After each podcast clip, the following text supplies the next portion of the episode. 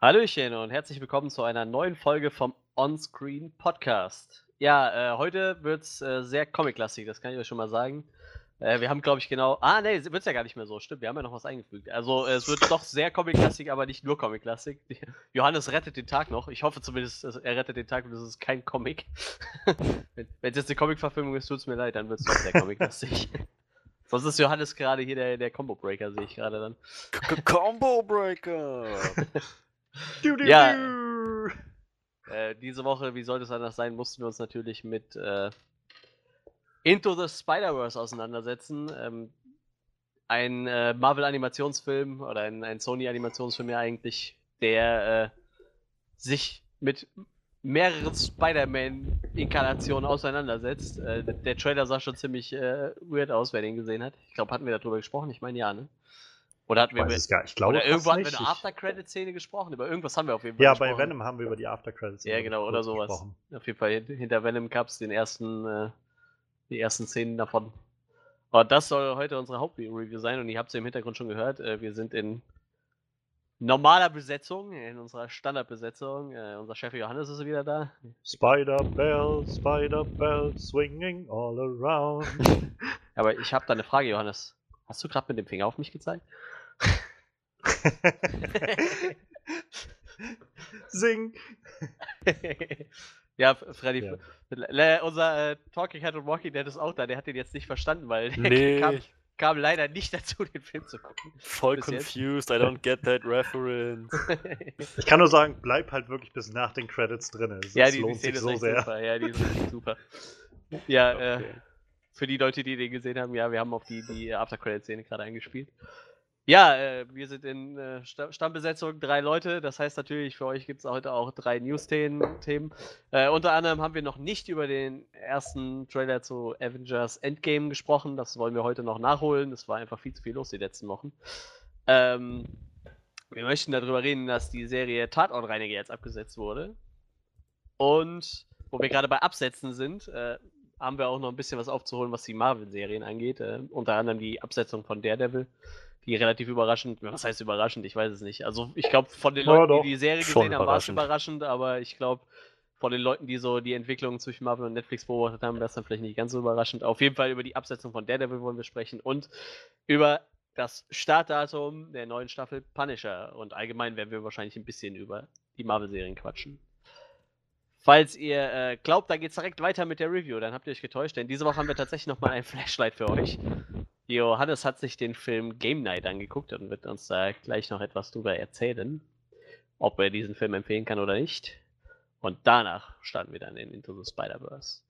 Und wie immer, falls ihr auf das eine oder andere Thema keinen Bock habt, geben wir euch kurz noch die Timecodes durch. Natürlich jetzt sofort starten wir mit unseren Highlights der Woche. Und danach gibt es das Flashlight zu Game Night bei eine Stunde, 5 Minuten und 32 Sekunden. Und danach werden wir dann in unsere Review starten. Into the Spider-Verse startet bei eine Stunde, 20 Minuten und 33 Sekunden. So, und da würde ich sagen, starten wir doch sofort mit unseren Highlights der Woche. Highlights der Woche. Ja, drei Leute, drei Themen. Will einer freiwillig zuerst? Brennt einem was auf der Seele? Ja, ich mach sonst gerne. Alles klar. Bringen wir das, das, naja, eine der unangenehmen Sachen aus dem Weg. Ähm, eine der Absetzungen. Denn ja, ich, äh, ich bin schon jetzt seit, seit ein paar Jahren ähm, großer, großer Fan der, äh, der NDR-Produktionsserie Tatortreiniger. Mit Bjarne Mädel in der Hauptrolle als Schotti, ähm, also Heiko Schotte und sein Spitzname ist Schotti, als der ja, der kommt, nachdem die, die äh, Spusi, die, Spuren, äh, die Spurensicherung da war, kommt er dann als Spube, als Spurenbeseitigung macht dann quasi den Dreck weg, der dann übrig geblieben ist, nachdem alles fertig ist. Und ja, also die Serie hat sich ähm, über, naja, jetzt, ich glaube, sie sind gerade in der siebten Staffel jetzt angekommen. Ähm, insgesamt auf jeden Fall die neun Folgen, die jetzt in zwei, drei Tagen starten. Ich glaube, wenn unser Podcast draußen ist, müssten die neun Folgen gerade durchgelaufen sein. Ähm, ja, mit 31 Folgen insgesamt, ähm, die immer so halbstündlich ungefähr sind, ich glaube 25 Minuten oder so. Und immer so nach dem Konzept irgendwie ablaufen, dass Shotty halt zu irgendeinem Tatort kommt und dort dann gewisse Menschen trifft. Also manchmal sind es Angehörige, manchmal sind es Leute, die da auch arbeiten oder sowas oder ähm, alles Mögliche. Und ähm, es entspinnt sich immer irgendwie so eine kleine, so ein kleines Kammerspiel zwischen den Figuren, ähm, gespickt mit grandios geschriebenen Dialogen und ähm, gespickt auch mit viel Detailtreue für, für ganz viele Sachen. Ich glaube, die haben auch echt viel da reingesteckt, dass das Ganze halt, sag ich mal, die Aspekte, die auftauchen, halt wirklich so sind, wie, wie man das halt macht, wenn man was säubert und so. Aber vor allem gibt es halt Menschen aus aller, äh, ja, aller Couleur sozusagen, die da angetroffen werden von, ähm, von in einer Folge, in der Shotty ähm, in irgendeinem so verlassenen alten Haus ist äh, im Wald ist ein Obdachloser gestorben und nachdem da alles untersucht wurde, ist er jetzt am Wegmachen und trifft dann, wenn er da aufschlägt, einen Typen, der sich als Schamane ähm, ja, kleidet und halt sagt, er ist bezahlt worden von jemandem, vom Besitzer des Hauses, halt das Haus von bösen Geistern und so und, und böser Energie zu befreien und dann spinnt sich halt sowas zwischen den beiden. Oder er trifft ähm, einen Autor, der, dessen, dessen Tante gestorben ist in seiner äh, in seinem Wohnzimmer und der Autor hat aber eine Schreibblockade und während dann er sauber macht, sitzt der Autor und kommt nicht weiter und so. Also es entspinnen sich halt echt sehr, sehr faszinierende Geschichten immer zwischen denen, die, wie gesagt, nach einer halben Stunde meistens sehr gut zusammengeführt werden äh, und, und abgeschlossen werden. Und äh, ja, also für mich auf jeden Fall eine der, der, der ganz, ganz großen Serien. So nicht nur, sag ich mal, auf deutscher Ebene. Also ich gerne wahrscheinlich beste deutsche Serie, die ich jetzt so kenne. Best geschrieben und irgendwie das Schauspiel ist auch sehr gut. Aber so generell, es ist halt ein Konzept, was ich so noch nirgendwo gesehen habe, ähm, was gut funktioniert und was, was einfach lebt von wirklich cleverem Writing und guten Figuren und Schauspiel. Naja, und wie gesagt, nach 31 Folgen ist jetzt dann Schluss. Also die äh, siebte Staffel, die jetzt halt läuft, ist schon seit längerem angesetzt worden, dass sie jetzt halt laufen wird. Und ich glaube, so vor zwei Wochen war das ungefähr, kam dann die Meldung, ähm, dass die Serie damit auch ihr Ende finden wird mit der 31. Folge. Was darauf zurückgeht, dass die Autorin, ähm, Missy Meyer heißt die Dame, die scheinbar alle Skripte immer, also für die Skripte sozusagen ähm, zuständig ist, ja, dass sie gesagt hat, ähm, hm, ja, äh, ich so langsam sollte, also man sollte vielleicht aufhören, wenn es halt noch gut ist. Und ähm, wenn, wenn sie ehrlich ist, also sie meinte, es, man merkt es halt einfach mit den Staffeln so. Es ist halt nicht unbedingt leicht, immer und immer wieder dieses Konzept frisch zu halten. Und man merkt es also, finde ich, in den Staffeln, dass sie von Staffel zu Staffel auch immer wieder ein bisschen was Neues probieren in Folgen. Diese Staffeln sind ja auch recht kurz, also immer so fünf, sechs Folgen maximal, manche haben bloß drei oder vier. Ähm, und ja, wie gesagt, man merkt irgendwie, dass sie, dass sie schon immer noch mal ein bisschen was Neues ausprobieren, damit das Konzept so ein bisschen gebrochen wird ab und an. Aber im Großen und Ganzen, ich glaube, ich hab, ist sie einfach der Meinung, ab einem gewissen Punkt, habe ich jetzt einfach alles ausgeschöpft, was irgendwie da war. Und wir haben irgendwie nicht den, den Nerv dafür, ähm, jetzt noch tiefer zu graben und das Konzept so weit zu verfremden oder abzuändern, dass es halt auch nicht mehr mit dem übereinstimmt, was ursprünglich mal der Gedanke war. Oder eben einfach so weiterzumachen und dann halt in Gefahr zu laufen, dass es sich alles wiederholt und man kein Interesse mehr daran hat. Und ja, das also finde ich dann doch irgendwie sehr respektabel. Ähm, es, es, macht mich halt schon so ein bisschen traurig und auch, ich weiß, Bjarne Mädel, der Schauspieler von Schotti, hat halt gesagt, ähm, für ihn ist das so ein bisschen was Trauriges, weil er sich mit der Figur doch sehr ähm, ja, identifizieren kann irgendwie an vielen Stellen oder halt gerne mit der Figur auch irgendwie arbeitet. Ähm, ich glaube, er meinte halt, hat ja vorher bei Stromberg, glaube ich, irgendeine Figur gespielt. Ich habe ja, die genau. nie gesehen. Aber da meinte er, weil, als die Serie durch war und er auch damit durch war, war das halt schon so, ja, hat jetzt auch gereicht.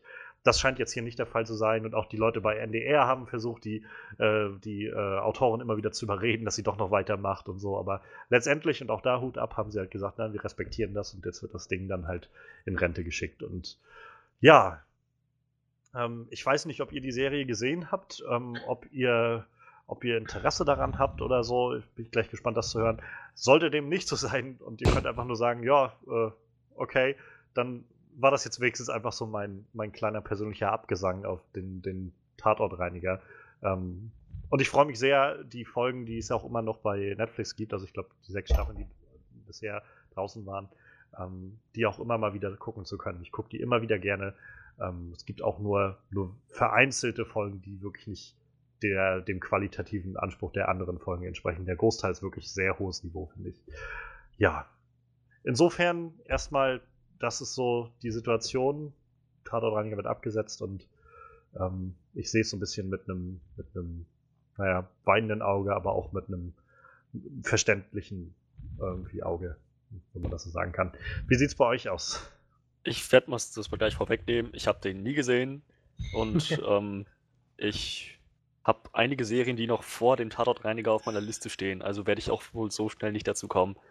Ähm, aber wenn ich höre, dass eine gute Serie abgesetzt wird, dann kommen halt immer zwei Dinge, ähm, so schießen mir zwei Dinge durch den Kopf. Zum einen, schade, dass es nicht weitergehen kann, gerade wenn eine Serie gut ist. Andererseits aber lieber aufhören, solange es noch gut ist. Man muss es halt so, das finde ich, ähm, das hat man aus beiden Perspektiven betrachten können. So wie in, wie in jeder guten Serie, wenn sie dann abgesetzt wird. Aber mehr habe ich dazu dann auch, glaube ich, nicht zu sagen. Ja, das ist halt auch so, glaube ich, das, was, was ich das Gefühl, wo, wo ich das Gefühl finde, so, es, es ist irgendwie halt schade, so im Großen und Ganzen, aber es ist halt auch irgendwie okay, zumal der Tatort Running ja nur auch so eine Serie ist, wo jede Folge für sich steht und immer so eine kleine Geschichte ist und nicht, nicht irgendwie eine große ganze Geschichte erzählt wird, die jetzt nicht aufgelöst wäre oder irgend sowas, sondern ja, also wie gesagt, es ist irgendwie, es ist verständlich und es ist okay, aber schon ein bisschen schade. Also, naja. Wie sieht es bei dir aus, Manuel? Ja, ich habe, äh, ich glaube, ein oder zwei Folgen habe ich tatsächlich gesehen davon. Das aber auch schon ein bisschen her sein. Das war auch die erste Staffel. Ein Arbeitskollege von mir ist auch Riesenfan von der Serie, deshalb hat er mir immer davon erzählt und ich äh, mag halt äh, Jana Mittel sehr gerne. Ich kannte den halt von Stromberg so, da spielt er halt so den ja, ich weiß nicht, so den, den größten Deppen, der, bei, der beim Stromberg halt arbeitet in diesem Büro. So, so, so, eine ganz arme Wurst, eigentlich, der die ganze Zeit nur verarscht von seinen Kollegen. Und äh, ich finde den Schauspieler einfach großartig. Der ist auch immer sehr lustig bei den bei diesen äh, Podiumsdiskussionen, die die immer um diese, um diese Serie rummachen, um Stromberg gemacht haben. Und äh, ich, ich meine, ein oder zwei Folgen hatte ich gesehen. Ich fand die Serie auch lustig, aber ich äh, bin zum Beispiel nicht in der Lage, Fernsehen zu gucken, deshalb habe ich die Serie dann auch nicht weiter verfolgt. Ich glaube, damals konnte ich noch Fernsehen gucken, weiß ich gar nicht, bei der ersten Staffel. Vielleicht war das noch so. Und äh, ja, ich habe es halt dann auch nicht weiter verfolgt, aber ähm, ja, ich, ich glaube, das war schon so eine Rolle, an der der echt Spaß, äh, an der er echt Spaß hatte. So. Und äh, ja, aber ich bin auch der Meinung, wenn man meint, langsam wird es Zeit, weil sich irgendwann alles anfängt zu wiederholen, dann ähm, ist es doch äh, besser, wenn man dann sagt, okay, wir hören jetzt dann doch auf und lassen es mal so, wie es ist. Und äh, hören lieber auf, wenn es noch gut ist, als das noch ein paar Staffeln durchzuziehen und dann wird es halt nachher ja. schlecht. Dann lassen wir es besser so, wie es ist. ja, äh, lieber, lieber go, going on a high note. So ja, genau. Ja, ja, genau. genau. So, es ist, deshalb, ja, es ist so ein bisschen für mich halt so ein, so ein gewisses melancholisches Gefühl, wenn ich das halt sehe. Und ich freue mich jetzt tatsächlich auch die neuen Folgen sehen zu können, die auch alle, glaube ich, recht zeitig veröffentlicht werden. Also ich glaube, am halt am 18.12. und am 19.12., also quasi morgen und übermorgen vom Punkt dieser Aufnahme, ähm, sollen die, glaube ich, die neuen vier Folgen kommen im NDR. Und mal schauen, vielleicht, ich glaube, danach sind sie dann auch irgendwie in der NDR-Mediathek oder sowas. Dann werde ich die vielleicht über Weihnachten mir mal geben können. Ähm, ich bin halt sehr gespannt, wo das, also was sie sich nochmal ausgedacht haben, denn wie gesagt, die, diese Szenarien sind halt immer so kreativ gewesen in, in, den, in der Serie. Also selbst die Folgen, die halt, sag ich mal, mich nicht so gepackt haben, haben halt mhm. immer irgendwie ein interessantes Szenario zugrunde liegen. Also, ähm, und die Folgen, die halt wirklich grandios sind, sind halt so oder so kreativ. Also eine der, der schönsten, die ich halt sehr empfehlen kann, wenn man mal anfangen will, irgendwie, weil, wie gesagt, es gibt keine Reihenfolge so wirklich, die, die man da vornehmen müsste, weil nichts basiert auf irgendwas, also keine Folge bezieht sich auf eine andere so wirklich. Ähm, aber eine sehr tolle Folge ist äh, Shottys Kampf, nennen die sich. Und da geht es halt darum, wie gesagt, er kommt dann zu so, einem, so einer Einrichtung, wo halt jemand gestorben ist, er wird begrüßt von dem ähm, Leiter da dieser Anstalt und äh, fragt er halt noch so ein bisschen, was ist denn das hier jetzt eigentlich?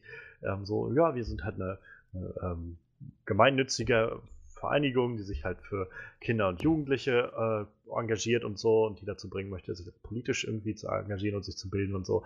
Und dann wird er halt in den Raum gebracht, wo, ähm, wo halt der Mord passiert ist und wo halt auch noch irgendwie Blutflecken sind. Oder es war kein Mord, ich glaube, dass jemand umgefallen, also es gab einen Unfall, der ist gestorben.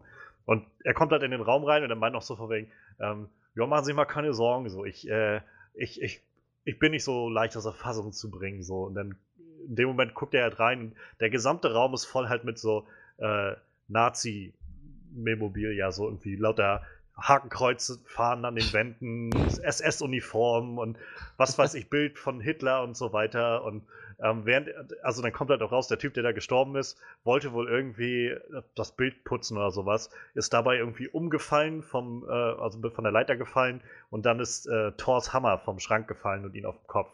Und dann ist er halt gestorben. Und äh, jetzt muss er halt, also ist Shotty dann dabei, diesen Blutfleck wegzumachen. Und währenddessen steht halt dieser Typ immer daneben bei ihm und fängt dann halt an, ihn immer wieder so anzusprechen darauf. Oder er sagt dann das ist hier schon noch alles legal oder so. Nee, nee, das ist alles, also das da, ja, nee, die Polizei war schon hier, das ist halt alles im Privatbesitz. Da, da können wir auch legal, also ist ganz, ganz legal und so. Und naja, und dann, es wird, die Folge zum Beispiel thematisiert ganz viel so, so Klischees und, und so äh, hohle Phrasen, die halt immer wieder so von Rechten herausgebracht werden und er und Schotti, wie er dann damit umgeht und ähm, die Auflösung ist halt auch einfach wundervoll in dieser Folge, also kann ich nur empfehlen. Ähm, eine andere sehr, sehr tolle Folge finde ich, die auch sehr witzig ist und sehr, sehr tief geht, aber auch ähm, in der Schotti zum Tatort will von jemandem in so einem Neubaublock, kommt dann aber nicht rein, weil er den Schlüssel nicht hat und ähm, wird dann von der Nachbarin reingelassen, die, bei der er dann telefonieren darf, um irgendwie den Vermieter anzurufen. Und die Nachbarin sitzt im Rollstuhl. Und während er dann da ist, stellt sich halt auch raus, die Nachbarin ist Veganerin. Und ähm, dann entspinnt sich halt so ein sehr langes Gespräch über ähm, ja, veganes, veganes Leben so ungefähr. Und sie ist halt auch so eine sehr, sehr, ähm, ja, sehr, sehr aktive Veganerin, die halt auch das, also äh, sozusagen dafür auch sehr stark eintritt und ihren Mitmenschen immer wieder sagt, sie müssen doch vegan leben und sie stinkt schon wieder nach Leiche so ungefähr. Und, ähm, und das wird finde ich, sehr, sehr gut beleuchtet. So, so, sowohl das eine als auch das andere irgendwie. Ähm, und dazu halt noch, dass sie im Rollstuhl sitzt und wie er dann darauf reagiert. Also, es ist halt, das ist so dieser Humor irgendwie. Ähm, er, er, weiß dann nicht, wie er ihr begegnen soll, nachdem er sie hat in, in die Wohnung fahren sehen. Und dann klingelt er halt und siehst halt, wie er irgendwie mal auf die Knie geht und wieder aufsteht und auf die Knie geht und wieder aufsteht, bis sie dann die Tür aufmacht. Und er dann quasi so vor ihr kniet, damit er irgendwie sie auf Augenhöhe angucken kann und irgendwie meint, ja, äh, könnte ich, also, ich weiß nicht, könnte ich vielleicht meine Sachen kurz hier lassen oder so. Ich müsste mal zu meinem Auto runter und so. Und dann, sie guckt dann immer schon so irritiert, ähm, sie können auch einfach hier telefonieren. Ach so, ja, das ist ja nett. So, und dann kommt er halt irgendwie rein, telefoniert und ähm, während er dann so meint, ja, dann werde ich mal los, ähm, fällt irgendwie vom Tisch so eine Orange runter auf den Boden. Und beide gucken so diese Orange an, so in dieser Antizipation, wer die jetzt aufhebt. Und er dann so, ja, nee, dann, äh, dann wünsche ich Ihnen noch einen schönen Tag so und danke nochmal. Dann, äh, entschuldigen Sie, können Sie mir vielleicht die Orange noch aufheben? Ja, na klar. Ging er, geht er halt hin und bückt sich. Das ist so, also, ich, ich wollte ja nun nicht, aber ne, also äh, ein Freund von mir, der arbeitet ja auch mit äh, so Leuten und der meint ja auch, äh, ne, man soll ja, also die viele wollen ja lieber selber, ne? So, ähm, ja, aber ich meine, es wäre jetzt nicht unhöflich gewesen, mir einfach die Orange aufzuheben. So. Oder solche Sachen. Das, das ist halt einfach wundervoll spitz geschrieben. Es ist, also wie gesagt, ich kann die Serie nur empfehlen. Und das sind nur so zwei meiner Lieblingsfolgen. Es gibt noch so viel mehr. Ähm, eine Folge ist komplett in Reimen geschrieben. Der Wahnsinn. Das habe ich noch nie, noch nirgendwo gesehen. Der Wahnsinn. ähm, ja, also der Tatortreiniger, auch wenn er abgesetzt wird, ähm, ich glaube, der wird noch viel, viel geguckt werden und ich äh, ja, alle, die ihn noch nicht gesehen haben, ich empfehle sehr, den Tatortreiniger zu gucken. Es lohnt sich wirklich. ja, fertig. Dann, ich wollte gerade sagen, ja, fertig. so viel zum Tatortreiniger. Wie gesagt, ich habe die Serie, äh, leider ging die ein bisschen mir vorbei, aber ich kenne tatsächlich auch jede Menge Leute, die die Serie gemocht haben. Wie gesagt, ein Arbeitskollege von mir, der schwärmt da ständig von. Und äh, wie gesagt, wer, wer, den Schauspieler mal in irgendeiner anderen, äh, irgendwo anders gesehen hat, der ist schon ziemlich gut. Der ist äh, sehr, sehr lustig. Ich mag den auch sehr gerne. Ja, ähm, ich würde sagen, das Fetteste heben wir uns zum Schluss auf. Deshalb würde ich sagen, Freddy, erzähl doch mal, was du dir noch rausgesucht hast. Das passt eigentlich auch ganz gut, wo wir gerade schon bei Absetzung und, und allem drum und dran waren. Ja, ich fange mal ein bisschen gedämpfter an und äh, hoffentlich steigern wir uns dann wenigstens ein bisschen. Ähm, Marvels Daredevil wurde abgesetzt. Netflix wird keine weitere Staffel produzieren. Und das, obwohl die alle drei Staffeln, die bisher rausgekommen sind, auf sehr positive Resonanz gestoßen sind. Gerade die dritte Staffel wird von Fans und Kritikern noch am höchsten gelobt. Und dennoch macht Netflix, Marvel TV den Schritt zu sagen, nee, das wir hören auf, solange es noch gut ist. Und ich meine, wir hatten uns auch in unserem Podcast über, ähm, über Daredevil Staffel 3 schon darüber geäußert, wie das die Story weitergehen könnte, ob das noch irgendwie offen ist und irgendwo war es das auch, aber es bot auch schon Potenzial für einen Schlusspunkt, definitiv. Trotzdem schade, wenn es halt so gut läuft, wenn noch Potenzial da ist, dass dann gesagt wird, nee, wisst ihr was, reicht uns. Ähm, die Theorien, warum das jetzt so sein könnte, sind mannigfaltig. Einige spekulieren, es ist, weil Disney seinen eigenen, ihren eigenen äh, Streaming-Dienst launchen will demnächst und ähm, dann diese Charaktere, wie Daredevil, Luke Cage und so weiter und so fort, ähm, die jetzt ansonsten in Netflix-Händen gewesen sind, dann eher da wieder Fuß fassen sollen. Was, was auch erklären könnte, warum so in letzter Zeit so eins nach dem anderen kam. Iron Fist war keine Überraschung, Luke Cage war schon eher eine Überraschung. Daredevil mhm. ist jetzt eine ziemlich große Überraschung. Es geht also tatsächlich nicht um Views oder Beliebtheit oder Ratings, sondern naja, es ist anscheinend, anscheinend steht da ein anderes Konzept dahinter.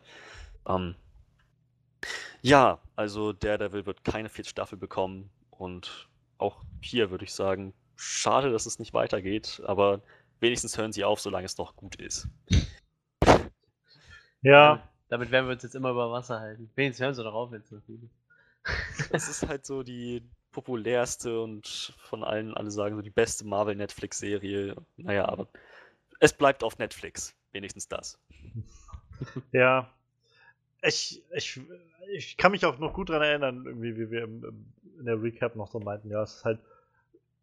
Es hat halt schon so, ein, so einen gewissen also es war jetzt nicht ein Schlusspunkt irgendwie, dass es gar nicht weitergehen könnte, aber es hatte schon so das Feeling irgendwie von, ja doch, ähm, also man kann hier einfach das Ganze irgendwie abgerundet stehen lassen so. Ähm, insofern fand ich es halt echt schade, weil ich auf Twitter dann in den Wochen danach noch echt viel gelesen habe, also sowohl an, an so positiver Resonanz, als auch ähm, von dem Showrunner der dritten Staffel, dem Eric Olsen, äh, noch gelesen habe, dass der, also der war halt auf Twitter sehr aktiv oder ist immer noch sehr aktiv und ähm, hat immer wieder jetzt in den letzten Wochen und Monaten immer wieder geschrieben, wie, also was für ein, für ein Lebensereignis das für ihn ist und war, für, an der wir gearbeitet zu haben. Und ähm, der auch an einem gewissen Punkt meinte so, ich äh, habe morgen ein Meeting mit Netflix für äh, Pitch der vierten Staffel, die halt jetzt sozusagen fertig geschrieben ist oder so. Oder halt die Idee steht, wie auch immer. Und ähm, naja, und jetzt kam dann halt nach, also ein paar Wochen später dann die Nachricht, dass sie halt die nicht verlängern werden. Und ähm, ich habe auch viel neg negatives Feedback, sag ich mal, gelesen dazu bei, bei Twitter. Also viele Leute konnten das nicht wirklich verstehen. Das Problem ist ja immer, dass Netflix keine Zahlen veröffentlicht, wie, naja, wie groß jetzt die Serie tatsächlich ist, oder wie viele Leute das schauen oder nicht schauen. Ähm, ich, ich weiß nicht, also ich habe so das Gefühl, ähm, keine, also ich glaube, es wird noch immer die bestgeschaute Netflix-Serie sein, wahrscheinlich. Kann mir gut vorstellen, dass nach so einer Durststrecke von Luke Cage Staffel 1 so ein bisschen, ist, aber vor allem Iron Fist, ähm, Defenders, glaube ich, hat dann auch schon so ein bisschen an Prestige verloren und ähm, ja, danach glaube ich, ich glaube, nichts danach hat noch so wirklich so einen, so einen großen äh, Einschlag gehabt wie die ersten zwei Staffeln Daredevil oder die erste Staffel Jessica Jones, war so mein Gefühl. Und ich könnte mir vorstellen, dass viele jetzt einfach auch nicht mehr so den Nerv hatten, sich zu Daredevil zu entscheiden. Ähm, trotzdem, ich persönlich habe auch irgendwie noch das Gefühl, dass das tatsächlich irgendwie das mit Marvel so ein bisschen zusammenhängt. Ja. Ähm, man muss aber auch sagen, also ich glaube vor gerade zwei Tagen oder so, also es ist noch nicht lange her, gab es jetzt ähm, eine, eine Nachricht, dass wohl es eine Klausel in dem Vertrag gibt zwischen Marvel und äh, Netflix oder überhaupt von Netflix für diese Charaktere, die sie da ja jetzt hatten, dass wenn die ähm, gecancelt werden, die Serien, ähm, diese Charaktere dann auf zwei Jahre danach in keiner anderen Nicht-Netflix-Produktion mehr Ach, auftauchen können und erst nach zwei Jahren dann irgendwie wieder eingesetzt werden können. Ähm, nichtsdestotrotz, also ich weiß es nicht, es gibt auch so äh, Spekulationen oder so ein, zwei Meldungen von Leuten, die meinen, ja, ich kenne da wen aus, der, aus dem Umfeld von Netflix oder von Marvel, die meinen, das ist halt eigentlich Marvels Call gewesen, also Marvels Entscheidung gewesen, die Sachen zu canceln. Ich könnte mir auch einfach echt gut vorstellen, dass gerade mit diesem Disney-Streaming-Dienst, der jetzt kommt, Netflix einfach sagt, okay, wir cutten jetzt so alle Verbindungen, die wir irgendwie noch haben, dahin, weil was, wir, wir brauchen irgendwie nicht uns mit dem, ähm, ja, mit dem Konkurrenten dann sozusagen irgendwie da ähm, zusammentun. Also ich weiß es nicht. Aber ich glaube so oder so, ich denke, die, die Netflix-Serien sind damit jetzt Geschichte. Also ich kann mir nicht vorstellen, ja. dass, dass Punisher oder halt auch Jessica Jones Staffel 3, die jetzt noch in Produktion sind, dass die jetzt auf einmal dann weitergeführt werden. Wäre, wäre merkwürdig. Also das wäre halt der nächste Punkt. Ähm, es gibt äh, neue Informationen zu Punisher Staffel 2, die jetzt demnächst rauskommen soll, vermutlich. Und ähm, naja, so. Wie gesagt, es gibt noch Marvel Netflix-Serien, aber es, ich halte es auch nicht für ausgeschlossen, dass es jetzt sagen die goldenen Staffeln sind, letzte Staffeln und dann ist auch wieder gut. Manuel, hast du dich schon geäußert? Ich glaube nicht. Nein, habe ich nicht. Ähm, äh, ja, das, was äh, Johannes gesagt hat, finde ich einen interessanten Gedanken mit dem, äh, dass, äh, dass Netflix sich wahrscheinlich auch denkt, warum soll ich quasi jetzt mit der Konkurrenz zusammenarbeiten und vor allem mit gerade mit Daredevil eine äh, Serie abliefern, die natürlich wirklich populär war. So, ne? Ich glaube, Daredevil ist wahrscheinlich von den Marvel Netflix-Serien die populärste. Ja, denke auch. Und äh, ich hoffe jetzt für die anderen Serien, also, also sowohl für Punisher als auch für äh, Jessica Jones läuft, glaube ich, noch, ne? Also ist offiziell noch nicht abgesetzt. Ähm, ich hoffe, dass wenigstens die zwei Serien dann auch einen schönen würdigen Abschluss bekommen. So, ich habe ja die Daredevil Staffel 3 immer noch nicht gesehen, so, aber so wie ich gehört habe, haben viele erwartet, dass Du bist das Problem, Manuel. Wahrscheinlich. ich glaube, Netflix hat gesagt, der eine Typ da aus diesem Podcast, der, der hat das nicht gesehen. Wenn er nicht schaut, dann lohnt sich das alles nicht. Ja, ohne Witz, ey. nee, äh, und ja, ich weiß nicht, ich hoffe, ich gehe da, ich bin aber auch der Meinung, da kommt jetzt nichts mehr. Wie gesagt, ich gehe auch davon aus, ähm, Netflix hat jetzt keinen Bock mehr. Obwohl es ja lustig wäre, wenn sie jetzt einfach zwei Jahre warten und kurz bevor der Vertrag ausläuft, hauen sie da eine neue Staffel raus oder einen Film oder so. Einfach, einfach um äh, Disney eins reinzudrücken, so. Oder Marvel. Das wäre schon echt witzig. Aber äh, die haben ja immer so, so lustige äh, Rechteverteilungen da. Ne? Ja. Ich glaube, das war ja jetzt mit dem Fantastic Four oder so, ist das auch so irgendwie. Ne? Und bei Blade war es doch, glaube ich, auch so. Also Blade ist ja auch irgendwann wieder zurück zu Marvel gegangen. Äh, Ghost Rider, glaube ich, auch. Ja. War auch so eine sehr seltsame Geschichte. Ja, die haben Daredevil, ja, so Daredevil ja sowieso. Also Daredevil war ja eigentlich lange, glaube ich, glaub, von Fox oder so war, glaube ich, der Daredevil-Film, der halt 2003 ja. oder wann das, das war, rauskam. Sein, ja. Und dann ist er ja irgendwann zurückgekommen zu, zu Marvel und Disney und dann, ja, haben sie irgendwie mit Netflix dann diese Kooperation geschlossen. Ja, und ja, jetzt, äh, wie gesagt, hat Netflix scheinbar auch die Schnauze voll. Ich, ich weiß halt nicht, wie, wie es da so hinter den Kulissen aussieht, aber äh, die, alle Disney-Filme sind ja mehr oder weniger schon bei Disney bei Netflix rausgeflogen so und ja. äh, ich meine klar, irgendwie ist Marvel noch ein bisschen äh, ein anderer Konzern, aber im Endeffekt steht halt immer noch die große Maus oben drüber so. Ich glaube, selbst wenn, wenn Marvel jetzt sagt, hier, wir haben echt ein gutes Verhältnis zu Netflix, das lief halt super so. Ich meine, und Disney sagt, nö, wir wollen aber unseren eigenen Dienst, dann hat da Marvel halt auch, zieht da wahrscheinlich immer den kürzeren, behaupte ich jetzt mal hinter. Ja hinter Netflix, äh, hinter. Naja, siehe Disney. James Gunn. Ja, zum Beispiel. Deshalb, ich, ich denke auch, dass. Äh, ich weiß nicht, wie die Verträge ausgesehen hätten, ob Netflix jetzt hätte sagen können, wir können noch fünf Staffeln machen oder ob vielleicht auch nachverhandelt hätte werden müssen. Ich meine, gut, äh, Disney wird jetzt auch irgendwie noch ein bisschen mitverdient haben, so wenn, wenn die Serie gut laufen, aber ich denke, Netflix hatte dann wirklich irgendwann die Schnauze voll und hat gesagt, komm, dann scheiß drauf. Ist natürlich schade, ich habe auch äh, wie ist der Hauptdarsteller von Daredevil, wie der Schauspieler? Charlie, Charlie Cox. Cox. Cox. wusste ich noch den Vornamen, aber ich bin nicht mehr sicher. Äh, der hat ja auch irgendwie geschrieben, dass er ein bisschen traurig ja. war und er hofft, dass er mit, mit dem Charakter noch nicht fertig ist. Muss man mal gucken. Vielleicht übernimmt ihn ja Disney oder so als Schauspieler, wenn, wenn er das darf dann.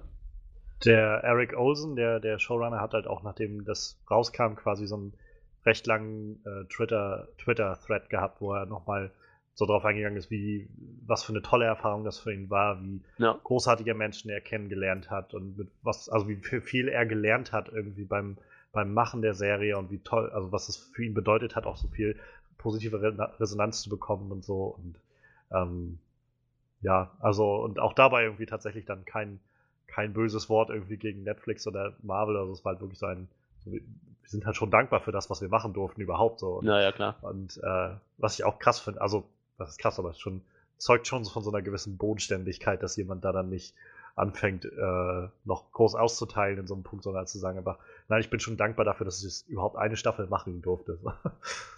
Wie gesagt, ich habe halt die ganze Zeit so das Gefühl, dass das Verhältnis zwischen Marvel und Netflix wahrscheinlich auch gar nicht so krass naja, ist, naja. wie das zwischen Disney und Netflix. Ne?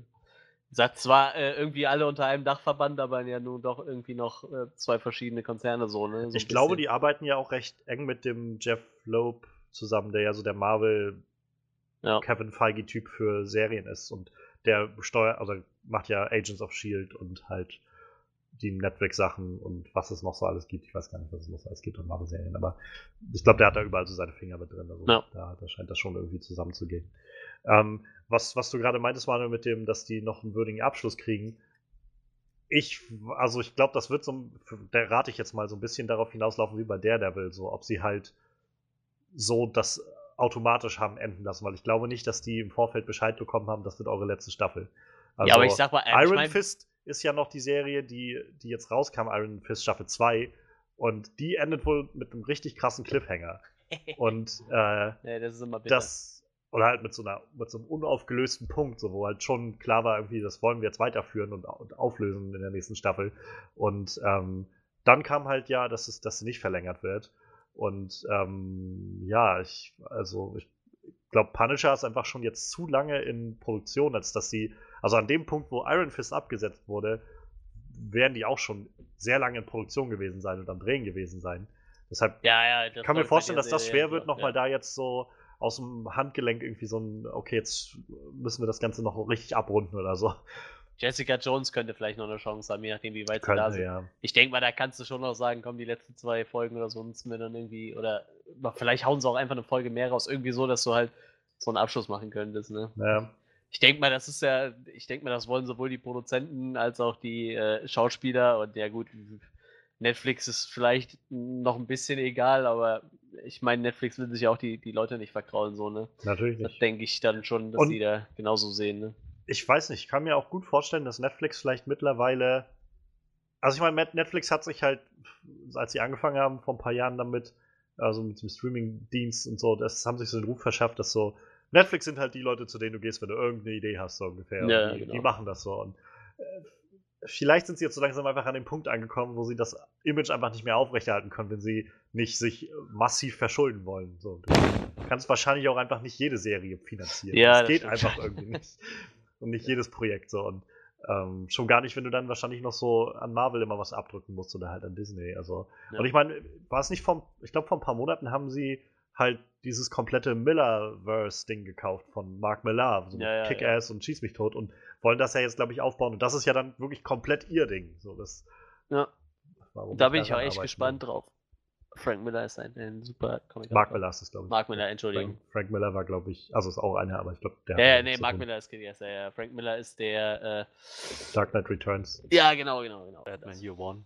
Und äh, Old Man Logan ist. Nee, das ist Mark Miller Und wieder, ne? Das war Mark Miller. Aber ich Ja, glaube, ja. Frank Miller hat auch Daredevil Born Again gemacht. Ne, Ich Ich- ey, weit aus dem Fenster. Ich es, glaube. Es gibt zu viel, es gibt zu viele Millers. ja, Kingsman ist äh, Mark Miller, ne? Ja, ja, genau. Aber ich weiß nicht, was dieses Millerverse äh, beinhaltet. Wahrscheinlich nur die Sachen, die jetzt noch nicht, die Rechte noch nicht Ich, verkauft sind. ja, ich ne? glaube, seine eigenen Ja. Schöpfungen sozusagen. Ja. Ja gut, das ähm, wäre ja theoretisch Kingsman und Kickers wahrscheinlich auch gewesen, aber ich gehe Ich mal glaube, davon aus, Kickers, dass... meine ich, soll tatsächlich mit reinkommen in dieses. Verse. Echt? Ah, krass. Meine ich. Bei Kingsman rate ich mal jetzt einfach nicht, weil die Filme da noch in Produktion Ja, sind. ja. Aber Kickers ist ja nur auch schon länger ausgelaufen. Und ich meine, er hat auch schon einen, quasi so ein Reboot in den Comics gemacht mit Kickers. Wo Okay. Kickers, glaube ich, eine, ähm, eine alleinerziehende Mutter oder so war. Irgendwie sowas in der Art. Ich habe es nur so Okay. überflogen. Soll aber auch ziemlich abgefuckt gewesen sein, wie wahrscheinlich immer bei ihm. Ähm, aber wie, wie sieht das denn jetzt bei euch aus? Mindert das jetzt eure, eure Vorfreude oder Antizipation von Punisher Staffel 2, wenn ihr das, also mit der Aussicht von, das wird jetzt alles sowieso abgesetzt? Dadurch, dass ich eigentlich gar nicht so fest mit einer zweiten Staffel gerechnet habe, dadurch, dass die erste Staffel ganz gut für sich stand und ähm, ja, halt so ein rundes Ergebnis war, würde mich, hält mich das jetzt nicht davon ab, mir Staffel 2 anzuschauen, weil, wie gesagt, das ist schon eine Staffel mehr, als ich gedacht hätte, dass da kommt. ähm, aber ja, wenn natürlich jetzt Staffel 2 noch besser wird als die erste und die Geschichte dann irgendwie an so einem Punkt ankommt, wo du denkst, okay, aber jetzt mal im Ernst, schön und gut, aufhören, solange es noch gut ist, aber da geht doch noch ordentlich was. Das Ja. wäre das wär schon ein bisschen blöd. Ähm, dann halt vielleicht zu wissen, dass da, dass in Zukunft ähm, John Bernth als Punisher auch nicht mehr weiter eingeplant ist bei Disney oder so, wäre schon irgendwie ein bisschen verschenkt, Ja, fände ich. Das ist es auf jeden Fall. Ja, definitiv. Manuel, wie sieht das bei dir Ja. aus? Hast du die erste Staffel eigentlich geguckt? Von Punisher? Ja. Ja, ja, klar. Die habe ich Ah. geguckt und die fand ich auch ziemlich geil. Ja, ich, ich, ja, ja, ich hoffe ja echt immer noch, dass er irgendwie, wenn er ein gutes Ende kriegt. So, äh, ich meine, dass er abgesetzt wird, da können wir ja von ausgehen, aber vielleicht wäre es doch gut, wenn die scheiße wäre. die Staffel. Mach doch die zweite Staffel einfach scheiße, dann ist okay, dann sind wir So, dass ich sowieso wir bloß die so ersten fünf Folgen gucke und dann denke, so, ach, scheiß drauf.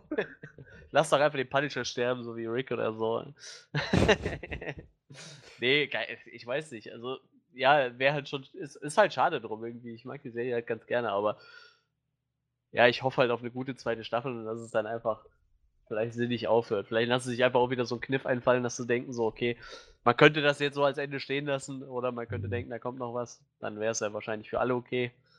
Nur wie gesagt, Hoffnung machen. Ich denke mal, das wissen die Showrunner und die Schauspieler auch, dass da nicht mehr Ja. viel kommt.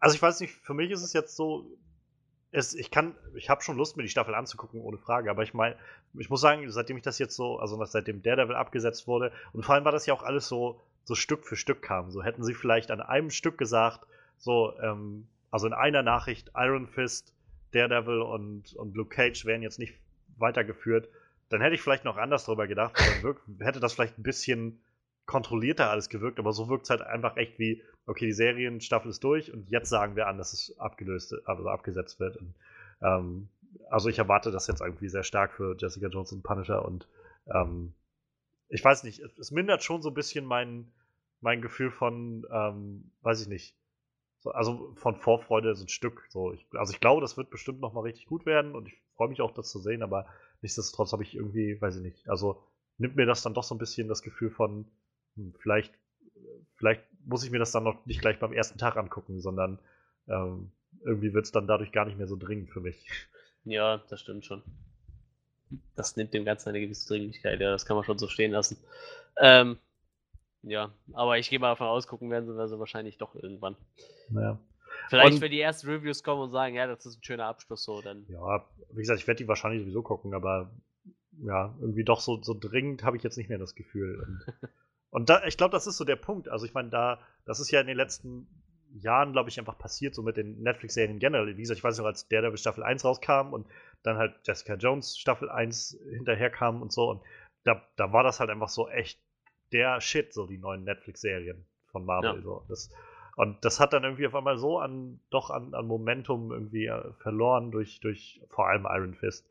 Und irgendwie waren dann Leute so, ne, okay, whatever, so, neue, neue. Netflix-Serie. Es gibt so viele andere Sachen, ich gucke jetzt Stranger Things stattdessen oder sowas, keine Ahnung.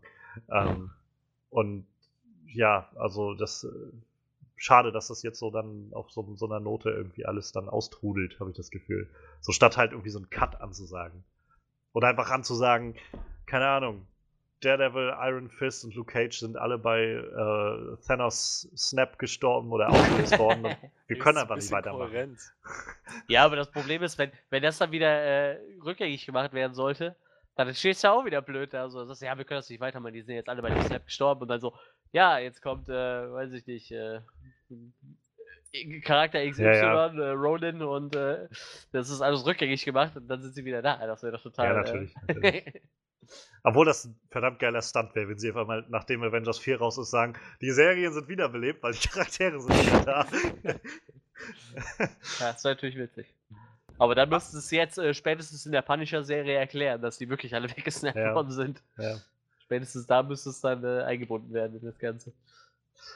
Mal unabhängig davon, so, wir, wenn wir jetzt so da, davon ausgehen, dass die jetzt in den nächsten zwei Jahren dann nirgendwo weiter auftauchen, die Figuren, ähm, seht ihr irgendwo da eine, eine Möglichkeit, dass wir halt in zwei Jahren dann sozusagen so eine Art Reboot mit denen bekommen von den Charakteren? Ähm, vielleicht dann halt auch auf der großen Leinwand mit Das- neuen Schauspielern oder sowas? Das ist es halt. Mit neuen Schauspielern weiß, mich, ob, weiß nicht, ob mich das so sehr reizt. Ich meine, sie haben es jetzt geschafft, Daredevil wieder cool zu machen. Und naja, letzten Endes, Charlie Cox ist für mich jetzt Daredevil. Ja. Ich glaube nicht, dass das so Ja, schnell. äh, und er hat es auch, also nichts gegen äh, Ben Affleck, aber ich fand den halt auch wesentlich besser in der Rolle. ich ehrlich bin. Aber das ist jetzt auch eine Geschmackssache wahrscheinlich. Ne? Also, das ist halt so, ich, wie dieses Christian Bale Batman-Ding, so, das ist halt für mich jetzt so, das ist halt mein Lieblings-Batman. Da muss, da muss jetzt erstmal einer drüber kommen, so. Ja. Das wird halt schwierig dann. Ja, die sind halt dann doch sehr, sehr, sehr äh, gut getroffen worden, tatsächlich. Also, ja.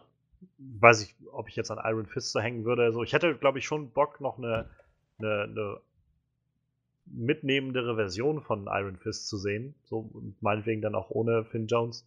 Aber, ähm, also weiß ich, ich kann mir vorstellen, dass er es auch gut hinkriegt, wenn sie ihm halt hm. länger Zeit geben, irgendwie zu trainieren oder sowas. Also, ich glaube, gerade in der ersten Staffel war es ja so, dass er, keine Ahnung, vier Wochen vorher oder sowas angefangen hat. Also, dass sie ihm da erst gesagt haben, was er machen muss und mit ihm angefangen hat, Choreografien zu üben. Und ja, das sieht man, finde ich, sehr in der ersten Staffel Iron Fist. Ähm, Gerade wenn man halt zum Abgleich dann irgendwie Daredevil hat, wo dann irgendwie einfach mal die Fäuste nur so fliegen und naja, die Kung-Fu-Serie das irgendwie nicht hinkriegt, dann ne, weiß ich auch nicht. Aber ich finde halt auch Kristen Ritter trifft irgendwie Jessica Jones sehr gut. Luke Cage ist irgendwie eine sehr gute, ja, eine sehr gute Abbildung von, von äh, also Makota ist eine gute Abbildung von Luke Cage, also ja, schon, schon, wäre schon blöd irgendwie. Aber vielleicht, mal gucken, vielleicht in zwei, drei Jahren oder sowas ein bisschen Gras über die Sache gewachsen ist und sie eine kreative Idee finden. Mal schauen. Ja, also äh, Charlie Cox hat ja auch in seinen Tweets immer erwähnt, dass er für ihn ist er mit der Rolle noch nicht durch so, ne? Also er würde, ja. er würde, wenn er dürfte, weitermachen. Ne? Ja. So, so klang es auf jeden Fall. Das wäre ja wäre äh, schön, wenn es dann wirklich so kommen würde. Ne? Aber ich denke, da können wir dann auch einfach nur abwarten. Ich bin erstmal gespannt, ob der Punisher jetzt in, in der neuen Staffel äh, endlich mal seine Weste trägt, seine Punisher-Weste, so wirklich. Bisher hat er die immer nur so, so häppchenweise mal kurz angehabt. Ja, ja. Stimmt. Das stimmt wirklich. Tja. Wir Dann bleiben also gespannt. Jedenfalls kommt noch ein bisschen was von den Marvel Netflix-Serien. Und ich denke, wir genießen, solange es noch da ist. Ja. Neben äh, den ganzen traurigen Themen über Absetzungen von Serien, die wir gerne gemacht haben. Jetzt noch mal äh, was äh, Schönes. Ja, der, der, Trailer ist ein bisschen traurig, aber prinzipiell freuen wir uns alle sehr auf diesen Film. ähm, ja, der äh, erste Trailer zu Avengers 4 oder Avengers Endgame, wie jetzt enthüllt wurde, oder gleichzeitig mit dem Trailer enthüllt wurde, ähm, ist draußen und äh, ja, wir erwarten Großes von dem Film. Äh, direkt vorweg, ich habe mich echt am meisten über Ronan gefreut, so, oder über, über Hawkeye. Das ist krass, oder? So, ich weiß doch, wie, also mich inklusive, einfach alle irgendwie sich über, über Hawkeye lustig ja. gemacht haben, als der im ersten Avengers-Film dabei war und so. Und jetzt gibt es irgendwie einen Shot von ihm mit einem Samurai-Schwert, wie er sich so sehr dramatisch umdreht und grimmig in, in, die Kamera guckt und alle rasten aus. Und das Internet rastet aus und wie, yeah, Hawkeye is back. Thanos macht dich auf was gefasst, so ungefähr. und also ich habe auch gedacht, meine Fresse, ich bin echt mega gespannt zu sehen, was mit dem ist. So. ja, das äh, sind wir wahrscheinlich alles. Ja, ähm, kurz mal den Trailer abreißen. Also der Trailer fängt an mit äh, einem Tony Stark, der mit einem Raumschiff durchs All äh, treibt und quasi gerade seinen Abschiedsbrief an äh, Pepper Potts, seine Frau, die war, waren die verheiratet? Ja, ne? Oder? Ja, ja, ja doch. An, an seine, hatte Strange, glaube ich, gesagt in Infinity War am Anfang. Ja, auf jeden Fall an, an seine Frau äh, nimmt er einen Abschiedsbrief auf, wo er erzählt, äh, unter anderem, dass er jetzt äh, gerade noch vor vier Tagen das Essen oder das Trinken einstellen musste, weil er nichts mehr hat und der Sauerstoff ihm wohl auch morgen früh ausgeht und äh, dann sagt er sowas wie, äh, wenn ich einschlafe, dann werde ich von dir träumen. Es gab immer nur dich. Also ich habe die deutsche Version und die englische geguckt, im Deutschen sagt er das auf jeden Fall genauso. Und äh, ja, man sieht dann halt ein paar Shots von außen von seinem Raumschiff, wie er da rumschwebt und äh, dann sieht man, äh, eigentlich sind alle sehr verzweifelt im Trailer, habe ich so das Gefühl, logischerweise. Ähm, man sieht noch eine Szene mit, äh, mit, mit, mit, mit äh, Scarlett Johansons Charakter, oh, ich habe gerade Black Widow, Entschuldigung, mit äh, Black Widow und Captain America. Ich weiß gar nicht mehr, was sagt sie zu ihm. Sie sagt auch also sie, sie, sagt halt sowas wie, ähm, Steve, das wird funktionieren. Ja, genau, genau, das sagt sie. Über die genauen Pläne sind wir natürlich noch nicht im Bilde. Ich meine, äh, wer so die ganzen After-Credit-Scenes verfolgt hat, äh, weiß wohl, dass ein Charakter, der uns bald bevorsteht, Captain Marvel, da noch einiges wahrscheinlich mitzuspielen hat. Ähm, des Weiteren sehen wir halt unter anderem eine Szene, wo äh, Black Widow wieder äh, auf einen uns unbekannten Ninja-mäßigen Kämpfer begegnet, der sich äh, als Hawkeye entpuppt und äh, in, natürlich nicht mehr als Hawkeye, sondern als Ronin heißt der Charakter. Äh, da wurde ja schon viel drüber gemutmaßt. Es gab schon Set-Fotos von Jeremy Renner, wo er ein Outfit anhatte, was dem von Ronin sehr ähnlich war. Und äh, ja, das hat sich dann auch so bewahrheitet. So ist es gekommen. Wir werden äh, Hawkeye als Ronin sehen. Er hat den Bogen beiseite gelegt und gegen Schwerter eingetauscht. Das äh, finde ich sehr spannend. Und es gibt noch eine äh, sehr schöne Szene mit der Rückkehr von Ant-Man. Scott Lang, der einfach vor der Tür steht und äh, quasi klingelt. Ich weiß nicht, wo genau, steht er da im Avengers Hauptquartier oder was? Keine Ahnung, auf jeden Fall steht er da und klingelt so und sagt so, hey, ich bin's, der Typ von vom Civil War hier auf dem Flugplatz. Könnt ihr euch noch erinnern, so nach dem Motto? Ich meine, äh, wer Ant-Man vs. Äh, äh, Ant the Wasp gesehen hat, wo ist das so Wasp, genau. Ant-Man vs. Wasp gesehen hat, der äh, weiß ja, was da am Ende passiert ist quasi. Ich meine, auch er ist von, von äh, Thanos nicht, nicht gefeit gewesen. Da sind auch einige Leute bei abhanden gekommen. Ja, und äh, nun geht's halt äh, an den Endkampf. Ach, es gab noch eine Szene mit äh, Thanos, ne? Wo er über eine Wiese streift Ja. und noch ein bisschen rumphilosophiert. Also eigentlich wurden alle Charaktere, die noch leben, fast schon äh, einmal abgerissen und äh, mal kurz äh, irgendwie in einem, wenigstens einer kurzen Szene gezeigt, wie alle so ein bisschen mit, mit dieser Situation umgehen. Wie gesagt, Tony Stark schwebt im Weltall. Äh, Black Widow und Captain America suchen nach einer Lösung, unterstützt von Ronin. Ant-Man taucht irgendwann auf und äh, Thanos schreibt so durchs Universum und äh, begutachtet sein Werk, sage ich mal. Ach ja, und äh, wie hieß die, Char- der Charakter aus Guardians of the Galaxy, der noch drin vorkommt? Nebula. Nebula, genau. Und wir sehen auch Nebula, wie sie durch ein Raumschiff streift. Und äh, war das bei ihr, wo irgendwas so kommt, wie alle haben Freunde verloren oder irgendwie sowas? Oder wir alle haben Familie verloren? Irgendwie, Das ich war glaub, bei Ronan so, mit dem Ja, Familie. oder irgendwie sowas. Ja. Und äh, ich weiß nicht. Also wir, natürlich freuen wir uns, äh, freue ich mich sehr auf den Film, aber der Trailer ist halt schon echt sehr äh, deep und äh, trau ja, traurig. Es lässt einen in einer sehr melancholischen Stimmung irgendwie. Alles wirkt so sad. Sehr sad. ich meine, die Hälfte der Menschheit ist tot, wie soll das anders sein? Die Hälfte des Universums ist tot, nicht mal der Menschheit. Und ja, äh, die Helden wirken doch ein wenig gebrochen und müssen sich doch irgendwie wieder zusammenreißen, um das Ganze wieder zu fixen. Ja, ich gehe mal stark davon aus, dass Tony Stark nicht sein Ende irgendwo in der Galaxie treibend finden wird. Das wäre Er krass. stirbt so in den ersten 10 Minuten des Films. Einfach keine an. Nahrung, kein Wasser und kein einfach. Sauerstoff. Ähm, schätze, das war's. Lang mache ich das hier nicht mehr mit. Lang machen wir das hier nicht mehr mit. Ja, was sagt ihr dazu? Also ich fand den Trailer sehr, also er lässt einen sehr, äh, weiß ich nicht, melancholisch traurig zurück irgendwie, aber ich meine, wir haben ja alle Hoffnung, glaube ich. Hoffnung auf jeden Fall. Das Ja, ist, Wie naja, bei euch ich, aus? denke, ich denke, es wird jetzt sich jetzt wieder zum Guten wenden, wie wir doch alle hoffen und fast auch schon wissen, würde ich sagen. Ja, davon ist wohl auszugehen. 18 Jahre oder ja, nee, äh, 18 Filme, 19 Filme oder was es dann ist. Und irgendwie 21, äh, und, und 11 Jahre dann dafür, dass irgendwie am Schluss einfach alles im Arsch ist. Tja, das so funktioniert. Jetzt sterben noch die Leute, die ne? überhaupt noch leben. Sind auch alle tot am Ende des Films. Puh. Am Ende sind sie alle hinüber. Ja, Echt? ich bin echt beeindruckt von dem, von dem Ton, den sie jetzt da so gerade uns geben. So, ich bezweifle, dass der ganze Film so sein wird, aber ich schätze mal, so das erste Drittel oder so, könnte ich mir gut vorstellen, wird erstmal uns zeigen, wie, naja, was das so mit, mit dem Planeten und irgendwie den, den Helden, die wir irgendwie alle begleitet haben bisher, so macht, wenn auf einmal sie verloren haben und als Resultat davon einfach die Hälfte der Menschen weg ist.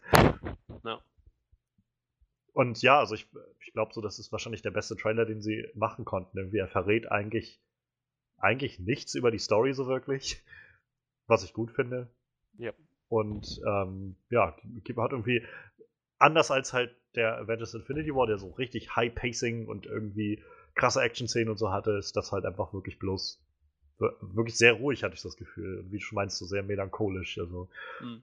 ähm, ich finde, also eine der, der krassesten Zeilen irgendwie, also mal ganz davon ab, dass Tonys, Tony am Anfang schon irgendwie sehr, das ist schon ziemlich krass, so Tony Stark da zu sehen, wie er irgendwie auch so keine Hoffnung mehr hat, so dass sich noch irgendwas ändert oder dass man noch irgendwas rausholen kann. Aber ich finde halt auch die Zeile krass am Schluss halt, wenn, wenn Black Widow sagt zu Cap so, ja, das, das wird funktionieren und er halt sagt, so ich meine erste, als ich den, den Trailer das erste Mal gesehen habe, war meine äh, Erwartung tatsächlich, dass er dann irgendwie sagt so, it has to, sowas in der Art, so, das wäre so das Klischee.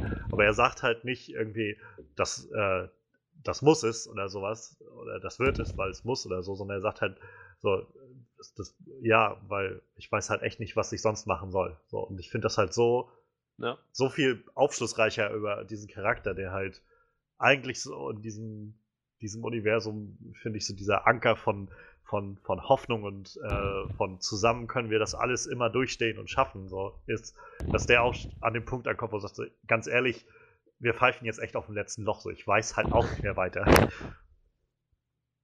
Das trifft ganz gut, wir pfeifen aus dem letzten Loch. Ja, so, so in etwa, äh, ich, ich denke, das trifft es ganz gut. Freddy, wie sieht's bei dir aus? Ja, ist ganz, ganz ähnlich. Also, ich glaube, das wird anschließen an dieses Level von Epicness, das wir noch im Infinity War gesehen haben. Hm, dass sie halt aus dieser völligen Hoffnungslosigkeit jetzt sich irgendwie wieder aufrappeln. Und ja, ich glaube, da, da werden die eine echt gute Story draus spinnen. Zumal jetzt nicht mehr so dieser Bombast, glaube ich, im Vordergrund steht, von wegen alle Charaktere, die wir jemals ja. hatten gegen Thanos und seine Armeen, die bei die vollzählig sind, sondern naja, jetzt geht es irgendwie darum, der geschwächte Thanos, der verletzte Thanos, den halt quasi als Bedrohung zu eliminieren und die Hälfte allen Lebens im Universum wiederzubringen, das jetzt einfach mal fehlt. So, ich glaube, es wird eine andere Dynamik haben und einen anderen Fokus. Vielleicht ein bisschen charaktergetriebener sein, aber ich muss sagen, da freue ich mich sehr drauf. Ich finde es halt auch, also letztendlich muss man ja sowieso mal sagen, wer weiß, was von diesen Szenen tatsächlich im, im Film nachher drin ist nee. oder was jetzt einfach nur für den, für den Trailer gemacht wurde. Ich fände es fast schon wieder witzig, wenn Hawkeye auch in dem Film nicht dabei ist und einfach nur für den Trailer da reingeschnitten wurde. ähm, aber was ich halt sehr krass oder sehr, sehr, wie gesagt, man will vielleicht nicht zu viel reininterpretieren, aber ich finde es trotzdem irgendwie sehr, sehr krass oder schön zu sehen, dass Thanos halt seine alte Rüstung da wie so eine Vogelscheuche aufgebaut hat und scheinbar wirklich jetzt wie so ein Farmer irgendwie einfach sich da auf diesen Planeten zugesetzt hat, weil halt viele Spekulationen waren ja so, ja, Thanos, die sein ganzes Gelaber und so, war halt nur so dahin, weil er eigentlich trotzdem einfach nur Leute töten will. So, aber das, den Eindruck, den man jetzt durch den Trailer kriegt, ist halt schon, dass er tatsächlich erstmal das Ding sozusagen als abgeschlossen ansieht und sagt, so meine Aufgabe ist erfüllt. Und jetzt kann ich mich endlich zur Ruhe setzen. So, ich habe getan, was nötig ist. Und ähm, das also finde ich irgendwie interessant mal gucken, wo sie das dann hin weiterspinnen. Ob er dann zurückkommt und äh, oder sie ihn auftreiben und vermöbeln oder so. Ich habe keine Ahnung. ähm, ich glaube, so die, die tragende Theorie, die, ähm, die durchs Netz geht und wo sich irgendwie fast alle so mit, mittlerweile, ohne dass es irgendwo auch nur Hinweise wirklich für gibt, aber alle so drauf verständigt haben, ist halt, dass wahrscheinlich Zeitreisen in irgendeiner Art und Weise hineinspielen wird. Nicht umsonst wird Ant-Man wahrscheinlich am Schluss da auftauchen mit dem, mit dem Van, wo irgendwie das Ding drin ist, wo man äh, in, in die, ja. die Quantum-Welt da rein kann. Ähm, wer weiß, wenn sie Tony Stark dann noch mit drauf loslassen, ähm, ob sie dann nicht vielleicht äh, das, das Geheimnis knacken können oder sowas, ähm, wie man vielleicht Zeitreisen kann oder Quantensprünge macht oder was weiß ich. Ähm, das ist, glaube ich, so eine der tragenden Theorien. Ähm, ich bin gespannt, wie Captain Marvel in das Ganze reinpassen wird. Haben sie auch, glaube ich, geschickt erstmal rausgelassen aus dem Trailer, ja. da ihr Film ja jetzt letztendlich auch erst kommt. Ähm, was ich noch ge gesehen habe, ähm, Shuri scheint auch verschwunden zu sein, was ich sehr schade finde. Ich hatte so, also mal gucken, wo, wo sie landet, aber es gibt ja diesen Moment von Bruce, wo er irgendwie auf dieser, da von, von diesen Files steht, wo irgendwie dran aufgezeigt wird, wer jetzt alles verschwunden ist. Ähm, als verschwunden gilt, Peter ist halt zu sehen und also Peter äh, Parker und halt ähm, Scott auch und halt Shuri ist davor auch noch kurz zu sehen. Ähm, wie gesagt, finde ich ein bisschen schade. Ich hatte so ein bisschen gehofft, dass wir vielleicht Shuri im Black Panther Outfit kriegen oder so, dass sie das die Rolle übernimmt. Hm. Ähm, ja, aber ansonsten, also es ist halt, es ist halt so krass, weil irgendwie alle echt viel zu verdauen haben in diesem Film. Also glaube ich von den Charakteren so. Sowohl halt Steve und Natascha, aber Tony vor allem ja auch, der, naja, der irgendwie Peter in seinen Armen hat sterben sehen und äh, wahrscheinlich jetzt auch denkt, na gut, Stephen Strange hat sich irgendwie ganz offensichtlich für mich geopfert und ich werde jetzt hier abracken in diesem Raumschiff. Auch ein toller, tolles Opfer gewesen. Ähm, aber auch generell diese Szene mit Tony, irgendwie auch wieder so eine tolle Reminiszenz irgendwie zu Iron Man, wie er da sitzt in diesem, in diesem Axel-Shirt, was er, also sieht wirklich fast genauso aus wie im ersten Film, wenn er in dieser Höhle quasi sitzt und, äh, Stimmt, ja. und am, am Bauen ist. Und ich hoffe halt tatsächlich so ein bisschen, dass es in die Richtung geht. Also es, es gibt halt viele Theorien, wie er da jetzt dann rauskommt. War so entweder Captain Marvel sammelt ihn ein oder ähm, vielleicht wird Thor das machen. Also wenn, wenn Rocket vielleicht rausfindet, wo das Schiff ist, dass Thor dann mit seiner, mit seiner äh, Bifrost-Axt da dann dahin kann oder sowas mhm. und ihn da rausholt. Oder sehr schön, eigentlich auch eine schöne Idee, dass äh, Valkyrie und, und Korg irgendwie da ankommen und ihn einsammeln. Fand ich irgendwie netter Gedanke. Aber im Kern, glaube ich, am geilsten wäre es eigentlich, wenn er wirklich quasi wieder völlig allein auf sich gestellt ist und sich, sich da rausarbeitet, so mit, mit seinem Verstand halt. Und irgendwie eine Lösung findet für das Problem. Ähm, und ja, auch Thor, der irgendwie halt, den man nur kurz in diesem Hoodie sieht, wie er da irgendwie sehr ja, schuldzerfressen irgendwie aussieht, kann ich mir mhm. vorstellen. Und da gab es halt so ein schönes Meme zu im, im Netz, wo ähm, quasi genau dieser, dieser Screenshot gemacht wurde und jemand dazu einfach so quasi seine internen Gedanken sind immer, I should have gone for the head, I should have gone for the head, I should have gone for the head. das fand ich sehr, sehr schön. Ja, und also ich habe jetzt gerade letzte Woche mir endlich mal Ant-Man and the Wasp angeguckt und ähm, Ach, den hast du noch gar nicht gesehen? Nee, ich hatte den damals im Kino nicht, nicht gesehen, Ach, leider. Das kann ich mich gar nicht ähm, war, ich, war ich auch nicht dabei in dem Podcast, wo ihr den besprochen hattet. Ähm, weiß gar nicht aus welchem Grund. Aber auf jeden Fall habe ich mir den jetzt endlich mal angeguckt und ähm, ja, ich, ganz offensichtlich kommt Scott ja irgendwie aus der Quantenwelt wieder raus, obwohl hm. die anderen verschwunden sind. Ähm, und er scheint ja auch noch nicht so ganz zu wissen, also jedenfalls mal seiner Einstellung nach, rate ich mal, er weiß noch nicht, nicht so ganz, was passiert ist, wie er da vor der Tür steht. Er scheint eher so ein bisschen so, irgendwas stimmt hier nicht, Leute. Ähm, hi, könnt ihr mich bitte reinlassen? So. Und ähm, das fand, fand ich halt, also finde ich das in diesem Trailer irgendwie ein schöner, schöner Dreh, so nachdem alles so wie du schon meinst, so depressiv und so ist, dass ganz am Schluss irgendwie so ein kleiner Hoffnungsschimmer irgendwie kommt mit Scott, der da vor der Tür steht und die anderen einfach, oh mein Gott, es gibt ihn noch. So, wir, vielleicht haben wir doch noch eine Chance für irgendwas. So. Und, ähm, ja, also ich bin, ich bin auch echt sehr gespannt, wo das Ganze hingeht.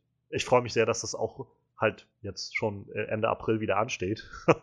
Das ist jetzt auch gar nicht mehr so lange hin tatsächlich. W wann kriegen wir Captain Marvel? Ähm, Februar, meine ich. Ich glaube, ich glaube so. So ungefähr in dem Zeitrahmen, wie halt Black Panther letztes Jahr bei uns kam. Okay. Auch im Februar. Ich meine irgendwie so im Dreh. Februar oder März, Anfang März, irgendwie sowas. Viel Zeit liegt auf jeden Fall nicht dazwischen. Ja. Ja. Sonst noch Gedanken dazu? Oder ich bin gespannt. Ich bin gespannt, was sie, was sie, ob sie sich was für Stan Lee ausdenken im Film. Ja, das, das stimmt. Aber äh, ich, weiß ich nicht. Meinst du, er hätte vielleicht dafür noch was aufgenommen? Also ich glaube, sie werden da schon noch was aufgenommen haben. So der, ja, der, der Film. Sie haben das ja, glaube ich, schon, also die beiden Avengers-Filme so hintereinander gedreht. Und ja. generell, glaube ich, hieß es ja mal, dass sie schon so einige Szenen im Vorfeld einfach gedreht haben. Wahrscheinlich setzen sie ihn einfach vor einen Greenscreen und haben ihn einfach verschiedene Sachen irgendwie sagen lassen oder sowas und fügen das dann dementsprechend an. So, keine Ahnung. Ja, ich, ich habe mir letztes Mal so ein paar, äh, paar Videos auf seinem Instagram-Account angeguckt, so und äh, ich sag mal, der Vergleich von vor einem Jahr zu dem, was er so zwei, drei Wochen vor seinem Tod aufgenommen hat, war schon. Also, der hat echt massiv abgebaut in den letzten Monaten, so, ne? Das hat man schon gemerkt, so. Deshalb, wahrscheinlich haben sie deshalb noch genug im Voraus äh, aufgenommen. Ich gehe davon ja. aus, das äh, war schon ein bisschen abzusehen, so, ne? Also, ja, ist halt auch 95 der Mann, ne? Also ja, gewesen. Das ist halt. Ja.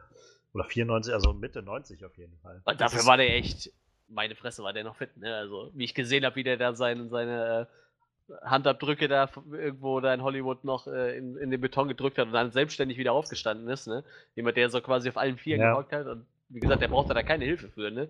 Und das ist, ich glaube, für einen 94-jährigen Mann ist das schon, äh, schon, schon eine Leistung. So. Klar, der hat jetzt nicht äh, 60 Jahre in einem äh, Untertagebau gearbeitet oder so, ne? Ich meine, da geht es einem wahrscheinlich anders, aber das ist trotzdem eine respektable Leistung so, ne? Und ich meine, der hat wahrscheinlich auch äh, in seinen jüngeren Jahren eine härtere Zeit hinter sich gehabt. So, ich glaube, äh, der war wahrscheinlich auch äh, ganz gut unterwegs, so in den 60er, 70ern. Sah immer ein bisschen aus wie eine äh, Alternativversion von Hugh Hefner, finde ich, so, wenn man so seine alten Bilder sieht. Ja, den, den Gag gab es ja in Iron Man 2. Ja, ja, genau, genau. Als Tony Ja. ihn gesehen hat und war nur, hey, Hef, so. Sieht gut aus.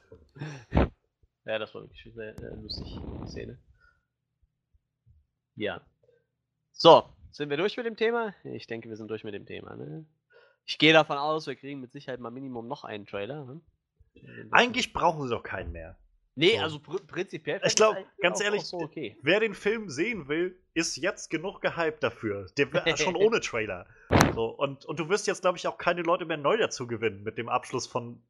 Nee, das 20 stimmt schon. Filmen. Ja, ja, ja. Kann ich mir nicht vorstellen, aber. Aber vielleicht, um das als letztes, wo du es gerade gesagt hast, anzuschneiden. Ähm, ich weiß nicht, habt ihr das mitbekommen? Wie, wie, also letztes Jahr war irgendwie das Star Wars Fandom, was so ein bisschen durchgedreht ist. Es war nicht ganz so schlimm, aber Marvel-Fans sind echt auch richtig heftig übel geworden in den Wochen hier vor, weil der, der Trailer wird ja immer, es kursiert ja immer wieder so, der, der Trailer wird dann kommen, wird dann kommen, Ja, kam ja. halt immer wieder nicht.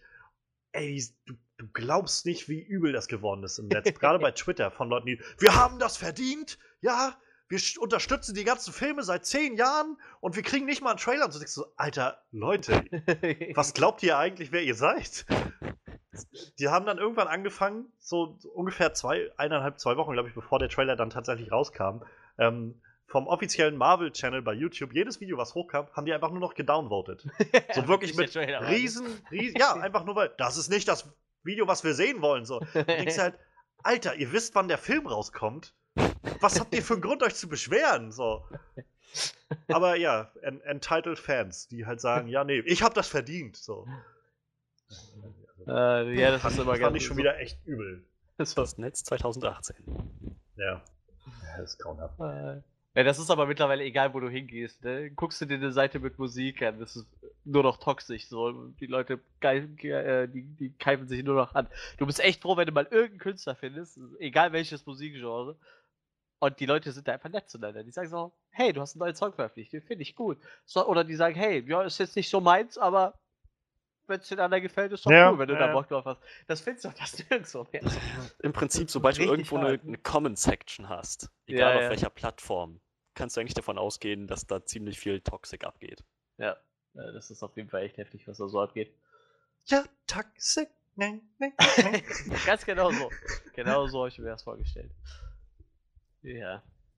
Gut. Ja, wie gesagt, äh, warten wir mal ab, was noch kommt. Vielleicht fordern die Leute jetzt einen zweiten Trailer. So, ihr habt uns nicht genug gezeigt. Bringt uns den nächsten Trailer. Ja, die sind ja, schon, sind ja schon wieder ausgerastet, weil es dann hieß, ähm, also in der Woche, wo der rauskam, kam halt am Montag Captain Marvel Trailer. Dann hieß es, am Mittwoch sollte Avengers 4 kommen, wurde dann aber abgesagt, weil ähm, an dem Tag dann die Beerdigung von George W. Bush, also George Mhm. Herbert Walker Bush war. Und äh, dann haben sie es halt verschoben. Dann kam der, glaube ich, am Freitag oder so, Donnerstag oder Freitag. Und äh, ursprünglich hieß es halt, dass am Samstag dann auch noch der ähm, Spider-Man Homecoming, äh, Spider-Man Far From Home Trailer kommen sollte, Ja. weil der auf der Brasilien Comic Con lief. Und dann haben sie es aber verschoben, wahrscheinlich weil es sich alles dann doch zu dicht lag. Ähm, und da sind sie schon wieder ausgerastet. So, wie kann das sein? So, der sollte kommen und so weiter. und so, das ist immer, wo ich denke, weißt du was, ihr habt gar keinen Trailer verdient, ihr euch so aufführt. Ja, irgendwie Und schon. letztendlich ne? beschwert ihr euch sowieso bloß wieder über alles, was zu sehen ist. So. Ja, irgendwie ist es wirklich so. Also eigentlich sollte man sich überlegen, was man den Leuten überhaupt noch zu sehen gibt oder einfach so einfach lässt. Naja. Die Leute wollen immer mehr, immer mehr, immer mehr. Ich meine, die Leute letzten, lästern immer über die Deutschen, ne? So, wenn es uns nicht gut geht, warum, was hat Michael Mittermeier gesagt? Wenn es uns gut geht, warum nicht noch besser? So Ja, ja. Motto, ne? Aber ich glaube, das ist mittlerweile einfach so eine ganz normale Einstellung irgendwie. Ich glaube, die, die Menschheit ist. Und das wird wahrscheinlich auch nicht mehr besser. Ja, Naja. Das ist eine sehr pessimistische Anschauung. Ich sag mal, ja, ist, irgendwann äh, wird es sicherlich so einen Paradigmenwechsel geben beim, beim Umgang online, so sozialen, sozialen, so Cy- Cyber, Social Dings. Relations. So, aber das wird, ich denke, das ist noch, ähm, jetzt ist das gerade so an einem, an einem Tiefpunkt irgendwie, habe ich das Gefühl. Man sollte sich einfach angewöhnen, Menschen zu hassen. Wenn man die prinzipiell hasst, dann weiß man die Leute, die da nett sind, einfach mehr zu schätzen, weißt du? so.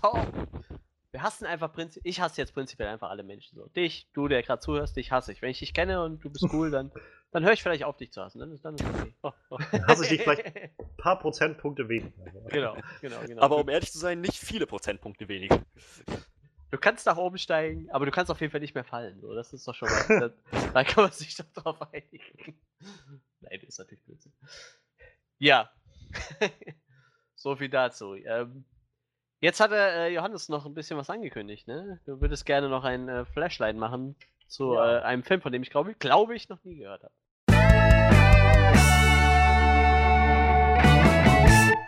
Ja, ich wollte noch ein Flashlight äh, machen zu dem Film Game Night, denn ich habe den letztens mir auf äh, Sky angeguckt.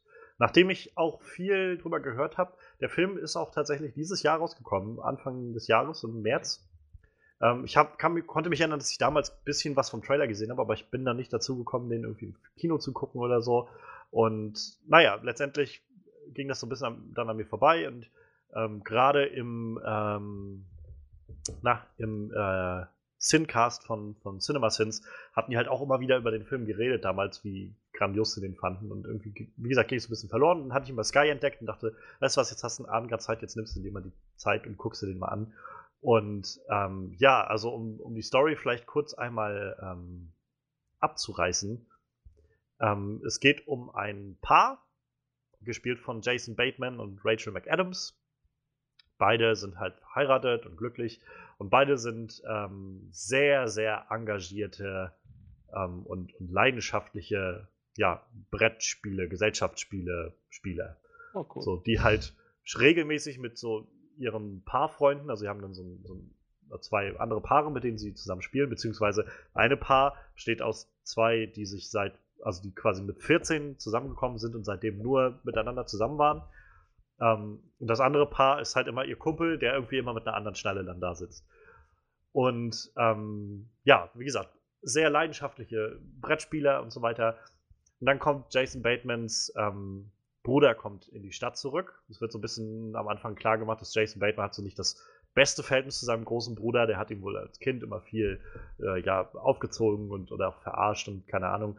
Und ähm, naja, der lädt sich dann mehr oder weniger selbst ein zu so einem Spieleabend. Und nachdem sie dann so mit ihm zusammensitzen, lädt er sie ein zu sich. Und seine Frau, also Rachel McAdams, sagt dann auch, ja, er ist ein Arsch zu dir. Deshalb gehen wir jetzt dahin und quasi ne, werden ihn mal so richtig äh, mit, bei seinen eigenen Spielen irgendwie vernichten.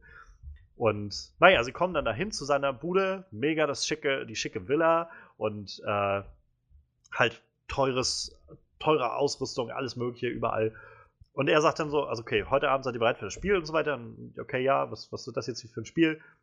Ähm, okay, ja. Folgendes, wir brauchen keine Stifte, Spielsachen oder sonst was. Es wird halt so ein, so ein Rollenspiel. Und zwar wird heute Abend einer von uns entführt werden.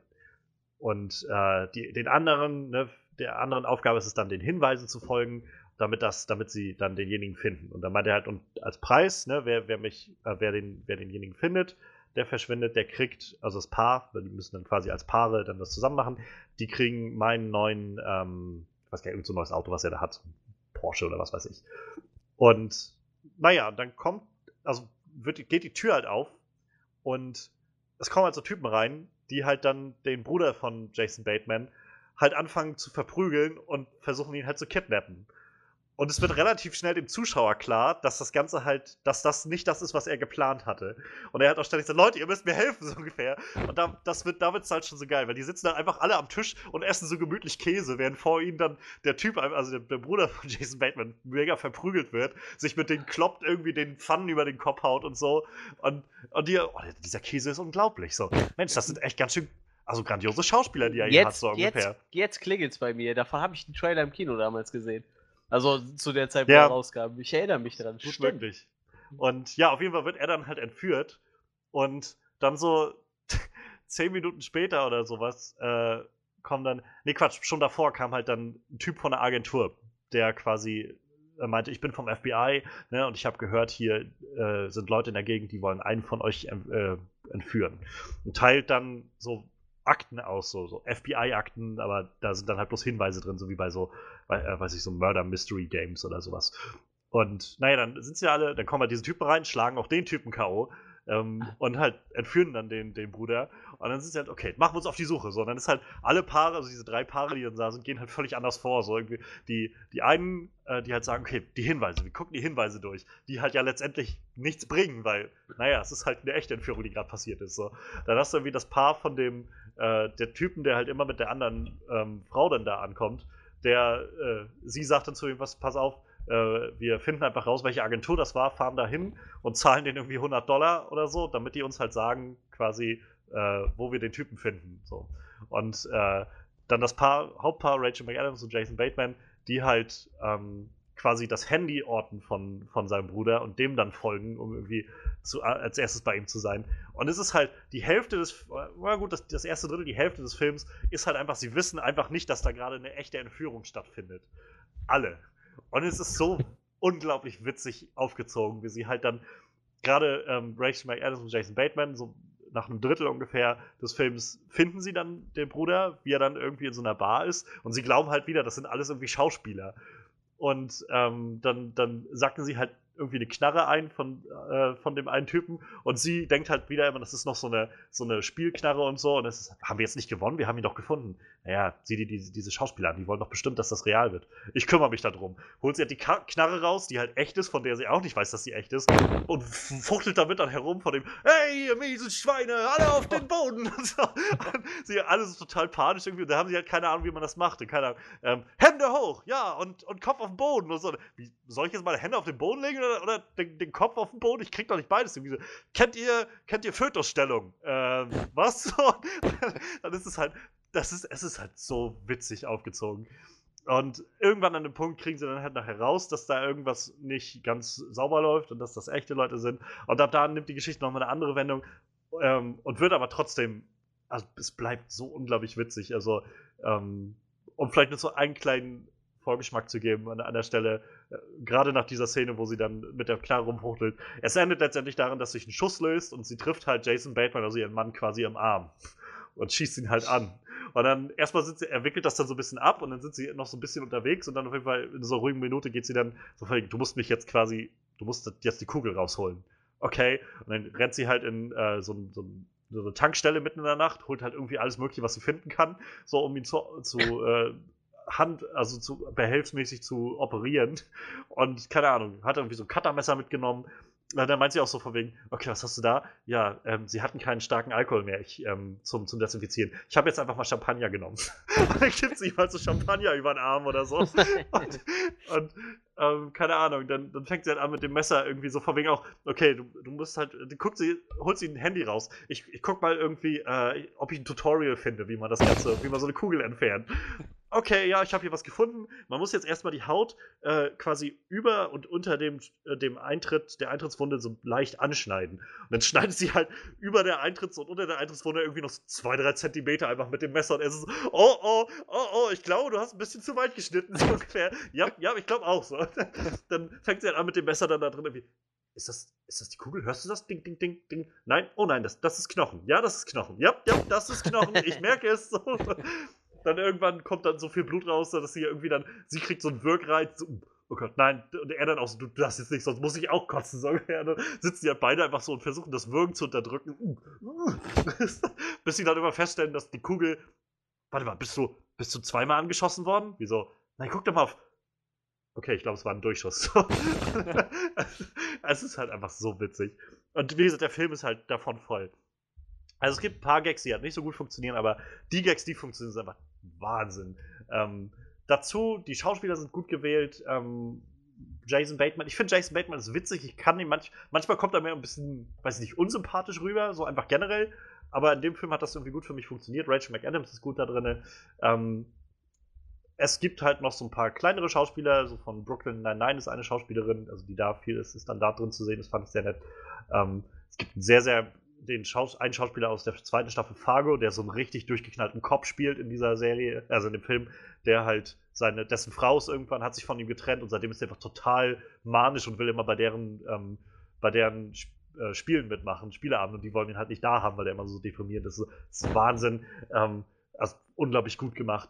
Und dazu neben all dem Schauspielern so, die Story ist halt interessant, es ist halt recht kurzweilig, sag ich mal. Also das Ganze der Film ist halt auch nicht mega lang ähm, und, und, die Story hat, hat, jetzt nicht die mega krassen äh, Twists, so ein paar Twists und Turns sind drin. Ähm, aber vor allem auch das, das Production-Setting ist richtig geil gemacht. Also es ist krass, wie viel Geld da drin stecken muss, denn so die, man hätte halt so eine, so eine recht billige Comedy daraus machen können. Und die legen aber halt echt viel Wert darauf, dass nicht nur die Comedy halt stimmt, sondern alles rundherum. Es sieht alles super aus und vor allem auch die Actionsequenzen, die da drin sind, sind halt echt ziemlich, ziemlich geil und gut gemacht. Also sehr gut geschossen, sehr gut gedreht, sehr gut ähm, inszeniert im Großen und Ganzen, sehr spannend auch inszeniert, was man halt auch nicht so erwartet am Anfang. Und ähm, ja, also ich, ich muss sagen, es ist, es ist ein origineller Film gewesen, so, sowas habe ich noch, auch noch nicht gesehen. Ähm, sehr, sehr witzig. Comedies, finde ich, gibt sowieso nicht so viel gute, funktionierende heutzutage, ähm, die sowas Cleveres jedenfalls machen. Und ähm, ja, also gerade auch wenn man so ein bisschen gerne selbst so Brettspiele und sowas, Gesellschaftsspiele macht, so Spieleabende, ähm, dann, dann kann man sich noch schneller, glaube ich, auch damit identifizieren und immer mal wieder so Kleinigkeiten finden in dem Film. Ähm, also ich, ja, ich kann den auf jeden Fall wärmstens empfehlen. Ich habe sehr viel Freude gehabt mit, mit Game Night. Ich glaube, ich werde mir den jetzt zu Weihnachten auch nochmal mit meiner äh, Familie angucken. Also ich wollte den unbedingt meiner Schwester noch zeigen, weil ich glaube, die wird. Äh, also, eine Sache ist halt, den so für sich allein zu gucken. Ich glaube, mit mehreren Leuten lasse dich halt tot damit. Also, Wahnsinn. Ja, das hört sich doch so an, dann sollten wir uns den mal angucken. Aber wo du es auf einmal den Plot erzählt hast, da fiel es mir wieder ein. So, da habe ich einen Trailer von gesehen. Und der Trailer sah auch echt witzig aus. Es ist halt so geil, wie sie da, wie sie da einfach, vor allem er dann auch irgendwie an einem gewissen Punkt, diese Typen halt ringen da mit ihm, mit dem Bruder und er, der eine klammert sich quasi so von hinten an ihn, er steht auf und lässt sich so von hinten auf so einen Glastisch fallen, so, so einen typischen, äh, ja, so einen Couch-Glastisch, der da so steht, direkt vor denen halt, wo der Käse drauf liegt. Und er fliegt dann quasi mit dem so rücklings da drauf, knallt den Typ auf den Tisch und der Tisch zerbricht aber nicht. Und dann alle irgendwie, oh, oh mein Gott, diese Tische sind verdammt robust, wer hätte das gedacht? So, das halt, und an einem gewissen Punkt im Sp Film später kommt nochmal sowas, wo irgendwie wieder jemand auf so einen Glastisch fliegt und der geht wieder nicht kaputt. Und dann ist, was ist das mit diesen Tischen heutzutage? So, wie gesagt, also ich kann ihn nur sehr, sehr empfehlen. Gorilla Glas. es sind echt viele Gags dabei, die ich so nicht, nicht habe kommen sehen. Sehr, sehr, sehr schön. Ja, das hört sich doch ziemlich gut an. Ja, äh, wie gesagt, ich, ich hätte den Film wieder total vergessen, bis du das jetzt äh, erwähnt hast. So, jetzt, jetzt, wie gesagt, jetzt. Wie gesagt, ich habe ihn auch vergessen. Hätte ich den nicht bei, bei Sky irgendwie beim Durchscrollen gesehen, aber bin froh, dass ich das noch gesehen habe. gut. Ja. Game Night. Sollt, sollten wir uns alle auf den Zettel schreiben. So, und bevor wir jetzt in unsere Review starten, wollen wir jemanden verabschieden, der den Film noch nicht gesehen hat. Aber ich habe mir überlegt, Freddy, bevor du gehst, willst du dich die Ehre haben und ankündigen, was wir für nächste Woche geplant haben, da ja nur Weihnachten ist? Oh, ja, da, da, danke. Ich, ähm, sehr, sehr gern. Und zwar haben wir im Onscreen-Podcast seit geraumer Zeit, seit wann eigentlich? Helfen wir nur kurz auf die Sprünge. Ob ich glaube, im April Sommer oder Mai. Ja, irgendwie so. Also schon, schon mehr als ein halbes Jahr, ne? Ja. Seit mehr als einem halben Jahr ähm, arbeiten wir an einem neuen Format. Ja. Dem. Heißt es denn On-Screen Roulette oder einfach nur. Netflix Roulette, glaube ich. Netflix Roulette, okay, am Netflix Roulette. Und ich werde jetzt gar nicht mal erstmal so viel verraten, nur dass es uns bisher sehr viel Spaß gemacht hat. und äh, ich empfehlen würde, durchaus mal reinzuhören. Und nächste Woche werden wir dann höchstwahrscheinlich schon mal unseren ersten Upload davon zum Besten geben. Einen kleinen Vorgeschmack. Unser erstes Netflix-Roulette aufgenommen im April, glaube ich. Ja, April, Mai, irgendwie so. Irgendwie so um den Dreh. Und wie, wie gesagt, ich, äh, ich persönlich hatte sehr viel Spaß dabei und ich glaube, das geht euch, geht euch auch so. Ja, und ähm, wir, wir sind gerne gespannt ähm, zu hören, was ihr davon haltet ob es euch gefällt, ähm, was, was euch daran genau gefällt. Schreibt uns gerne in die Kommentare. Und ähm, ja, was, was, ähm, ich, ich würde sagen, wenn ihr es euch dann anhört, dann äh, genießt es mit uns. Sehr, Sehr gut, das, das war doch ein netter Teaser. Wie gesagt, dann äh, das bekommt ihr dann zu Weihnachten, da wir ja weihnachtsmäßig auch alle ein bisschen beschäftigt sind, familienmäßig und so, haben wir uns überlegt, das ist vielleicht was Nettes für euch. Und ja, Netflix Roulette dürft ihr euch nächste Woche drauf freuen. Gut, da würde ich sagen, äh, Freddy, du darfst dich äh, vom Acker machen. Ja, oh, ich hau ja schon ab, meine Güte. Ab ins Kino mit dir. ja, ohne Witz, ey. Gibt bestimmt noch eine 20, 30 Vorstellung oder so. Nee, tatsächlich nicht. Die einzigen Vorstellungen, die hier bei uns Ah. sind, sind halt nachmittags für den Film. Ich habe Ja. halt auch, ich habe gestern gesessen um 14 Uhr. Ja, ich habe um, heu- heute um 14.15 Uhr gesessen, tatsächlich. Ja, lustig, ich weiß nicht. Also, ähm, wenn die Leute den Film vielleicht, äh, weiß ich nicht. Ich, ich glaube, der hätte es doch verdient, äh, öfter zu laufen am Tag. Naja, egal. Wir. Ja, dann euch noch äh, viel Spaß und ich denke doch, wir hören uns dann bei nächster Gelegenheit. Ja, das denke Äh, ich auch. auch so. Alles klar. Bis denn. Bis Ciao. dann. So, dann kommen wir mal zu unserer Review. Into the Spider-Verse. Ähm, ich hatte tatsächlich vor. Was war das für ein Film? Äh, vor Venom hatte ich überhaupt keine Ahnung davon, dass sowas äh, in Planung ist. Deshalb, äh, Wir sind halt immer um, den, um die Trailer, die es gab, so herumgekommen, weil immer irgendwas anderes Wichtiges anstand. und dann äh, haben wir immer darüber nicht geredet und darüber nicht geredet und so. Und äh, ja, dann stand er einfach mal vor der Tür. ja, ich, ich, ich glaube, das wäre auch so. Also, Spider-Man-Animation wäre gut. Also, ich sag mal so, gerade ähm, DC und Marvel sind ja nicht so. Die, die hauen ja nicht so, haben ja nicht so einen kleinen Output, ne, was sowas angeht. Bei Marvel habe ich es gar nicht so mitgekriegt in den letzten Jahren, aber zum Beispiel DC ist ja so jemand, die hauen, äh, also Zeichentrickfilme ja meistens keine Animationsfilme, aber davon ja echt öfters mal welche raus. Ne? Die haben ja schon mal öfter welche auf dem Zettel. Äh, de deshalb hätte ich das wahrscheinlich auch so einfach als irgendeiner von diesen Filmen, wo es halt genug von gibt, abgetan. Obwohl die ja doch durchaus alle auch nicht schlecht sind. Ne? Also ich weiß nicht, ob die alle gut sind, aber viele haben ja doch einen relativ äh, guten Ruf, würde ich sagen, von Ja. denen. Ich glaube, der, der ähm, Justice League Dark soll, glaube ich, nicht so geil gewesen sein.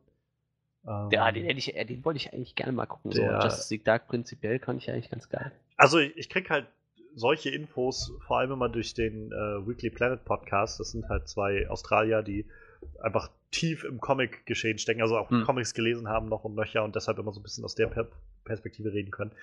Und ähm, der eine meinte halt, also er hatte den gesehen gehabt und meinte halt, es war halt, war halt einfach keine gute runde Story so und an vielen Stellen irgendwie sehr, sehr seltsam so, also nicht, nicht wirklich gut gemacht für das Ganze.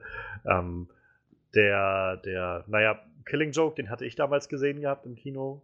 Hm? Batman Killing Joke, der war so lala. So, also diese zweite Hälfte, also sie haben ja quasi zwei Hälften. Die erste Hälfte ist halt wie so eine Vorgeschichte zu Batgirl oder so ein bisschen so eine, so eine Geschichte Mhm. Von Batgirl, wie sie halt dann äh, unterwegs ist. Die ist halt nicht gut gemacht, fand ich. Und danach kommt dann quasi in der zweiten Hälfte die typische Killing Joke-Geschichte, die du halt kennst aus, dem, aus der Vorlage. Hm. Und ja, Batman Ninja habe ich halt letztens bei Netflix mir angeguckt und ja, das ist so eine der abgefucktesten Sachen, die ich, also Comic-Sachen, die ich gesehen habe, glaube ich, bisher. Also, wenn man schon ich mal glaube, da sehen hätte ich wollte, euch nichts von erwartet. Also, ich weiß nicht, es ist jetzt nicht so, dass das gar nichts war. Also, es ist halt schon nicht, also im Kern ist es jetzt nicht wirklich so gut. so. Aber es ist halt schon wert, das mal gesehen zu haben, glaube ich. Ja. Weil, ähm, weil der, also allein halt für das Visuelle ist das schon, die haben halt sehr interessante Styles da so drin. Mhm. Und vor allem, also es gibt, glaube ich, so einen Punkt, wo du entweder an Bord bist mit dem, was da passiert oder nicht. So, und wenn du halt gerne sehen möchtest oder dich darauf einlässt, dass halt die im, äh, im feudalen Japan irgendwie, also dieses, das, der Landbereich da unter äh, verschiedenen Batman-Villains aufgeteilt wird und alle ihre Burg bauen oder so eine Festung bauen, die sich dann zu so einem zu so einem typischen Power Rangers Roboter machen kann. Und diese ganzen Roboter nachher zu, noch einen Riesenroboter formen zusammen, ähm, die der, der dann vom Joker geleitet wird, äh, gelenkt wird so. Und das Ganze dann gegen einen, einen, äh, einen Roboter quasi, der durch Batman mehr oder weniger gelenkt wird. Ist okay, ich Oder bin an Bord. Ist okay. Also, wenn, wenn, wenn man das einfach, wenn man damit an Bord ist und da irgendwann einfach, so, für mich jedenfalls, wenn ich so akzeptiere, okay, ja, das, das ist zwar alles ziemlich dumm, so, aber ähm, warum nicht? So, ich verstehe schon, das sind so diese, so ein bisschen diese japanischen Einflüsse und die scheinen auch wirklich, ich glaube, das wurde ja auch komplett in Japan produziert, das Ding. Sie haben halt einfach dann so der japanischen Seite von Warner Brothers oder so gesagt, von Ja. DC, macht mal. Und das haben sie, glaube ich, auch. Also, Ja, das, das klingt auf jeden Fall sehr, sehr abgefahren. Aber äh, ich, ich meine mich erinnern zu können, da sind zwischendurch tatsächlich äh, des Öfteren mal welche bei aufgetaucht, die ga- ganz gut angekommen Ja, sind. So, ja, ja. ne? Äh, Wie gesagt, der, der Output ist ja relativ hoch. Ich meine gerade ähm, gerade DC hat, meine ich, einen relativ hohen Output gehabt, was das anging. Hm. Ich glaube auch bei Marvel gar nicht so sehr. Ich glaube, die waren eher konzentriert so auf andere Sachen. Es, es gibt auf jeden Fall, ich glaube, drei von diesen Marvel-Boxen mit, mit Marvel-Filmen, aber ich weiß, ich glaube, die sind eher zu der Zeit entstanden, wo das äh, ja. Cinematic Universe gerade entstanden ist, so. Also so um äh, die, den ersten Torfilm rum, ja. meine ich. Da hatten die so einen riesen, riesen Output an, an Filmen dann. Ich habe damals mal ähm, Hulk vs. Wolverine mir angeguckt. Okay. Und Hulk vs. Thor. Die gab es mal beide eine Zeit lang auf YouTube. Ja. Ähm, aus irgendeinem Grund. Wahrscheinlich sind sie irgendwann runtergenommen worden, weil das da nicht sein sollte oder so. Ich weiß es nicht. Aber äh, da habe ich die damals gesehen und also Hulk vs. Wolverine war irgendwie ganz interessant so. War halt, ja, war okay, fand ich. Hulk vs. Thor fand ich dann schon irgendwie witziger, weil, also diese, der Plot von beiden Filmen war jetzt nicht sonderlich komplex oder so. Aber gerade Hulk vs. Thor war halt äh, dass Loki am Anfang Banner gefangen nimmt und mit, mit Magie quasi Hulk und Banner voneinander trennt und dann halt den Hulk, während Odin gerade seinen Odin-Schlaf macht, so den puren Hulk, der nicht mehr äh, von, von Banner irgendwie zurückgehalten wird, auf Asgard loslässt. Und dann siehst du halt irgendwie Hulk, wie der sich einfach so durch, durch Asgardia und Götter so durchprügelt die ganze Zeit. Quasi bis direkt vor Odin. Dann, dann schaffen sie es nachher, ihn in die Hölle zu verbannen und dann verprügelt er halt die ganze Hölle. Also, wo, wo Hella dann irgendwie lebt oder so. Das, das ist schon ganz witzig. Ja, man kann sich bei so äh, Filmen ein bisschen austoben. Glaube ich. Ja. Das, das machen die dann auch ganz gerne. Ich weiß auch nicht, ob die immer direkt einer Comic-Vorlage äh, entspringen. So. Also ich habe zwar schon zum Beispiel dieses Batman vs. Ninja habe ich noch nie gehört, aber ich habe halt eine ziemlich, äh, es gibt halt so eine ziemlich abgefahrene Story, wo Batman halt äh, offiziell tot ist, aber eigentlich war der gar nicht tot, der ist nur in der Zeit zurückgereist und ich weiß nicht, er landet dann äh, im Mittelalter, er landet äh, ja. bei irgendwelchen, irgendwo bei Indianern und macht sich dann sein Batman-Cape aus, aus, dem, äh, aus Wolfsfell und so. Also so richtig abgefahrene Sachen auf jeden Fall, wo er die ganze Zeit durch die Zeit reist, mal in die Zukunft, mal in die Vergangenheit. Also es gibt, gibt schon ein paar äh, abgefahrene Sachen auf jeden Fall. Ja, ähm, auf jeden Fall haben wir jetzt Into the Spider-Verse bekommen. Ein, ein ein, ähm, ja, wie soll es denn, so, so ein Crossover zwischen den verschiedenen Universen, in denen Spider-Man spielt. Äh. Wir haben unter anderem als Hauptcharakter haben wir Miles Morales, der glaube ich nachher der Ultimate Spider-Man war oder genau. ich glaube sogar noch ist. Ich glaube, das spielt auch alles so in diesem Ultimate Universe genau. mehr oder weniger. Ja, ich glaube, sein Universe ist ja so das, das, das Hauptuniverse da. Dann äh, haben wir Spider-Gwen aus einem anderen Universum. Wir haben äh, Spider-Man Noir aus dem Marvel Noir-Universum, was ist, ich glaube, von 2009 sind die äh, Comics. Wir haben Spider-Ham, Spider-Pig, Spider, wie heißt der? Spider-Ham. Spider-Ham, eine ja, wahrscheinlich irgendwie, vielleicht ja sogar von den Simpsons inspiriert. Ich weiß es nicht. Auf jeden Fall ein nee, Schwein, nee. was aussieht wie Spider-Man. Es, es, gab, äh, ich glaube, aus den 80ern oder so ist das. Mhm. Kennst du die Origin-Story von Spider-Ham? Nee, tatsächlich nicht. Ähm, wie würdest du denn schätzen, ist die Origin-Story von Spider-Ham? Er wurde von einem radioaktiven Schwein gebissen. Sagen die das nicht im Film sogar? Ich weiß es nicht. Die erzählen die ja kurz, ne? Aber ich kann mich ja. nicht daran erinnern. Spider-Ham war eine Spinne, die von einem radioaktiven Schwein gebissen äh, wurde. Okay, ja. Und dann, nachdem sie quasi zu Spider-Ham wurde, bei seiner, in Anführungszeichen, Tante eingezogen ist, die einfach, also er lebt in so einer Welt, wo halt Tiere quasi die, die Menschen sind, so ungefähr. Und äh, ist dann angezogen bei, in Anführungszeichen, seiner Tante, einfach so eine alte Schweinelady, Tante May, die einfach senil ist und nicht weiß, dass sie, also sich nicht daran erinnern konnte, dass sie keinen Neffen hat. Und, und tut dann einfach so, als wenn er bei ihr wohnt. und zu ihr gehört. Das ist so das, was ich so ein bisschen aufgeschnappt habe, seitdem ich den Film jetzt geguckt habe. Aber ähm, ja, es ist, es ist, einfach abgedreht und witzig. Ne? So. Ja, und dann haben wir noch eine japanische Version. Äh, das ist Penny, Penny Parker. Parker. Genau. Sie, ist, vom Style her sind die Charaktere auch alle ein bisschen anders. Sie ist halt ein bisschen anime-mäßig äh, inspiriert und äh, hat halt äh, eine besondere Beziehung zu einer Spinne, die in einem äh, Roboter baut, äh, in einem Roboter lebt, den ihr Vater gebaut hat oder irgendwie mhm. so. Ich also, glaube, wenn ich das richtig verstanden habe, also ich, Gott sei Dank habe ich halt den Weekly Planet Podcast, der immer montags rauskommt, wodurch ich heute den neuen hören konnte und dann sind sie ein bisschen drauf eingegangen. Ich meine, dass wir so verstanden haben, dass sie halt schon gebissen wurde von der Spinne, aber okay. dadurch halt nicht die Spinnenkräfte ja. per se bekommen hat, sondern vielmehr die beide so ein, so ein, so ein gewisses Band jetzt verknüpft so und sie die halt auch so ein Stück weit lenken kann oder steuern kann, die Spinne. Und dadurch die Spinne jetzt in dem Roboter ist und den Roboter steuert. Und mag sein, dass der von ihrem Vater gebaut wurde, das weiß ich nicht mehr genau. Aber ja, irgendwie sowas haben sie auf jeden Fall gesagt. Also ihr Vater spielt auf jeden Fall noch eine Rolle bei, bei diesem, äh, bei diesem Roboter. Ja, auf jeden Fall äh, sehr abgefahrene Charaktere. Und äh, eigentlich, um mal kurz die Story abzureißen, es geht halt um äh, Miles Morales. Der erstmal, eigentlich geht es erstmal um, um, um Spider-Man. Ganz normal Peter Parker und äh, ja, äh, es wird sich sehr über die Origin Stories lustig gemacht, ein bisschen so. Ja, wie ihr schon alle wisst, wird dann nochmal ganz kurz die Story Ja. abgerissen. Und äh, ja, dann macht es halt einen Schwenk zu Miles Morales, der halt äh, zum Beginn des Films einfach noch äh, ein ähm, normaler Junge ist. Ich glaube, er ist halb äh, Afroamerikaner, halb Mexikaner oder so, ne? Oder irgendwie sowas war das, glaube Ja, ich. irg also irgendwie sowas in dem Dreh. Ja, ja. Ah, halb, äh, halb, halber Puerto, Rica Puerto Ricaner Ja. und halb äh, Afroamerikaner. Ähm, Seine Mutter ist, glaube ich, Latina auf jeden Fall. ja, genau, genau, irgendwie so. Ich habe sie auch nur Spanisch reden hören, deshalb habe ich jetzt auf Mexiko getippt, aber äh, Entschuldigung, es war, äh, sie kommt aus Puerto Rico. Auf jeden Fall, ähm, ich glaube, es ist auch einer der äh, ersten oder einer der wenigen äh, Charaktere mit so einem Hintergrund. Ne? Hm. In dem Fall sogar mit der Kombination natürlich auch der erste dann. Und äh, wie gesagt, man kennt man aus dem Ultimate-Universum und äh, es wird halt kurz auf seine Origin-Story äh, eingegangen. Er, äh, sein Vater ist Polizist, seine Mutter ist, weiß ich nicht, wird nicht so erwähnt und äh, er hängt halt gerne nach der Schule bei seinem, seinem Onkel ab und geht halt mit ihm eine Runde sprayen, nachts irgendwo in einem U-Bahn-Schacht, weil er gerne, er malt halt gerne so äh, Text auf, auf ein äh, Papier und sein Onkel sagt, komm, wir suchen uns mal eine schöne Wand.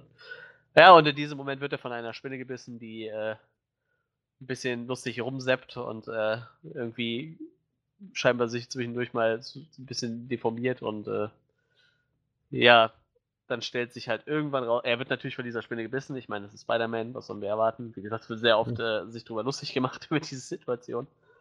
Und äh, ja, er wird dann gebissen und wird dann halt auch zu Spider-Man. Und im Endeffekt ähm, geht es halt darum, dass er mitbekommt, dass Wilson Fisk, alias Kingpin, der, ich glaube, der Main Villain eigentlich, der immer über allem steht, Ja. Spider-Man-Universum, der äh, versucht halt ein ein, ein, äh, ähm, ähm, ähm, Teilchenbeschleuniger oder Ja, sowas. irgendwie sowas baut er, um äh, in eine andere Dimension zu gelangen. Es ist doch noch nicht klar, warum er das macht am Anfang. Er, er macht es einfach. Und da, ich gehe davon aus, da kommt auch die Spinne her, weil die hat halt auch so.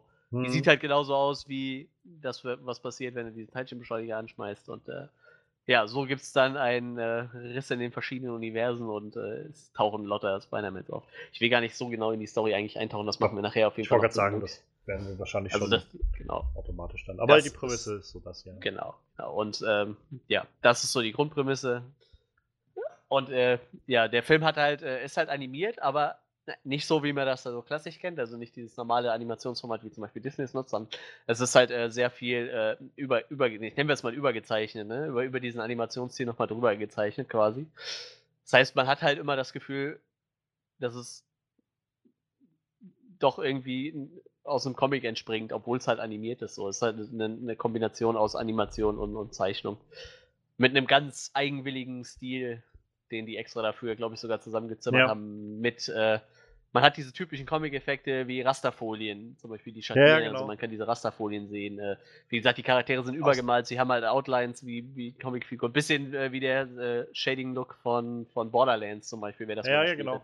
So auch so ein Richtung. bisschen, so ein bisschen diese, diese, ja, so diese Kleinigkeiten, wie so, wenn dann, ähm, weiß ich mal, ab und an äh, Thought Bubbles oder so, so Ja, ähm, genau, genau, Gedankenblasen genau. reinkommen oder halt, keine Ahnung. Soundwords. Genau, so, solche fand ich super witzig irgendwie. Also Ja, das stimmt. ab einem gewissen Punkt habe ich das auch gar nicht mehr so wahrgenommen. Ich glaube, ich würde ihn gerne tatsächlich nochmal sehen, um auf solche Sachen zu achten. Ich glaube auch, jedes Mal, wenn ein Spider-Man irgendwo ähm, geschwungen ist, hast du halt immer so ein dieses und das war auch, glaube ich, immer irgendwo so klein damit rangeschrieben, dass da dieses Geräusch jetzt kommt. Ja.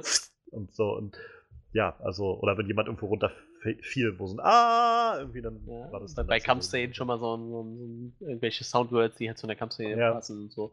Genau, sehr, sehr, sehr viel mit Soundwords wurde gearbeitet. Ein bisschen äh, erinnert einen das so an diese alte Adam West-Serie, aber Mhm. nicht, nicht so penetrant. In dem Fall. Also, ähm, ich habe das, wahrscheinlich du weißt es ja dann genauso, wir haben, wenn man das so ein bisschen recherchiert, also sie haben halt wirklich versucht, dass du theoretisch immer das Gefühl hast, du guckst halt so ein, so ein Comic-Panel Ja. an. Der jetzt lebt irgendwie auf einmal. Genau. Und ich gehe davon aus, wenn du halt äh, an irgendeiner Stelle in diesem Film, sobald wir den irgendwann dann mal auf Blu-ray besitzen würden oder uns den bei Netflix angucken, ja, oder keine Ahnung, Netflix ist dann ja wahrscheinlich, weiß ich nicht, ob das dann Geschichte ist, bei irgendeinem Streaming-Anbieter oder so gucken, ja, du wirst irgendwo Pause drücken, wahrscheinlich könntest du eine, eine Sprechblase reinfügen, hättest dann einen schönen schön Comic-Panel so. Also so, so, so diesen Effekt soll es halt wirken. Und ich finde gerade bei äh, Spider-Man Noir konntest du zum Beispiel diesen Rasterfolien-Effekt total geil Mhm. sehen halt. Ne? Das sah halt richtig abgefahren aus. Lass uns doch, bevor wir noch weiter Ja. da einsteigen, weil ich glaube, das können wir noch mal gleich ein bisschen mehr. Also lass uns vielleicht kurz über unsere Erwartungen reden. Genau, genau, genau. Ja. Genau, reden wir mal über unsere Erwartungen. Möchtest du anfangen? Du hattest wahrscheinlich sogar noch mehr Erwartungen wie ich.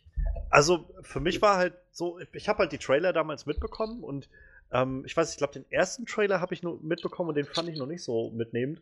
Der zweite Trailer hatte dann ähm, mich mehr gecatcht. Da gab es dann, glaube ich, diesen, diesen ja, Sprung zu sehen von Miles, den er am Schluss des Films, also Hm. so gegen Ende des Films macht, diesen ersten krassen Sprung.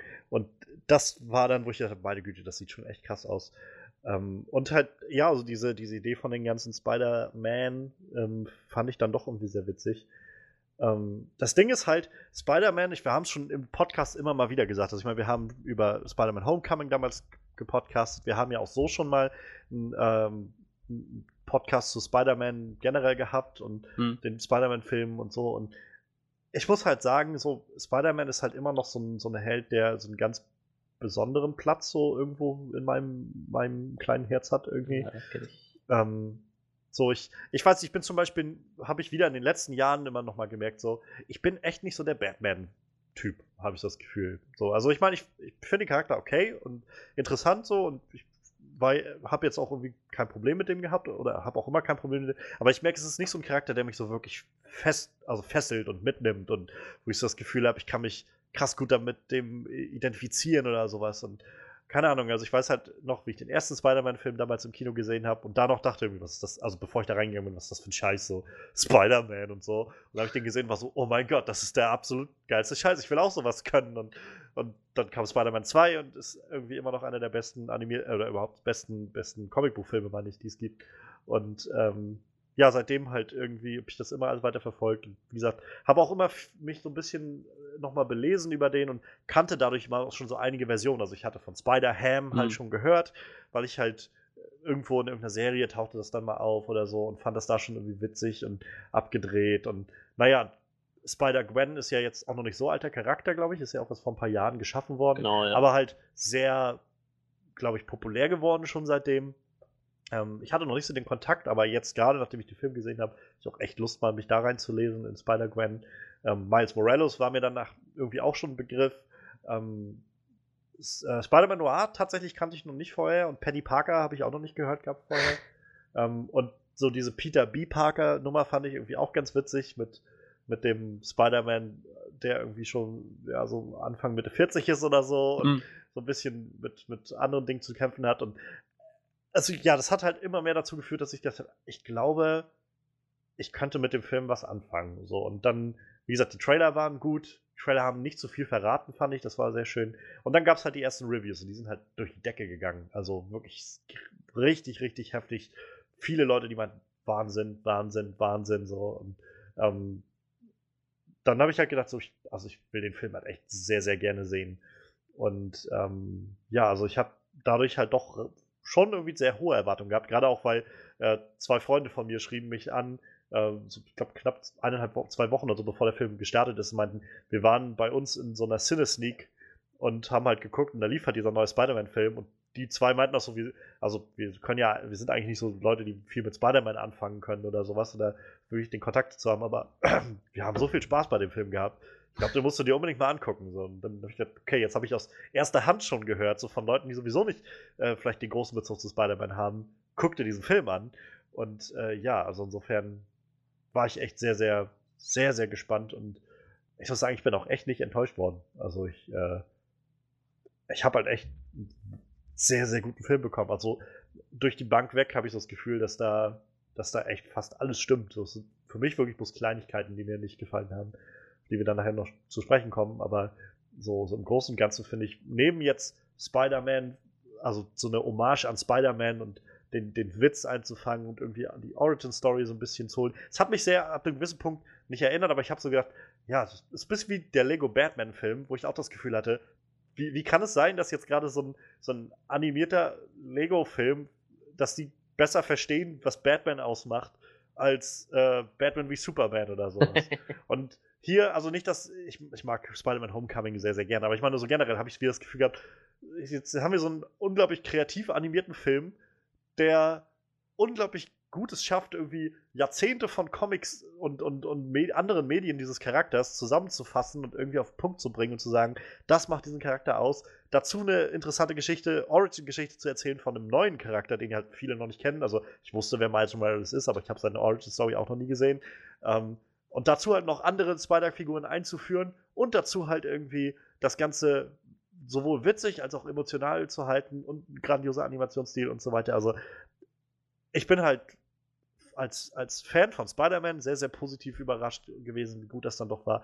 Und einfach als Filmfan habe ich gedacht, das ist einfach ein richtig, richtig gut gemachter, solider Film. So, ich kann mir nicht vorstellen, dass jemand, der keine Ahnung von Spider-Man hat, damit nichts anfangen könnte. Selbst dann würdest du, glaube ich, einfach eine richtig tolle, spannende Geschichte sehen, die, die genau die richtigen Punkte trifft, ob du jetzt Spider-People kennst oder nicht. Ja, das ist ein bisschen, äh, vor allem, äh, was ich krass fand, ist die, diese Einbindung von dem Soundtrack halt. Ne?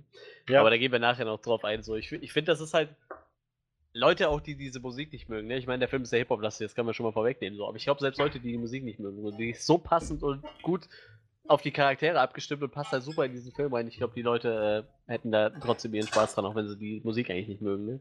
Das muss man halt auch erstmal schaffen. Ja, äh, aber erstmal zu meinen äh, zu, zu dem, was ich erwartet habe. Also, ähm, ich glaube, äh, die Leute, die den Podcast hier öfter hören, die wissen, dass ich nicht der riesen Fan von Animationsfilmen bin. Ich glaube, äh, Nein. das habe ich des Öfteren erwähnt. Dementsprechend äh, war jetzt mein Interesse äh, gar nicht so riesig. So, ich hätte tatsächlich diese Woche lieber äh, Mortal Engines geguckt eigentlich. Äh, das war so, so äh, mein Ziel. Und dann hat Johannes mich darauf hingewiesen, ich sollte mir doch mal die Ratings bei Rotten Tomatoes zum Beispiel angucken. Und dann habe ich mir gedacht, das ist äh, irgendwie traurig, aber. Äh, das ist ein Riesenflop gewesen in Amerika. Ja, das ist halt äh, irgendwie. irgendwie 7, Millionen Dollar am ersten Wochenende eingespielt. Bei Produktionskosten von über 100 Millionen Dollar. Ich, ich glaube halt, die, dieses äh, Universum ist echt cool so und die Romane sind halt relativ gut angekommen, aber ich glaube, ich werde tatsächlich auch dann äh, eher die Romane mal lesen. So habe ich mir dann nach diesen Reviews gedacht.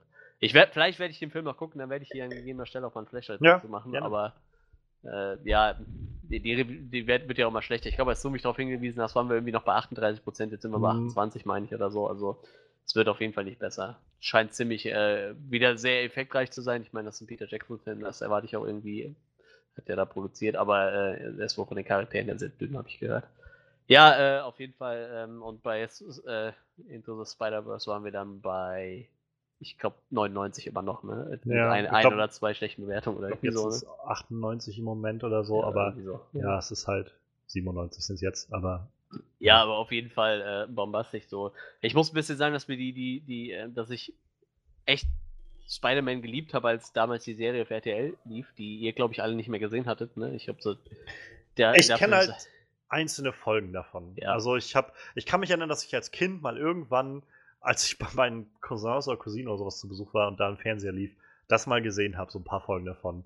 die hat ja auch dieses ganz, ganz markante Spider-Man-Intro gehabt, was Ja, ja, so genau. Du, du,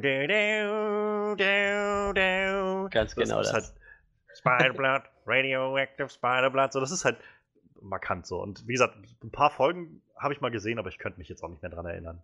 Ja, ich habe halt echt einen Großteil meiner Kindheit damit verbracht, so, ne? Also ich glaube, die kamen immer samstags und sonntags morgens auf RTL so, da hatte ich natürlich noch keinen eigenen Fernseher zu der Zeit, da habe ich mich dann immer ins Wohnzimmer geschlichen in der Hoffnung, dass meine Eltern noch schlafen und habe dann Spider-Man geguckt und äh, als ja. ich dann einen eigenen Fernseher irgendwann mal hatte, habe ich das auch geguckt, also es lief ja, ich glaube RTL hat ja irgendwie so gefühlt acht, neun Jahre ihr Programm nicht geändert morgens. da kam über dieselben Serie. Ich glaube, ich habe gefühlt immer Mega Man geguckt, äh, auch mit einem super coolen Intro übrigens. Äh, Turtles kam, glaube ich, immer relativ oft und Spider-Man kam mal super viel.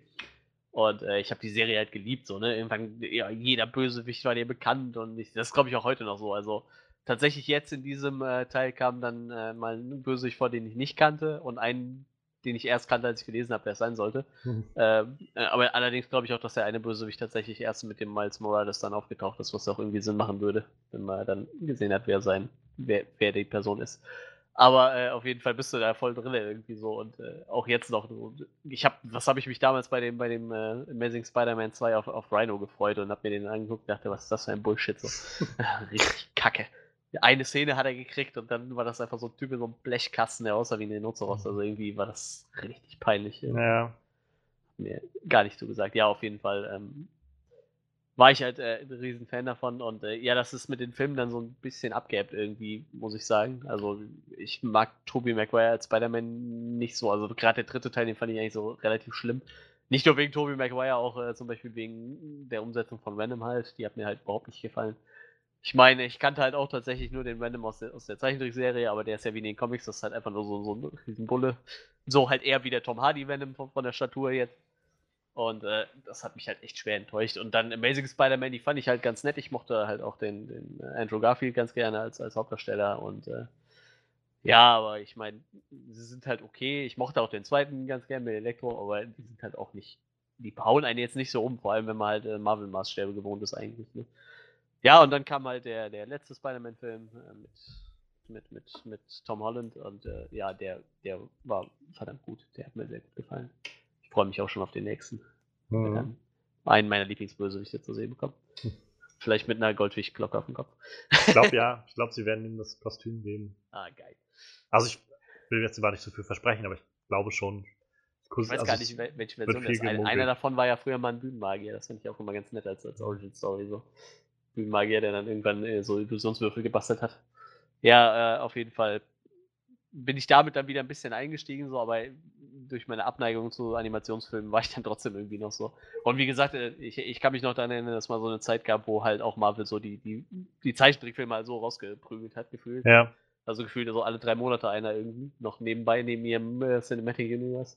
Und äh, ich habe die zwar nie gesehen, aber ich dachte mir schon, ja gut, das wird halt wahrscheinlich ein passabler Film sein, aber auch nichts Tolles. Ja, und dann hast du mir halt von den Reviews erzählt und dann dachte ich mir, okay, das, das wird dann wahrscheinlich doch ziemlich nett. Dann habe ich mir den mal gegönnt heute. Dann bin ich extra ein bisschen früher von der Arbeit gegangen und habe mich ins Kino gesetzt, ja. Und äh, also ich muss sagen, ich mag Animationsfilme immer noch nicht. Der Stil ist halt ein bisschen anders so jetzt und äh, auch ein bisschen erträglicher für mich so. Ich fand es ganz okay, aber der Riesenfilm bin ich halt immer noch nicht.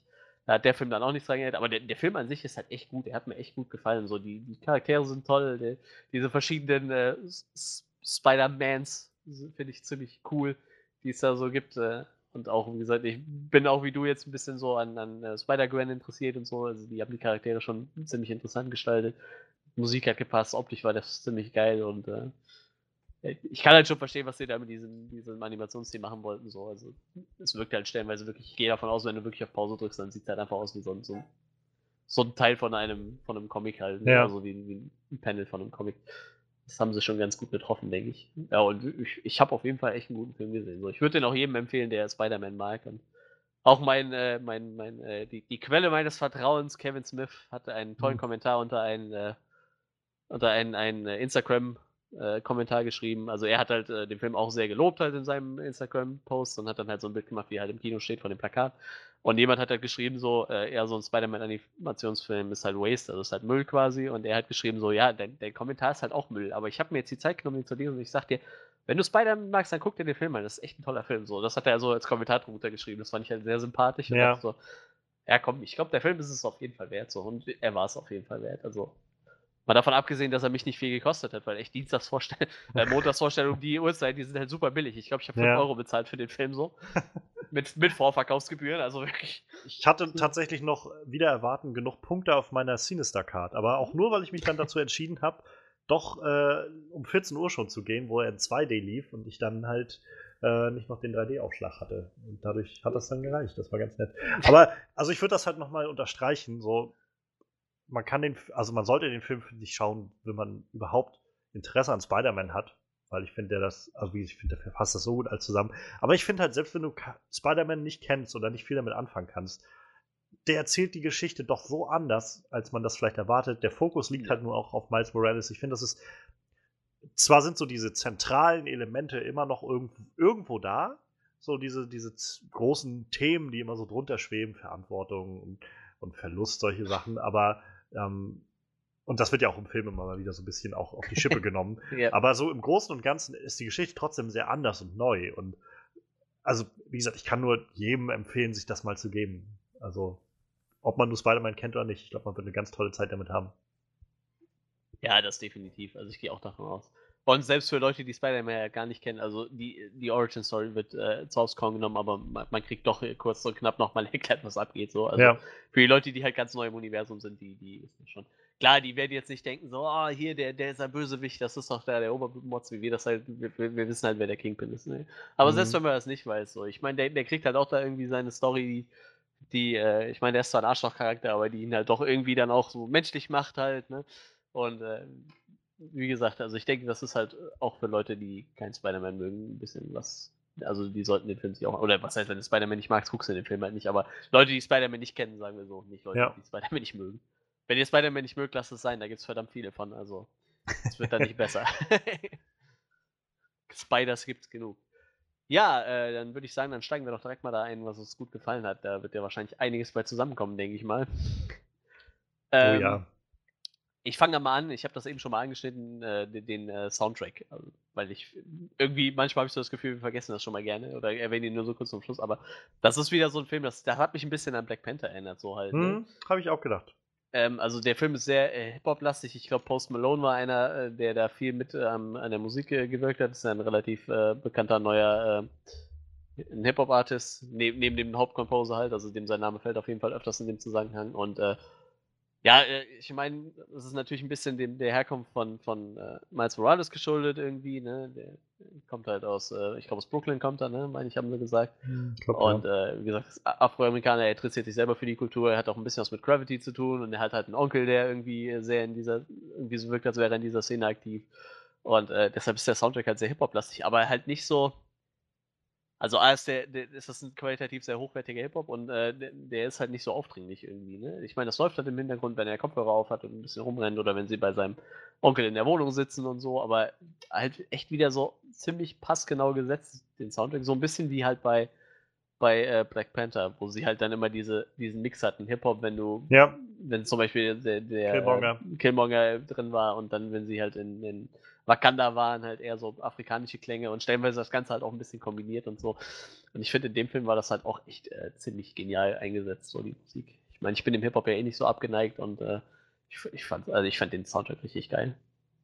Also, ich äh, habe ja, wie wir letztens schon mal festgestellt haben, nicht so den Mega-Bezug zu Hm. Hip-Hop, aber ich fand es halt auch sehr, sehr gut eingesetzt. Ich finde, es hat so gut immer die Szenen unterstrichen und, und halt dem Ganzen noch ein zusätzliches anderes Gefühl gegeben und noch ein zusätzlicher einen irgendwie diese die Welt von Miles irgendwie mitgenommen. Und Ja.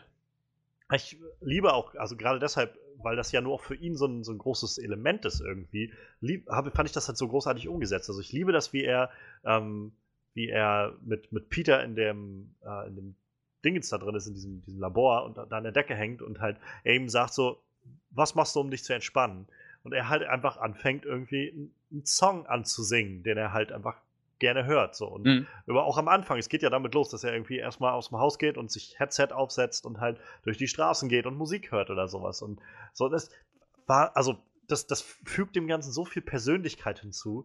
Ähm, und es, es mag immer wirken wie so ein ganz kleines, wie so, so ein ganz kleines Nebendetail oder so, aber es würde halt so viel weniger äh, gut funktionieren ohne das. Also kann ich halt auch nur unterstreichen. So. Also ich kenne jetzt Post Malone nicht oder, oder äh, was da irgendwie an Titeln lief oder so, kannte ich nicht. Ähm, aber ja, ich fand es halt so schön mit untermalt und ähm, ich musste auch sehr, also mal ganz davon ab, gab es halt auch noch den, den wahrscheinlich besten Kinosound des Jahres. Spider Bells, Spider Bells swinging all around. Ich bin Spider-Man, ich habe sogar ein Weihnachtsalbum veröffentlicht. Vor allem in den Credits, als der Song dann noch Ja, am ja, Schluss genau. lief. Und er auch meinte, wa- wie man irgendwie, warum habe ich mich dazu entschlossen oder dazu breitschlagen lassen, das zu machen? Oh mein Gott. Ja, äh, das stimmt, das war schon sehr witzig. Und wie gesagt, es wurde halt im, im äh, Film auch mal erwähnt, dass Spider-Man wohl ein, äh, ein Weihnachtsalbum aufgenommen hat, so ja, in seiner Merchandise-Phase. Neben Comics und so. Äh, ja, ja ähm, ich glaube, so das größte Merkmal an dem Film ist wohl die, äh, ist dann aber auch noch die, die äh, Hommage an, an Comics an sich. Ne? ja. Also sei es jetzt die Optik von dem Film, wie gesagt, ich bin zwar kein Fan von, von Animationsfilmen, aber sie haben halt wirklich diesen Comic-Stil sehr geil getroffen. Allein Al- am Anfang schon, wenn das Logo reinkommt und dann halt dieses, wie heißt das, wenn so dieser, dieser Comic-Stil, so dieses mit den, mit den Punkten und so, Also, eine ja, das Comic-Seite, sind- das, Ja, ja, genau. Das ist das diese so. Rasterfolien, mit denen man genau, Schattierung macht. genau. Also ich glaube, das Sony-Logo kommt, dann kommt sofort dann dieses, diese Rasterfolie irgendwie rein und ähm, dann kamen die ganzen, äh, die, die ganzen Logos und so, wo ich noch gedacht habe, wow, wenn das so weitergeht, kriegt wahrscheinlich hier irgendwer einen epileptischen Anfall bald. ähm, weil da so viel auf einmal war mit krassen Farben und so, aber danach war dann halt einfach das Bild da und dann waren wir irgendwann mal in dieser Comic-Welt und ich finde, also wieder sowas Wahnsinn, wie kreativ da Leute waren, sich, sich das alles auszudenken, das alles so zusammenzubringen, dass du diese Welt so animierst. Äh, Da sind halt so viele Kleinigkeiten dabei Mhm. gewesen, also von der Art und Weise, wie die sich halt bewegt haben, die Figuren, zu der Art und Weise, wie im Hintergrund manchmal so der Fokus weg war von den Figuren und das mal, also wo du gemerkt hast, war jetzt quasi nicht einfach nur kleine Figuren, sondern sie haben dann die aus, aus dem Fokus gebracht, indem so Farbschattierungen irgendwie anders gesetzt waren oder sowas und ähm, und dazu dann noch, dass diese ganzen Spider-Man, die wir dann alle antreffen, oder wenigstens einige davon, halt auch noch einen völlig anderen Zeichenstil haben. genau. Und das funktioniert dann trotzdem. Oder halt gerade deswegen. Aber es, also, das, deshalb, also, neben so diesen, diesen Spider-Man-Themen oder so, finde ich halt, allein halt für diesen, diesen Animationsstil, den ich halt, also ich habe das noch nirgendwo irgendwo so gesehen. Und ähm, ich meine sogar gelesen zu haben, dass Sony jetzt versucht, sich das patentieren zu lassen, dieses, diese Sache, diese, diese Technik, wie sie das machen, weil das scheinbar wirklich das erste Mal bei denen so gemacht wurde. Und ähm, ja, also ich finde, allein dafür ist es das schon wert gewesen, das zu sehen, weil das allein dieser Schlusskampf in diesem, Ja, ja, ja. also Wahnsinn. Zum Teilchenbeschleuniger Ja, Dings. so kollabierende Universen und so, also Wahnsinn. Und dieser Style ist halt echt neu, ne? Ich habe äh, irgendwo gelesen, ich, ich glaube, es war so in der Wikipedia so, dass die wohl für, die haben wohl so ein- einfach nur so eine 10-Sekunden-Sequenz gemacht und haben irgendwie ein Jahr dran rumgetüftelt, bis sie diesen Style zusammen hatten, den, Ja. der, den sie für passend erachtet hatten halt, ne? Was ja alleine schon echt krass ist, wenn man das mal überlegt, dass man da echt ein Jahr dran rumbastelt, um, um einfach nur den Style zu finden, der einem gefällt, so. Und äh, wie gesagt, es ist halt so, so eine Mischung aus Borderlands, ne? Also wer die Borderlands-Spiele kennt, so dieser Cell-Shading-Look, wo man halt über den Figuren nochmal so die schwarzen Linien nachgezeichnet Ja. hat, die Outlines von einem Comic halt. Und dann halt noch diesen, diesen Schattierungseffekt von, die man halt, von diesen Rasterfolien, die man halt für Comics benutzt. Oder früher eigentlich benutzt hat. Ich glaube, Ja. heutzutage wird es ja mehr am Computer gemacht. Aber früher war das so gang und gäbe, dass man sich so eine, so eine Punktfolie geholt hat und damit so seine Schattierungen gemacht hat, indem man einfach die Folie abgerubbelt hat. So. Ja. Das ist total spannend, was, äh, wie sie das äh, umgesetzt haben, auf jeden Fall. Und ich muss sagen, ich habe das ab einem gewissen Punkt auch, also habe ich so gemerkt, wie ich das ausgeblendet habe, wo ich gedacht habe, wow, ist diese Rasterfolie eigentlich noch da? Ich merkte, ach doch, ist noch da. So, und das, also fand ich krass, so wie es, wie gesagt, mich hat das irgendwie doch sehr mitgerissen, so die Art und Weise, weil das so anders war. Und wie gesagt, ich liebe diese, diese Kleinigkeiten, wie so diese ähm, Gedankenblasen, die dann auftauchen irgendwie. Äh, Gerade wenn, wenn Miles seine Kräfte dann auf einmal hat Ja, und in der ja, Schule ja. unterwegs ist und in seinem Kopf, also dann quasi immer in diesen kleinen Kästen so neben, neben ihm auftaucht, was er gerade denkt und dann sagt er wieder was oder so. Oder auch ähm, als er bei dem, bei dem äh, Teilchenbeschleuniger das erste Mal da unten ist und halt auf einmal das erste Mal seine, seine Spinnensinne angehen und, und diese, die Art und Weise, wie das dargestellt ist, ist schon geil. Und dann halt auf einmal so von hinten so dieser Schriftzug reinkommt, irgendwie äh, duck dich oder was da stand. Und, und Ja, dann ja. halt das Auto durch die, oder, oder was auch immer da durch, dann durch die, äh, durch die Wand geflogen kam. So, solche Sachen. Also, das ist so kreativ gemacht. So, ich wiederhole mich wahrscheinlich jetzt gerade sehr, aber das ist so, ich bin einfach so umgehauen davon, wie was man da rausholen kann. So, und ich finde, Disney Pixar ist halt schon, oder überhaupt Disney und Pixar sind halt so Filme, die schon Animationen immer so vorantreiben. Und äh, auch so schon unterschiedliche Stilistiken immer wieder finden, wie man Sachen umsetzen kann. Und dann hat man so irgendwann das Gefühl, man hat jetzt alles gesehen und dann kommt halt sowas um die Ecke. Mit so Leuten, die einfach so, ja, mit so Leuten, die einfach so völlig außerhalb des Ganzen denken können. So ein bisschen wie mit den Lego-Filmen, die halt äh, Lego Batman-Film oder halt überhaupt der Lego-Film, wo sie auch, keine Ahnung, Explosionen animieren, die halt auch alle nur aus diesen ganz kleinen Lego-Flämmchen bestehen. Und trotzdem funktioniert das irgendwie. Und das, sowas meine ich halt. Es ist einfach nur kreativ und, und ja, also nicht, hat nicht Angst davor, mal neue Wege zu beschreiten und einfach mal was anderes auszuprobieren. Und sowas zahlt sich dann aus. Also finde ich doch, doch sehr. Ja, ist halt interessant, dass man sowas, äh, dass man überhaupt erstmal kommt, auf die Idee kommt Und dann finde ich es aber auch krass, dass Sony direkt gesagt hat, so, wir machen da jetzt einen großen Film auf Leinwand drauf. Sie hätten ja auch, wie, wie Marvel das halt mit den ganzen Zeichentrickfilmen gemacht hat, einfach sagen können, wir machen so ein Direct-to-DVD-Ding. Ja. Aber ich meine, da wäre wahrscheinlich auch viel verloren gegangen, weil der Film halt, der ist halt echt gut und halt, äh, halt so, so anders, ne? Mal davon Definitiv. abgesehen, dass da auch ein, äh, ein relativ hohes Budget für einen Animationsfilm drinsteckt, ne? Also 90 Millionen als Budget ist natürlich schon, schon eine Hausnummer, ne? Für, für so einen Film. Aber ähm, ich weiß nicht, das, irgendwo hatte ich noch was gelesen mit den Animatoren. Sie hatten irgendwie so mit 70 angefangen und haben halt gemerkt, so, das haut halt überhaupt nicht hin, so für das, was sie machen wollen. Und ich habe halt gezählt, ne? Also es waren 164 Animatoren an dem Film. Also ich habe jetzt nicht alle einzeln durchgezählt, sondern ich habe halt eine Reihe durchgezählt und in der Mitte bei der Reihe fehlte dann einer. Das waren halt 55 pro Reihe und einer fehlte, also 164 reine Animatoren. Ne? Und dann kamen nochmal Leute, die halt äh, da drüber gezeichnet haben. Das waren nämlich nicht die Animatoren, sondern da gab es dann nochmal eine extra Kategorie für so. Also wahrscheinlich allein schon so 220 Leute oder so, allein nur für die Animation von dem Film zuständig. Ne? Das ist halt einfach total krass.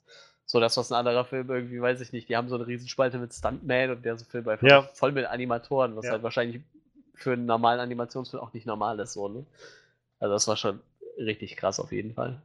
Das ist schon echt spannend, was sie da reingesteckt haben. Ich glaube, was halt so ein bisschen ausschlaggebend ist, warum das Ganze halt auch letztendlich auf die große Leinwand gekommen ist, sag ich mal, sind halt vor allem Phil Lord und Christopher Miller, die halt beide damit drin gesteckt haben als Produzenten. Ich glaube, Hm. Phil Lord hat am Drehbuch mitgeschrieben. Das sind halt die beiden Leute, die den Lego-Film damals gemacht haben. Der halt auch, wo alle Leute meinten, wieso brauchen wir einen Lego-Film, was soll das so? Und der war so gut, der war witzig, der war unterhaltsam und hatte tatsächlich viel Herz, obwohl er man schnell den als einfach nur so, ein, so eine Masche zum Lego-Verkauf hätte machen können. Und irgendwo steckt das sicher auch da drin, aber im Großen und Ganzen ist der Film trotzdem so herzlich und so clever und so, so auch, wie gesagt, unglaublich komisch. Ähm, und ich glaube, wenn du solche Leute engagierst und die sagen, hey, wir haben eine Idee, wie wir einen Spider-Man machen können und diese ganzen verschiedenen Spider-Man, die ihr jetzt ja alle habt bei Sony, zusammenbringen können, dann, dann ist es das. So, dann kriegen wir das hin. Und dann werden die sich das wahrscheinlich auch nicht zwei oder dreimal sagen lassen. Wahrscheinlich nicht. Die beiden, die ja bei, bei äh, Solo noch gefeuert wurden, bevor dann. Ach so, die hat. das, ja, krass. Ja. Ja, Ja, genau. gut. Dann haben sie halt jetzt das gemacht. Ich meine, äh, gucken wir uns den Erfolg von Solo an, so. Ja. Und jetzt gucken wir uns diesen Erfolg an. Gut, ich meine, Also ich bei mein- Box-Office-Zahlen können wir noch nicht sagen, aber Ja. allein die Kritiken, ne? Ich meine, das Man muss auch, ja also auch sagen, die beiden waren halt Produzenten und Writer. Ähm, die Regisseure waren halt noch, äh, noch, teilt sich unter drei Leuten auf. Ist auch, glaube ich, recht ungewöhnlich. okay. Aber ganz offensichtlich haben sie da was richtig gemacht. Also. Scheinbar ja. Ja, ja, ähm, ich, Du bist ich dran. werfe jetzt gleich mal ein, ähm, so bevor wir, glaube ich, nachher zu den, zu den so Charakteren und so weiter kommen. Ich finde so im Großen und Ganzen, was für ein witziger Film.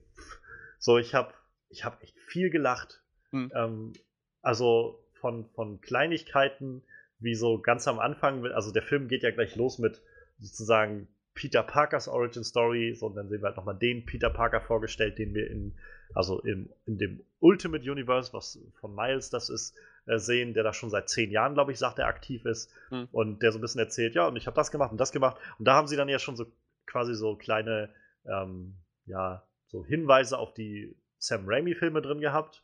So am Anfang irgendwie, ich habe irgendwie die Stadt gerettet und wie er dann irgendwie an dem Zug da hängt, wie halt im 2. Oder ähm, halt, hab mich verliebt, sondern mit Mary Jane, dieser, dieser Kopfüberkuss, den sie da machen, der so eine Anspielung drauf ist. Ich hab, und ich habe das gemacht und wie er dann halt da tanzend zu der Musik durch die Stadt läuft, wie in Spider-Man 3. ja, ja. Ähm, so, da habe ich schon, schon sehr, sehr laut lachen müssen, als ich das gesehen habe. Weil sie ist halt so, und auch wieder dann meinte, keine Ahnung, und ich habe das und das und Comics und bla und ein sehr unvorteilhaftes Eis und irgendwie dieses Bild von diesem, diesem Stieleis, so, solche Sachen. Das ist halt so, dieser Film generell scheut halt nicht davor zurück. Wie gesagt, so, so, so, so muss eine Hommage sein, finde ich. Halt so, auch mal auf die, die lächerlichen Sachen so ein bisschen zeigen können und sagen können, so, ja, genau. äh, das war schon so, wir haben schon so einige dämliche Sachen so, ne? Aber im Kern geht es halt um was ganz anderes, nämlich um, um das Herz und, und die Geschichte, die dahinter steckt. Und äh, Leuten, Leute, die Dinge verlieren und trotzdem Helden sein können und so. Und ähm, das, also, das finde ich, hat der Film halt sehr, sehr gut getroffen vom Ton. Und gerade im Humor steckt halt so viel davon drin. Also auch, wo ich richtig flach gelegen habe, ist, äh, wie gesagt, als Miles dann durch die Schule läuft und seine Gedanken die ganze Zeit reinploppen und er immer irgendwie, ist das normal? Warum ist, mein, warum ist meine innere Stimme so laut oder so? Warum höre ich meine Gedanken so laut? Und so dann irgendwie dieser Trainer vor ihm steht oder was, äh, Morales, ich habe gesehen, dass sie, ich weiß, dass sie gestern Nacht rausgeschlichen sind. Äh, stell dich dumm. Wer ist Morales? Nicht so dumm. ich fand das so ein geiler Gag. So, stell, stell, dich dumm. Ähm, wer ist Morales? Nicht so dumm. Das war so ein richtig geiler Aufbau. Und, das ist die Pubertät. Ja, auch so, so ein wunderbar, ähm, wunderbar äh, Referenz auf die Comics, wo ja auch immer ganz viel darüber gesagt wird, dass halt generell dieses Spider-Man-Ding immer so eine, so, eine Parabel oder so eine Symbolik für Pubertät ist von diesem Jungen, der irgendwie diese großen, in der Teenager-Zeit diese großen Wandlungen durchmacht und so weiter. Und ähm, dass sie das halt auch so, es ist nicht Pubertät. So, das, ach, sehr schön. Und ohne Witz, ich weiß nicht, wann ich jemals, also wann ich so heftig gelacht habe, wie bei der, also in letzter Zeit jedenfalls, wie bei der After-Credit-Szene. Das war so der, der absolute Hammer. Weil sie das auch noch so geil aufziehen mit, dem Spider-Man 2099 ist es, glaube ich. Also ja, der, genau. der Spider-Man aus der Zukunft. Und so, du, du krieg, denkst, also ich dachte halt so, als es so, ja, sie haben, die Multiversen sind nicht kollabiert und so, oh mein Gott, gut. Und jetzt, ähm, und wohin geht's jetzt so? Wir gehen, direkt zum Anfang. Ich dachte jetzt so, oh Gott, kommt jetzt irgendwie noch so ein Hinweis auf den nächsten Teil, irgendwie so der Villain oder sowas. Und dann springt er in dem 60er Jahre Cartoon irgendwie raus und sie machen dieses Meme mit dem Spider-Man, der auf sich zeigt. Du hast auf mich gezeigt. Nein, du, du hast doch, du zeigst doch gerade auf mich. Und ich, ich hab so flach gelegen. Das war so grandios. ja, das war wirklich sehr, sehr geil. Auch diesen alten Animationsteam wieder beibehalten. Ja. Das war richtig geil mit, mit, mit dem modernen Spider-Man, mit dem Zukunfts-Spider-Man dann. Super geil. Ja, das war wirklich sehr, sehr lustig. Und eigentlich war diese Szene halt total irrelevant. Für, für, ja, total. Für, den nächsten Film oder so war da gar nichts angekündigt. Ich mein, also vielleicht Spider-Man 2099 dann oder so, aber. Ja, auf jeden Fall war halt äh, nicht äh, konkret gesagt, dass jetzt. Vielleicht war wahrscheinlich war zu der Zeit, wo die Szene entstanden ist, auch noch nicht klar, ob es überhaupt sowas geben wird.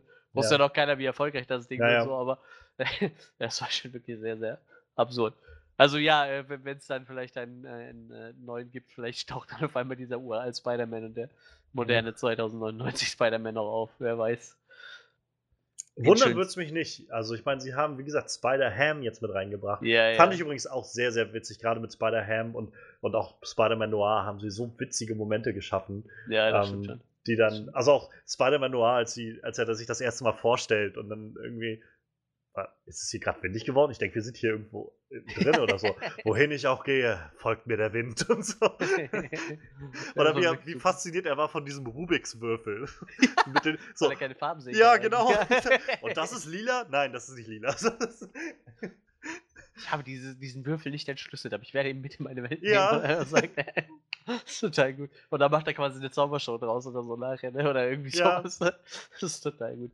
Wie gesagt, ich glaube, das ist. Also ich mag den deutschen Nicolas Cage-Sprecher sehr gerne, der, der Ja. ist schon gut so, aber ich glaube, das wäre mit dem Original Nicolas Cage noch ein bisschen abgefahrener gewesen wahrscheinlich. Ich glaube auch. Ich meine, er hatte jetzt nicht so einen riesen Text gehabt, aber ich, der Charakter war schon gut.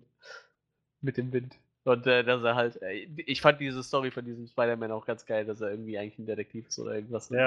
Dieser Stil von den Stil Es hat so ein bisschen eine Batman-Version von Ja, irgendwie so. Ja, manche auch, glaube ich, also an dem Punkt, wo sie Miles alle zuballern, irgendwie mit, du musst das machen, du musst das machen und so, meint er ja, glaube ich, auch sowas wie, ähm, du musst ähm, dich immer, dich- dich ständig hinterfragen mit nach deinen, äh, ob deine Gewalt oder so sich rechtfertigen lässt im Angesicht äh, dessen, was du bekämpfen willst oder irgendwie sowas in der Art. So, das hätte halt auch von Batman kommen können, Ja. fand ich so. ähm, und ja, also auch da war so, so ein schöner Moment, wo er irgendwie meinte, wie, wie seid ihr hergekommen? Das ist eine lange Geschichte. Und irgendwie so, zack, innerhalb von zwei Sekunden und so, vielleicht doch nicht so lang. so durchgegangen. Und Spider-Ham halt auch. Also ich fand Spider-Ham hat halt auch so witzige Momente da reingebracht. Ähm, so, keine Ahnung, ne, okay, ähm, noch verrückter kann es jetzt nicht werden, oder? Und er dann, oh, ich habe mir gerade die Hände gewaschen oder sowas. Und hat auch wieder so ein typischer anderer Zeichenstil, dieser Cartoon-Stil, den Ja, er der dann hat irgendwie diesen hatte. Looney Tunes-Style Ja. auf jeden Fall ein bisschen drauf. Ja, und dann ja, irgendwie so einen Hammer irgendwie aus der Tasche holt und Scorpion damit vermöbelt oder so. Oder überhaupt, als sie, äh, als sie dann nachher kämpfen und er irgendwie so einen Amboss runterfallen lässt und solche Geschichten. Also, das ist, so- das ist so, wo ich denke, sie schöpfen das Format halt wunderbar aus Hm. mit diesen Sachen. Und äh, wie gesagt, Penny Parker, ich mochte Penny Parker auch sehr gerne so. Das sind halt so die drei Charaktere, die jetzt nicht so viel, Ja. sag ich mal, Backstory noch bekommen haben. Halt das, was wir irgendwie brauchen. So. Und äh, Ja. fand ich aber auch okay. Also ähm, der Fokus lag ganz offensichtlich auf Miles und halt vor allem dann auf äh, Peter B. Parker und dann äh, Ja. und, und Spider-Gwen. Und letztendlich waren die drei ja dann auch so, übrigens, hier sind auch noch diese anderen drei. Und äh, dafür hat das tatsächlich für mich auch vollkommen gereicht, so Ja, als, stimmt. als Einführung. Zumal ich glaube, wie gesagt, gerade bei Penny Parker gibt es auch noch gar nicht so viele Geschichten von. Also wenn du auf Penny Parker klickst, dann wirst du direkt weitergeleitet auf so einen äh, Spider-Multiverse-Comic. Ich Ja. glaube, Ja, Spider genau. äh, irgendwas, weil ich habe es eben aufgehabt, ich weiß nicht mehr, wie es Da hieß. wurde, für den wurde sie, glaube ich, halt entwickelt. So. Und, und ich glaube, seitdem gab es halt dann nicht mehr so viel, also weiß nicht, ich habe jetzt nicht so viel mitbekommen, dass es da große Fortsetzungen gegeben hätte oder so. Aber insofern halt clevere Wahl, fand ich. Und das trifft wahrscheinlich auf alle diese Spider-People zu. Ähm, sie waren dann halt alle unterschiedlich genug voneinander. So, das ist halt, Ja. glaube ich, Ja, schwierig, stimmt. gerade wenn du so viele Spider-Leute hast, dass es nicht so sehr das Gefühl ist von, es sind alles so bloß dieselben, nur andere Anzüge oder so, sondern es war halt doch ziemlich schnell klar, dass sie, also Spider-Man Noir ist halt sehr, sehr unterschiedlich von Sp Ja. äh, Peter B. Parker oder sowas. Spider-Gwen ist sehr, sehr unterschiedlich. Die, und die so. sich vielleicht noch am ähnlichsten gewesen sind, ist halt der Original Peter Parker und der gealterte wahrscheinlich. Ja. Nur in unterschiedlichen Altersklassen Ja. wahrscheinlich. Ne? Ich denke mal, die waren sich vielleicht noch relativ einig, äh, ähnlich, nicht einig. Aber äh, selbst das, ich meine, der eine, der wurde ja relativ schnell geäxt, dann war das ja auch Fand ich so, ne? krass. Also, Ja. ich weiß nicht, wie, wie dir das ging. So, ich meine, irgendwo, so ein Stück hatte ich es erwartet, also nicht erwartet, aber so, es war halt dann, ja, hätte man sehen kommen, sehen können, sag ich mal. Aber ich habe gemerkt, wie, wie nah mir das auf einmal ging, als diese Beerdigung von Peter Parker war. Deswegen dachte ich, wow, das ist. Ja, die Leute so in diesem Universum, Stück die haben das ja auch äh, ziemlich krass aufgenommen. So, ne? Das war ja schon ein Ja. Schock für die Welt da. in Ah, Überhaupt das, das so darzustellen, mal irgendwie, was, wie das sich so gestaltet, wenn, wenn so eine Figur dann stirbt und auf einmal auch dann bekannt gegeben wird nach dessen Tod, wer das war. Seine Frau, die sich dann irgendwie an die Öffentlichkeit wendet und so weiter. Ja. Und das, also fand ich, fand ich krass. So, dass, ich hatte nicht damit erwartet, also gerechnet, dass mich das so dann doch auch so mitnimmt irgendwie. Und da, das war halt der erste Moment, wo ich gedacht habe, wow, das, das hat gerade auch mehr Tiefe, als ich erwartete. Also nicht erwartet, ich hatte schon irgendwie sowas auch erwartet, aber es hat trotzdem mich erstaunt, wie schnell mich das dann doch so emotional gegriffen hat, weil ich halt gedacht habe, so das, also auch so ein Stück weit schon, es ist, ist schon, wie gesagt, Peter Parker, so der Spider-Man, das ist halt so ein Spider-Man, den ich, mit dem ich so ein Stück weit aufgewachsen bin, so. ja. Jetzt zu sehen, wie er da beerdigt wird und, und vor allem, weil er auch so, so gut dargestellt wurde.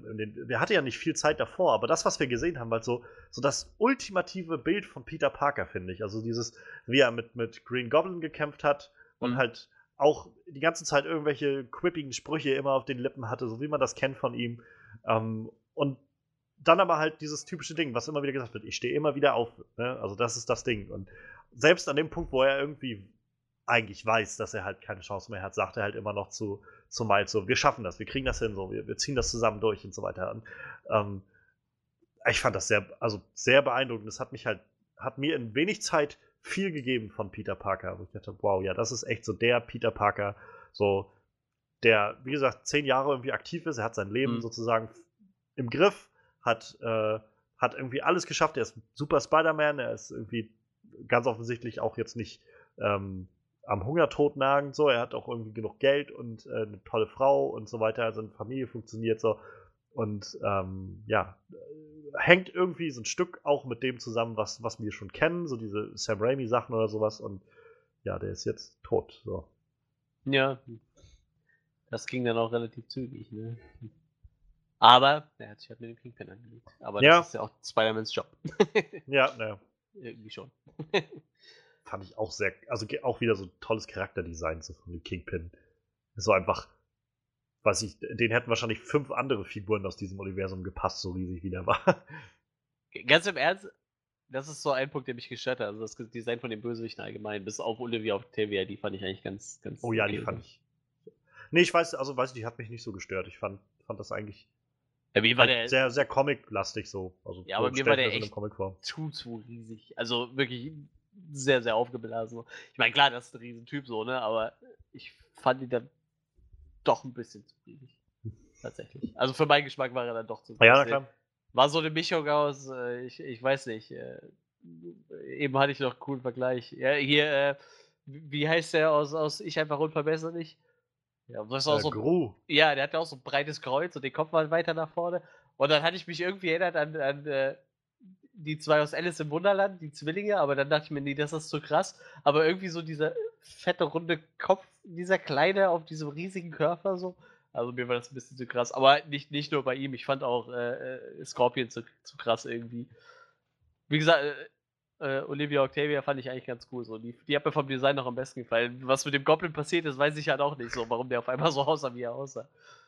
Das war ein bisschen. Ich weiß halt nicht, ob die schon aus dem Alternativuniversum kamen oder so. Vor allem der Scorpion, der kam mir jetzt ein bisschen fehl am Platz vor so. Und wie gesagt, ich fand halt einfach. Ich fand es ein bisschen fett, aber das ist so eine der wenigen Sachen, die ich da bemängeln würde. Also es ist jetzt Ja. nicht so. Ja, ich weiß nicht, also kann ich nachvollziehen so. Ich, ging mir halt nicht so. Ich habe halt das Gefühl gehabt, äh, gen- generell relativ schnell, gerade durch dieses multidimensionale Ding, ähm, habe ich halt schnell das Gefühl gehabt, so, hier ist gerade eine ganze Menge möglich so. Und, Hm. und auch, dass wir in so einer Welt sind, wo wir nicht noch, also weiß ich nicht, nicht wie bei, wie, wie, wie in der Dark Knight-Trilogie oder überhaupt auch in, sag ich mal, auch in den MCU-Filmen, so ein bisschen real, sag ich mal, erklären müssen, warum Leute jetzt solche Kostüme tragen oder irgend sowas. Ähm, so, sondern das ist halt eine Welt, wo das, sag ich mal, normal ist. So. Und das, weiß ich nicht, nachdem ich das irgendwie so für mich klar gemacht habe, konnte ich das irgendwie sehr schnell akzeptieren, sodass halt, ähm, weiß ich, dass der Prowler irgendwie rumläuft wie so ein, keine Ahnung, ich hatte irgendwie mich so an Red Hood oder sowas erinnert gefühlt, Ja, genau. Batman-Comics irgendwie oder so. sowas. Ja. Oder, oder halt auch Scorpion oder halt Fisk oder sowas. Und das war so, wo ich dann schnell gedacht habe, irgendwie, ja, macht. Es ist halt eine Comicwelt so. Es Irgendwie, Ja, irgendwie macht das für mich Sinn. So. Aber wie- Kann aber wa- verstehen, dass es. Ja, bei mir war es halt auch nur diese, diese, dieser, ich wollte gerade sagen, Vergleich, diese, diese, die Spider-Mans wirkten halt zwar alle ein bisschen, aber Spider-Man war, äh, Ham, Spider-Ham war für mich so der Einzige, der ein bisschen abgefahren war. Die anderen waren halt irgendwie alle so noch greifbar. Gut, diese, okay, äh, Penny Parker war natürlich auch ein bisschen abgefahren, aber die anderen waren halt alle noch relativ, Der andere Ja, war schwarz-weiß. ja, das, das ist okay, aber er war so normal irgendwie, nur schwarz-weiß. ja, wie gesagt, ich, da bin ich nicht so ganz mit warm geworden. Aber wie gesagt, das ist halt, äh, es gab nicht so viel auszusetzen, aber das war halt so ja okay. Aber wie gesagt, also fand ich nur, um nochmal darauf zurückzukommen, so eigentlich sehr krasse Szene, die, also wie er irgendwie Peter Parker totprügelt und Ja, ähm, auch das so, den Charakter so zu etablieren, so ein bisschen, also von, von Fisk, von, vom Kingpin, wie er da so drauf ist. Ähm, und ja, also der, der, das, das finde ich im Großen und Ganzen trifft so einen Punkt, ähm, den dieser Film, finde ich, phänomenal gemacht hat. Und zwar so eine Balance zu finden zwischen allem. Hm. Ich, also ich muss sagen, das ist irgendwie ein richtig krasses Kunststück. So dieses, nicht nur, dass es irgendwie eine, eine zufriedenstellende Miles Morales-Geschichte erzählt, es ist eine, finde ich, sehr zufriedenstellende Geschichte. Also jeder hat so seine kleine Geschichte, die da drin erzählt wird. Jede Mhm. davon ist für, für mich jedenfalls zufriedenstellend. Sowohl die von Gwen Stacy als auch Peter B. Parker. Gerade Peter B. Parker. Ich fand, der, das ist so eine krasse Geschichte, das mit dem so mitzuverfolgen. Es war immer irgendwie in Character, was er so mitgemacht und durchgemacht hat. Ähm, also ich habe mich damit sehr, weiß ich nicht, habe da sehr mitempfinden können mit allen irgendwie. Auch die Geschichte zwischen Miles und, also die, was Miles selbst durchgemacht hat, was Miles mit seinem Onkel durchmacht, was halt Miles mit seinem Vater durchmacht, diese Geschichten. Ähm, wie gesagt, Gwen, die irgendwie ihre, ihr Päckchen mitträgt und auf einmal in der Welt da landet. Ähm, selbst Kingpin halt, der so seine eigene Geschichte irgendwie ja. bekommt, so eine eigene Origin in gewissem Maße, die für mich sehr zufriedenstellend aufgelöst wurde am Schluss. Ja, das stimmt. Ähm, und nicht nur, dass das alles irgendwie drin ist und sehr herzlich und sehr, sehr nachvollziehbar erzählt wird, es wird auch immer wieder noch sehr, sehr gut balanciert mit sehr gutem Humor, aber nie zu viel von irgendwas. Und also ich, ich habe halt echt an einem gewissen Punkt gedacht, meine Fresse, wie kriegen die das hin, so viele Charaktere gerade zu handeln? Also ich meine, wir hatten dieses Jahr schon mit, mit Avengers Infinity War darüber gesprochen, dass es krass ist, so viele Charaktere irgendwie zu balancieren und dann irgendwie das hinzukriegen, dass jeder so seine Momente kriegt und so. Dieser Film hat halt jetzt echt viele Charaktere neu eingeführt und trotzdem jedem so, so, so genug zu tun gegeben und auch genug persönlichen Raum gegeben, um sich weiterzuentwickeln so als Charakter. Ähm, ich fand das unglaublich zufriedenstellend. Und das ist halt das, was ich meine. Jenseits von Spider-Man oder sonst was, finde ich, ist es einfach echt eine gut erzählte, mitnehmende Geschichte, ob du jetzt Spider-Man kennst oder nicht.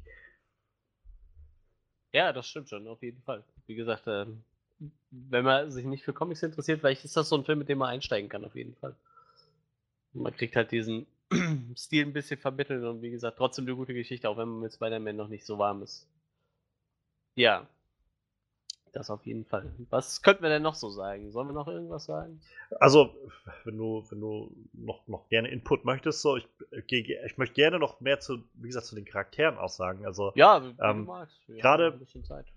seien wir vielleicht, reden wir, bleiben wir mal, wir können aber so Spider-Figur zu Spider-Figur so ein bisschen gehen. Also, ähm, ich würde vielleicht, Miles Morales machen wir vielleicht mal Richtung, Richtung Ende dieser, dieses Abschnitts, sag ich mal, aber ich, ich möchte jetzt erstmal, glaube ich, Peter B. Parker so ein bisschen besprechen, denn, Mhm. ähm, wie gesagt, wir sehen am Anfang den Peter Parker aus, aus ähm, Miles Morales Welt, der blond ist, was, glaube ich, ein Unterschied ist zu äh, dem natürlichen Spider-Man, den wir sonst so Ja, kennen. ich meine auch Ähm, Standard. ne?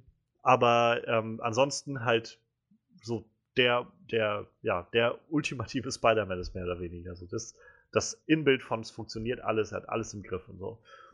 Und ähm, dann kriegen wir halt Peter B. Parker vorgestellt, der auf einmal 40 ist, also sagt, glaube ich, er ist 26 Jahren oder sowas, war das, meine ich. Hm. Oder 20 Jahre, 22 Jahre, irgendwie sowas in den Dreh, war er halt schon Spider-Man und irgendwie sein Leben ist quasi ab einem gewissen Punkt an den Bach runtergegangen. So er hat sich von seiner Frau getrennt, ähm, so, er lebt halt irgendwie in so seinem, seinem bescheidenen Heim da, irgendwo so, so ein Apartment, so wie sehr verloddert aussieht. Der frisst sich voll, er hat so eine kleine Wampe und so. Ähm, und das war halt, wo wir, generell diese Einführungsmomente waren immer sehr schön, wenn so immer ein neuer Spider, eine Spider-Figur kam, immer erstmal noch so dieses Comic-Cover reingeworfen wurde und dann so kurz, okay, ein letztes Mal meine Geschichte so ungefähr. Ähm, und ja, er dann halt in dieser Welt landet von Miles und ich habe halt gedacht, dass es ein bisschen, ich habe halt befürchtet, sag ich mal, als ich das gesehen habe, dass es jetzt ein bisschen sehr ähm, klischeehaft weitergehen wird, so wie man das alles erwartet, mit dem Spider-Man, der halt so, ja, er hat halt irgendwie das alles verloren und wird halt so der, dann jetzt der, der widerstrebende Lehrmeister so ungefähr. Und es war halt am Anfang ganz kurz so, und dann wurde aber sehr, sehr schnell klar gemacht, dass äh, nicht nur, dass er halt gerne Miles auch unterrichtet, also ich fand eine so, so ein wunderbarer Moment, über den ich so viel Freude hatte. Ich, also ich habe gemerkt, wie ich im Kino saß und gemacht habe, wow, ist das gerade toll, wie er halt, wie sie aus diesem Labor kommen mit dem Rechner und halt beide anfangen, zusammen durch den Wald zu schwingen. Mhm. Und halt so, auf einmal geht das so und, und, und Miles lernt auf einmal, wie er es schwingt. Und beide auf einmal so dieses, merkst du das? So, funktioniert das und so? Und ich habe mich so auf einmal mit diesen beiden Figuren gefreut. So, ich, ich hatte in dem Moment so, wow, das ist, hat mich so ein bisschen überrascht, wie sehr mich das auf einmal so, so, so mitgenommen hat und so mit Mhm. Freude erfüllt hat. Das ist auf einmal. Und die beide haben halt so einen Moment gehabt so, und, und sind irgendwie so zusammengewachsen da drin. Und äh, allein das und wie er halt danach auch immer noch weiter drauf war und halt auch Miles beschützen wollte und so weiter, ähm, das fand ich halt schon wunderbar gemacht. Ähm, aber vor allem auch der Punkt, dass er ihm nicht, dass nicht gezeigt wurde, er, er, er ist quasi nicht mehr Spider-Man, sondern da er nun mal schon über 20 Jahre Spider-Man ist, ist er halt auch immer noch verdammt gut in seinem Spider-Man-Sein. In seinem Job sozusagen. Auch mit halt- gleichem Bauch. Ga- Ganz genau. Und ich hatte halt so ein bisschen befürchtet, dass es so ein bisschen, ja, jetzt ist er der eingerostete Typ, der halt so erst wieder so in Gänge kommen muss und so. Aber es wird halt schon so klar, irgendwie, auch wenn er mit Jogginghose unterwegs ist, die Hälfte des Films, ähm, wenn sie da in dem Labor einbrechen. Allein dieser Moment, dass er irgendwie, pass auf, jetzt sagt er gleich nur noch 24, ich gebe ihm 24 Stunden, so, gebe ihm 24 Stunden. So, wo du mitkriegst, gen genau das ist es irgendwie. Er, weiß halt, wie der Hase läuft. Er hat irgendwie, Ja, ja, er hat in seinem Universum einfach alle Villains durchgemacht und alles erlebt und mitbekommen, wie klischeehaft die alle sind. Und er weiß, wie man da vorgeht mit denen. Ähm, wie schnell er sich dieses Passwort merken kann, so solche Sachen.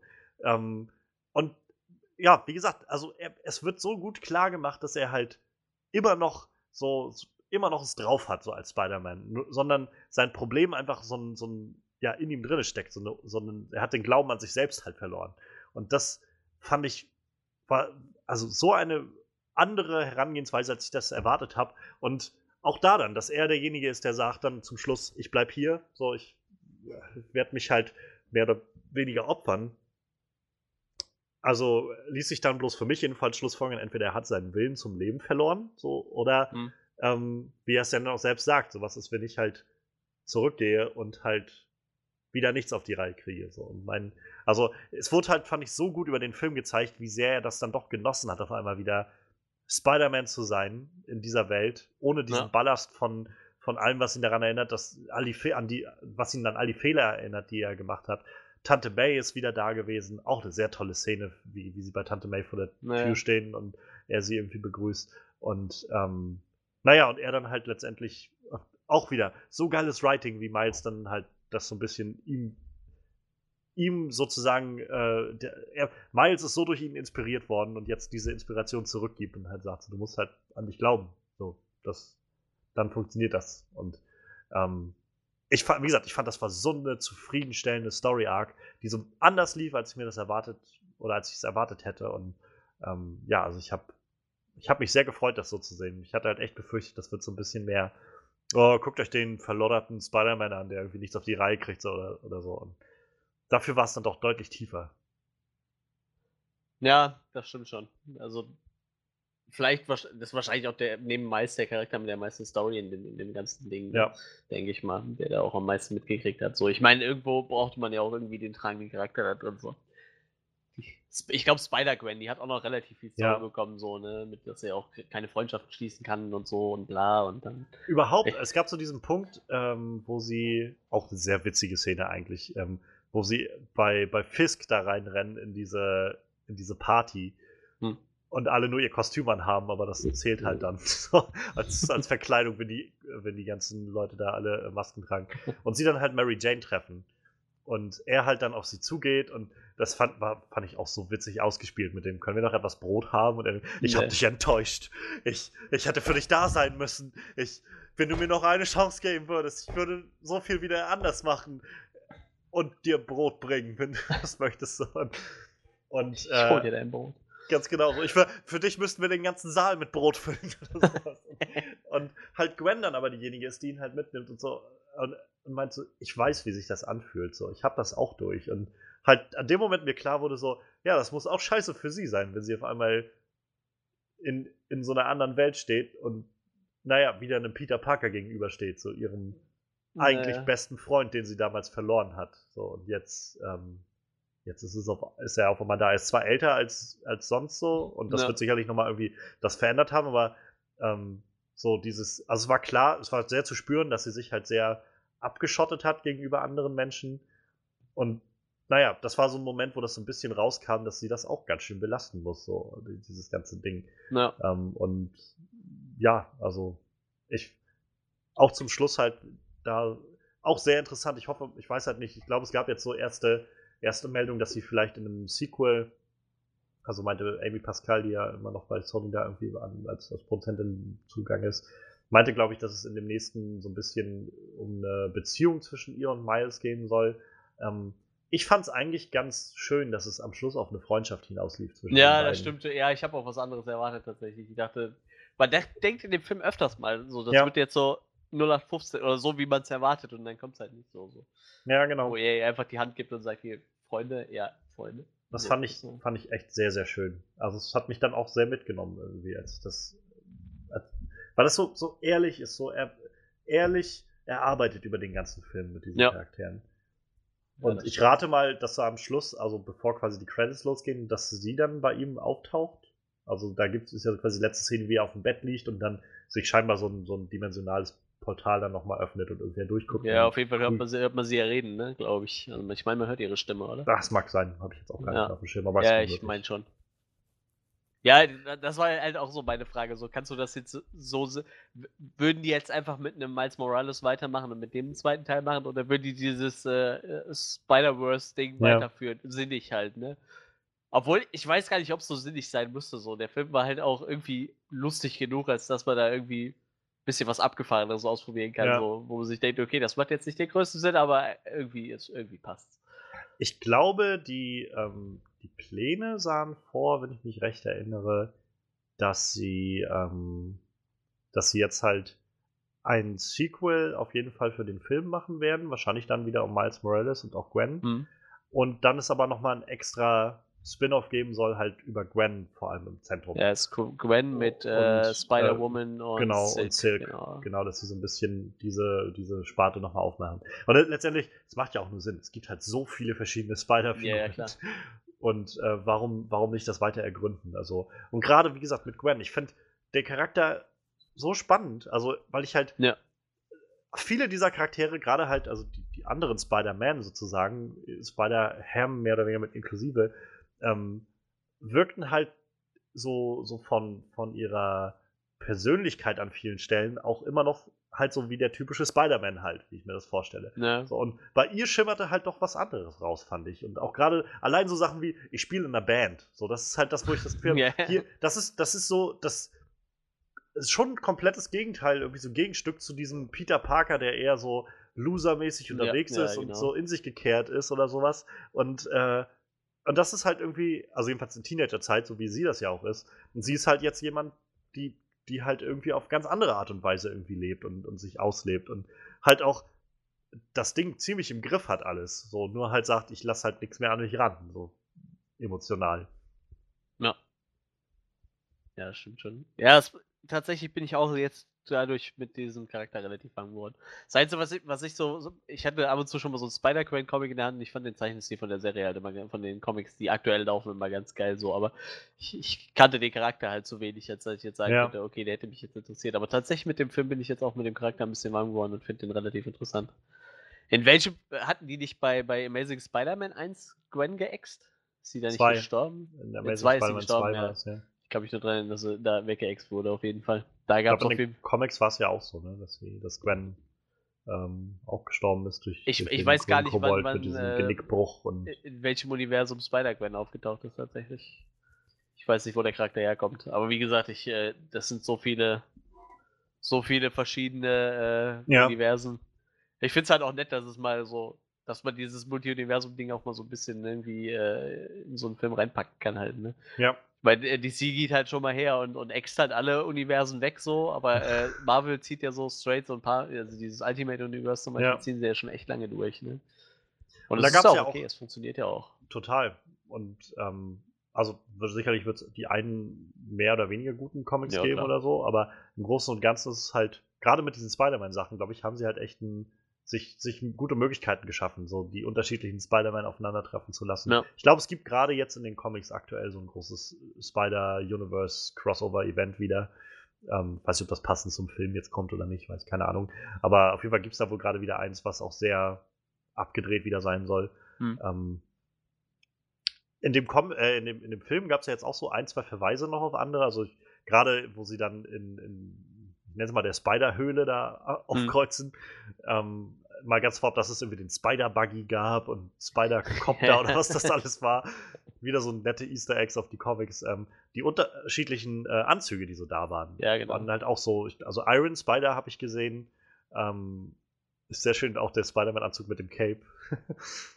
Ja, ja, wo er dann auch sagt, "Sie, das, das ist Ja. doch Cape, oder? Und auch da fand ich so eine tolle Reaktion, dass halt Peter dann nicht gesagt hat, irgendwie, äh, oder so, sondern er hat, hat ihn angelächelt. Er hat so, ja, siehst du? So, so irgendwie so. Wie, wie, dieses Verhältnis zwischen den beiden fand ich Ja. so berührend irgendwie. Und äh, ansonsten, ich habe noch aus, der, aus dem Seitenwinkel war auch dieses äh, White Spider-Ding aus, glaube ich, heißt der Anzug aus, äh, oder wird er genannt, aus dem neuen Spiel, aus dem PS4-Spiel. Dieses Hm. Design war auch irgendwo damit drin bei den Anzügen. Ähm, ja, also, wie gesagt, ich, ich finde diese, die, das, was sie mit Peter B. Parker gemacht haben und Miles Morales, dieses Verhältnis ist einfach ein äh, tolles, so Lehrer-Schüler-Verhältnis irgendwie. Und ähm, ja, also gerade auch Miles, ich finde, Miles hat halt so eine tolle Geschichte irgendwie in diesem.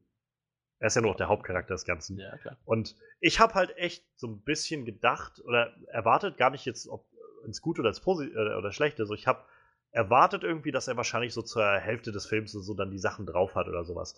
Und ich fand es dann doch so erfrischend und eigentlich cool, dass er bis zum Schluss eigentlich nicht, nicht seine Sachen im Griff hatte, seine Fähigkeiten. Und, Ja, das stimmt. und nicht wusste, wie er damit umgeht. Er hat ständig irgendwie ist er damit auf die Schnauze gefallen und immer nochmal und immer nochmal so.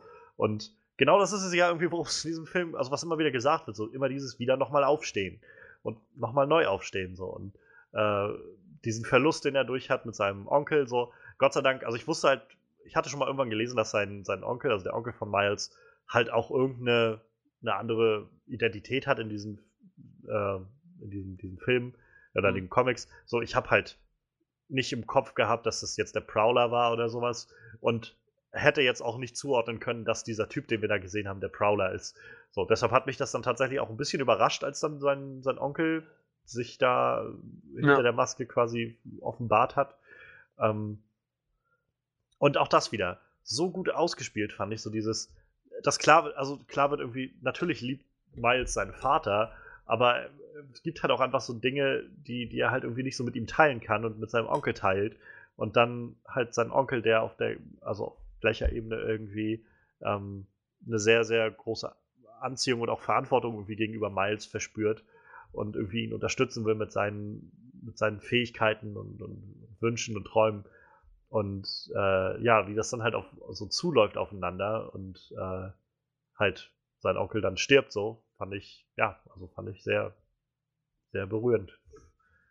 Und auch wie der Vater halt damit reinspielte, so dieses Verhältnis. Also ähm, wie sein Vater dann irgendwie da auftrau- äh, aufkreuzt an dem, an dem Tatort oder sowas. Oder auch An dem Ort, wo er liegt, ja. ja, auch grandiose Szene irgendwie, wie überhaupt, also auch so dieses, wie sein Vater dann versucht, irgendwie den Onkel zu er erreichen auf dem Telefon oder sowas, als sie Miles nicht erreichen können oder sowas. Und also, wo du so, das, das sind so reale, also trotz allem Comic-Ding oder so, ist es irgendwie, diese Charaktere sind so viel tiefgründiger, als, äh, als man im ersten Mal vielleicht erwartet, habe ich das Gefühl. Also dieses, dass, dass da jemand jetzt über seinen Schatten springen kann und irgendwie sagt, ja, pass auf, hey, ich weiß, wir, wir reden irgendwie nicht viel und kommen vielleicht nicht gut klar, aber es geht irgendwie um Miles und das ist irgendwie wichtig und hey, pass auf dich auf, ich hoffe, dir geht's gut so. Allein dieser Satz, den er da am Schluss sagt, dann zu seinem Bruder, mit dem er ewig nicht geredet hat, Hm. ähm, und dann halt der auch stirbt und er nie wieder die Möglichkeit hat, mit dem zu reden und dann das halt nochmal so zum, zum Schlusspunkt gebracht wird oder, oder zum, zum nächsten Höhepunkt gebracht wird, als er dann bei Miles vor der Tür steht und halt mit ihm redet und genau das klar wird. So, er hat halt Angst, dass er Miles irgendwie ver verliert und irgendwie zu weit von sich drängt und nachher keinen Kontakt mehr mit ihm hat oder sowas. Und was, was dann, wenn irgendwas passiert, wenn ihm was passiert, wenn Miles was passiert. So. Er ist Cop, also ich meine, da wird dir wahrscheinlich auch mehr oder weniger durch den Kopf gehen, dass, es, dass Ja. du einen gefährlichen Job hast. So. Und ähm, ich weiß nicht, ich finde diese Be Beziehungen, die da zwischen Charakteren gesponnen wurden, so greifbar, so mitnehmend. Das habe ich in einigen, dieses Jahr vor allem, so habe ich das Gefühl, in einigen Realfilmen, die auch deutlich geerdeter sein wollten, nicht gesehen. Ja, naja, ich weiß, was du meinst. Ja, das stimmt schon. Ja, Und- äh, ja. Und äh, also, um das vielleicht nochmal zum Abschluss zu bringen mit Miles Morales, also ähm, gerade deshalb, weil das sich so lange zieht, sag ich mal, oder zieht, aber so lange dauert, bis er halt diesen, diesen Punkt trifft, dass er das kontrollieren kann, einigermaßen. Also ich meine, es wird auch, glaube ich, am Schluss ziemlich gut klar gemacht, dass er immer noch erst seit zwei Tagen oder so Spider-Man ist und ja, irgendwie am Anfang ist das alles zu lernen, aber ähm, mal ganz davon ab, dieses auch sehr, sehr berührende Gespräch, was dann die ganzen, was sie dann alle mit ihm haben und irgendwie, ähm, naja, ihm auch sagen, so, es geht halt nicht. Oder sie dann rausgehen, alle und äh, rausschwingen und Peter halt da bleibt und ihn dann fesselt an den Stuhl und so, nachdem Naja. also, das ist schon krass, so wie er ihm das halt alles sagt. So, komm, gib mir.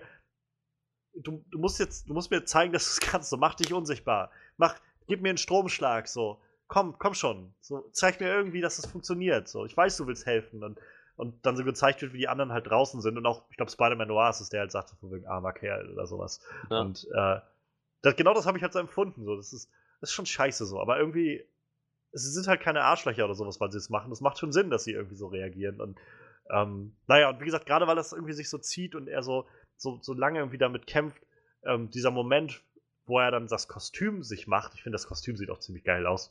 Ähm, Äh, dieses Schwarz-Rot mit diesem aufgesprayten Ich wollte gerade sagen, vor allem aufgesprayt alles, ne? Ich glaube auch die Schwarz war einfach nur übergesprayt. Ja, und ja, genau. Normale. Ja. Und schon sehr wieder cool. sowas. Wie, wie gut das aufgebaut ist, sodass es so klar wird, das ist jetzt nicht einfach nur irgend, also das ist jetzt nicht einfach nur der Spider-Suit so, sondern das ist halt sein Ding. Da, da fließt halt seine Persönlichkeit mit ein, so seine Identität manifestiert sich irgendwie in diesem Anzug, der halt nur seiner ist. Und äh, halt dieser erste große Sprung, den er dann macht, den war ja im Prinzip im Trailer schon zu sehen, in einem der Trailer. Ja. Und äh, der hat so einen anderen Kontext auf einmal gehabt für mich in diesem Film. Das hat nochmal um, um 1000 Prozentpunkte für mich gewonnen, dieser Moment, als er da von dem Hochhaus springt und halt sich fallen lässt und dann die, äh, die, die, die äh, ja, Netzdrüsen oder äh, Netzshooter benutzt, um dann halt das erste Mal so richtig frei zu schwingen. Ähm, also, ja, das, das hat mich immer umgehauen. So. Und ähm, wie gesagt, wie er dann halt zum Schluss auch aufkreuzt und äh, dann den Tag so mehr oder weniger rettet oder halt sie alle dann zusammenarbeiten auch, ja. was auch schön war. Auch so eine Sache, die mir im Nachhinein auffiel ähm, oder auch immer wieder mal gedacht wurde über Justice League. So, irgendwie auch so ein bisschen lame. Sobald Superman am Ende von Justice League auftaucht, spielt eigentlich keiner mehr eine Rolle in diesem, in diesem Team, sondern er vermöbelt halt Steppenwolf völlig alleine. So. Und, ähm, das ist irgendwie super schön, wie die dann zusammenarbeiten und naja, wie es dann halt auch auf ihn letztendlich hinausläuft, weil er dann derjenige ist, der da bleibt und, äh, und sich um das alles kümmern will. Ähm, wie gesagt, dieser Abschlusskampf, meine Güte, also ich fand, das war so, so kreativ alles dargestellt, diese, diese, wie in diesem Multiverse irgendwie, was da kollabiert oder so, verschiedene Gebäude zu sehen sind mhm. oder sowas oder dann irgendwie über weite Strecken wieder nicht zu sehen ist oder so oder Energiestrahlen und dann so Sachen wie mitten da drinnen schwebt halt dieses dieses weiß ich nicht Bürogebäude oder was das ist, der Büroraum, wo halt Miles Vater drin ist. Und aus seiner Perspektive siehst du halt, wie er einfach ganz normal quasi in diesem Gebäude steht und rausguckt, quasi in den ja, genau. Teilchenraum. Genau. Aber vom Teilchenraum siehst du halt, wie dieses Multiversum einfach so gewisse Teile rausreißt und fand ich auch super kreativ. Ähm, und ja, also auch äh, dann, um das vielleicht nochmal kurz anzuweisen, das hatte ich vorhin gesagt, ich rede ganz schön viel, fällt mir gerade auf. Ähm, wenn, du, wenn du was sagen möchtest, grätsch mir bitte mit dazwischen. alles gut, alles gut. ähm, von Wilson Fisk wollte ich bloß noch sagen, weil, wie gesagt, ja.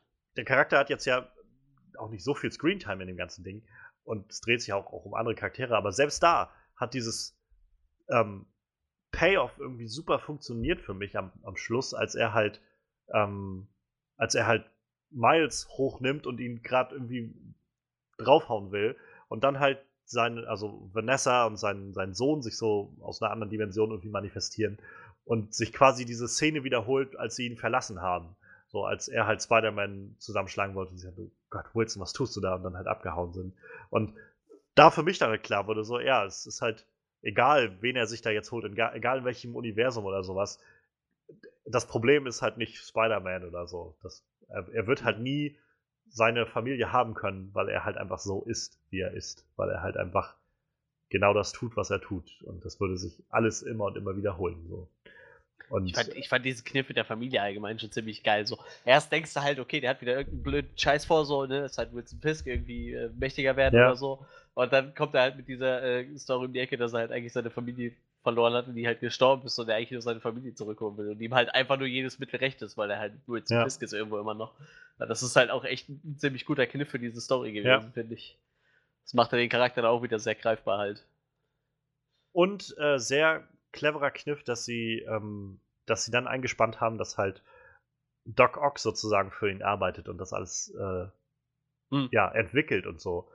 Ähm, Habe ich halt, also wahrscheinlich du auch nicht, rate ich mal, nicht, nicht kommen sehen, dass das halt Doc Ock sein wird, weil nee, nee, nee, wer, wer rechnet schon mit so einer Gender-Swap-Variante ähm, davon. Ja, und, ja, und ich muss sagen, ich mochte das Design sehr gerne, was sie hatte. Also so mit diesen, das waren ja mehr so Schläuche, die sie dann da irgendwie hatte ja. an ihren Klauen. So. Und das, ähm, also es gab noch einen anderen Shot, glaube ich, von dem Universum, als, als äh, Gwen quasi rausgezogen wurde. Da war halt noch so ein Metallarm zu sehen, so dieser typische Metallarm, hm. der dann da hingriff, wo sie gerade noch war. Und ähm, das war halt, wo ich gedacht habe, so das wieder kreativ genug, dann auch zu sagen, ja, es sind unterschiedliche Universen. Und dieses Ding, wo sie halt Doc Ock ist sozusagen, ist halt so ein bisschen, weiß ich, es wirkt so ein bisschen klinischer alles. Irgendwie dieses, dieses Ding, was sie da hat, so ein bisschen, bisschen mehr ärztlich fast. Äh, und ja, also statt dann einfach zu sagen, ja, nee, ist eine Frau, die hat halt dasselbe Kostüm an oder sowas, wir, ein anderes Kostüm und, und mir hat es halt sehr gefallen. Und auch wie sie dann ähm, zum Schluss dann auf die, auf die Nase bekommen hat von, ja. von Miles und überhaupt von allen, wie sie dann so nacheinander irgendwie auf sie drauf sind und immer nochmal irgendwie so, so ja, herrlich. Das stimmt. Ja, wie gesagt, allgemein, ich, eigentlich alle Charaktere ziemlich gut, äh, gut geschrieben in diesen Dingen. Ne? Ich meine, auch die, die wenig Zeit hatten, irgendwie so, selbst, selbst für die haben sie sich dann halt doch noch die Zeit genommen, dass sie irgendwie wenigstens ein bisschen wichtig wird. Ja. Ne? Also selbst bei Ja. Spider-Man Noir, wo sie dann zum Schluss nur so noch diese, dieses äh, Ding mit dem Würfel eingebaut haben oder so, einfach nur so, so Ja, genau. Kleinigkeiten irgendwie, die aber die Charaktere irgendwie greifbar waren und halt dann auch mit diesem Image äh, lustig spielt oder so, halt so ein Typ, der halt nur schwarz-weiß kennt, der dann halt so, so einen blöden Ja, das Hoodie so eine hat. Dark und gritty Reali Realität Ja, ja, kommt genau. irgendwie und Verbrechen hinter jedem, äh, hinter jeder Ecke so. ja, das war schon ziemlich cool. Aber wie gesagt, ich, ich, ich, mochte das sehr gerne. Also das Cha- Charakterdesign war sehr cool. Wie gesagt, auch Penny Parker ist so. Es sind ja, Penny Parker und auch Spider-Ham sind jetzt so Charaktere, die jetzt nicht so viel Screentime hatten Nee. und halt auch nicht gebraucht haben, glaube ich. So. Aber es, es war halt einfach kreativ genug um, und, und, und ja, clever genug eingesetzt, dass es. Man hat ein Gespür für diese Charaktere bekommen, fand ich. Und, und trotzdem irgendwie, sie waren einem halt nicht egal. Also wurde dann doch äh, relativ schnell klar gemacht, auch dieser Moment, wo, wo Miles Onkel gestorben ist und alle bei ihm auftauchen, meinen, und er irgendwie meint, verstehe das nicht so ungefähr. Und sie meinen, wir sind, glaube ich, die einzigen Leute, die das verstehen können, was du Ja. durchmachst, so, weil wir das halt alle durchmachen müssen. ja, genau. Und äh, das schweißt dann auf einmal so zusammen, so das zu sehen und zu hören, so wie die halt alle doch irgendwie, das meinte ich halt am Anfang, so im Kern irgendwie so dieselben Tragödien immer wieder auf irgendeine Art und Weise durchlaufen und weshalb sie halt dann zu Spider-Man dann werden in einer Art und Weise. Aber ja, im, ähm, jeder dann doch irgendwo so sein eigenes Ding auch irgendwie tragen muss, sein eigenes Kreuz tragen muss. Ähm, und das kam halt rüber bei mir, sei es jetzt halt bei Spider-Ham oder halt ähm, oder halt bei, bei Penny pa Por äh, Parker, so Penny Parker. Peter Hm. Parker war das Schwein. Ja. So, so viel, ich denke, damit sind wir mit den Charakteren durch. Haben wir noch was, was wir gerne erwähnen müssen, bevor wir dann in den äh, vermutlich doch deutlich kürzeren Teil übergehen werden? Ja, ich glaube auch. Ähm, ich weiß, ich glaube gerade nicht. Also ich habe, glaube ich, die Sachen gesagt, die mir irgendwie wichtig waren. Ich denke auch mit dem Wichtigsten sind wir durch. Wie gesagt, also über den Film kann man halt stundenlang reden, weil der echt, äh, der, wir könnten wahrscheinlich noch viele äh, coole Szenen raus, äh, raushauen, die irgendwie uns noch gut gefallen haben. Wie gesagt, diese, Ja, dieses ganze, äh, dieser ganze Film ist halt voll mit lustigen Anspielungen auf, auf Comics und auf die alten Spider-Man-Filme etc. Also sehr, sehr, sehr schön. Wie gesagt, auch jeder äh, Spider-Man-Fan, der wird da, wer auch die alten Filme alle gesehen hat und so, die, die, ihr werdet da sehr viel Spaß haben in dem Film auf jeden Fall. Ihr habt eine schöne Story und viel, viel guten Humor. Und wie gesagt, einen sehr äh, außergewöhnlichen Stil, der sogar äh, mich dann doch nicht so, äh, so, so äh, abgeschreckt hat, wie man das erwarten sollte. Weil das ja keine will schon was heißen, glaube ich. Ja, ganz genau. Ja, dann würde ich doch sagen, dann switchen wir mal schnell zu den Sachen, die wir, äh, die mir nicht so die uns nicht so gefallen haben. Ähm, ich hau mal einen raus, wo hat ja jetzt Hm. äh, ein bisschen Sprechzeit. nee, äh, also äh, tatsächlich hat mir das Design von den Bösewichten nicht gefallen.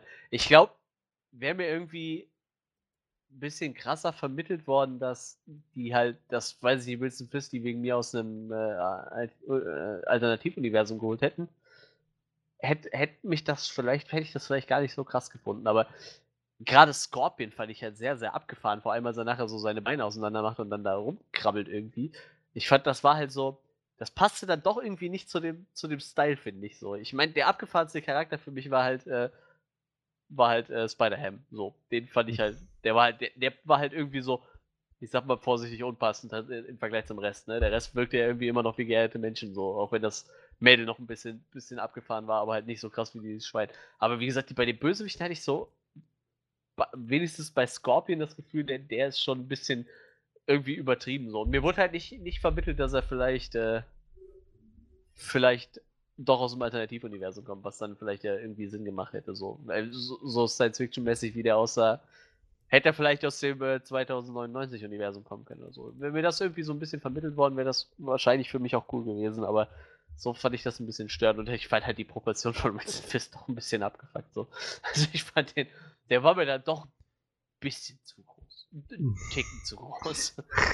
Ich meine, klar, der ist halt immer ein Schrank so und der ist auch in den Comics ein Schrank und der war auch in der Zeichentrickserie ein Schrank, aber nicht so ein Schrank. Also, auch bei Daredevil so. Der, ich meine, der Schauspieler ist ja schon ein bisschen bullig so, aber auch da ist er halt so ein Schreck so. Gut, also so ein Schauspieler finden ist natürlich auch schwierig, ne? In den Ausmaßen. Ja, das, das mag schwer sein. Ja. ja, auf jeden Fall, wie gesagt, das war mir was ein bisschen zu over the top. Aber wie gesagt, das ist jetzt auch nur so, so irgendwas muss man ja zu meckern finden. ja, ich weiß nicht, also wie gesagt, hat mich tatsächlich gar nicht so sehr gestört. Ja, ich fand es dann eher so charmant für das Ganze.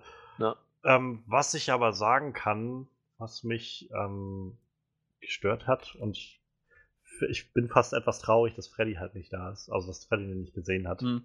Und ähm, denn ich, ich verstehe einfach nicht. Also es ist so eine Sache, die mich immer so ein bisschen, bisschen, gar nicht so sehr, weil ich halt jetzt mega krasse Antipathie dagegen habe, so, aber ähm, ich verstehe einfach nicht, wie jetzt schon zum zweiten Mal, wieder bei so einem Blockbuster dieser Art, von so einem Hommagefilm an so einen Charakter, ähm, wie es zum zweiten Mal dazu kommt, dass, obwohl wir eine sehr, sehr großartige Synchronsprecherszene haben, die vor talentierten Sprechern nur so strotzt, die aber alle irgendwie, weil Synchronsprechen nur mal ein hartes Pflaster ist, die alle auf der Suche sind nach Arbeit.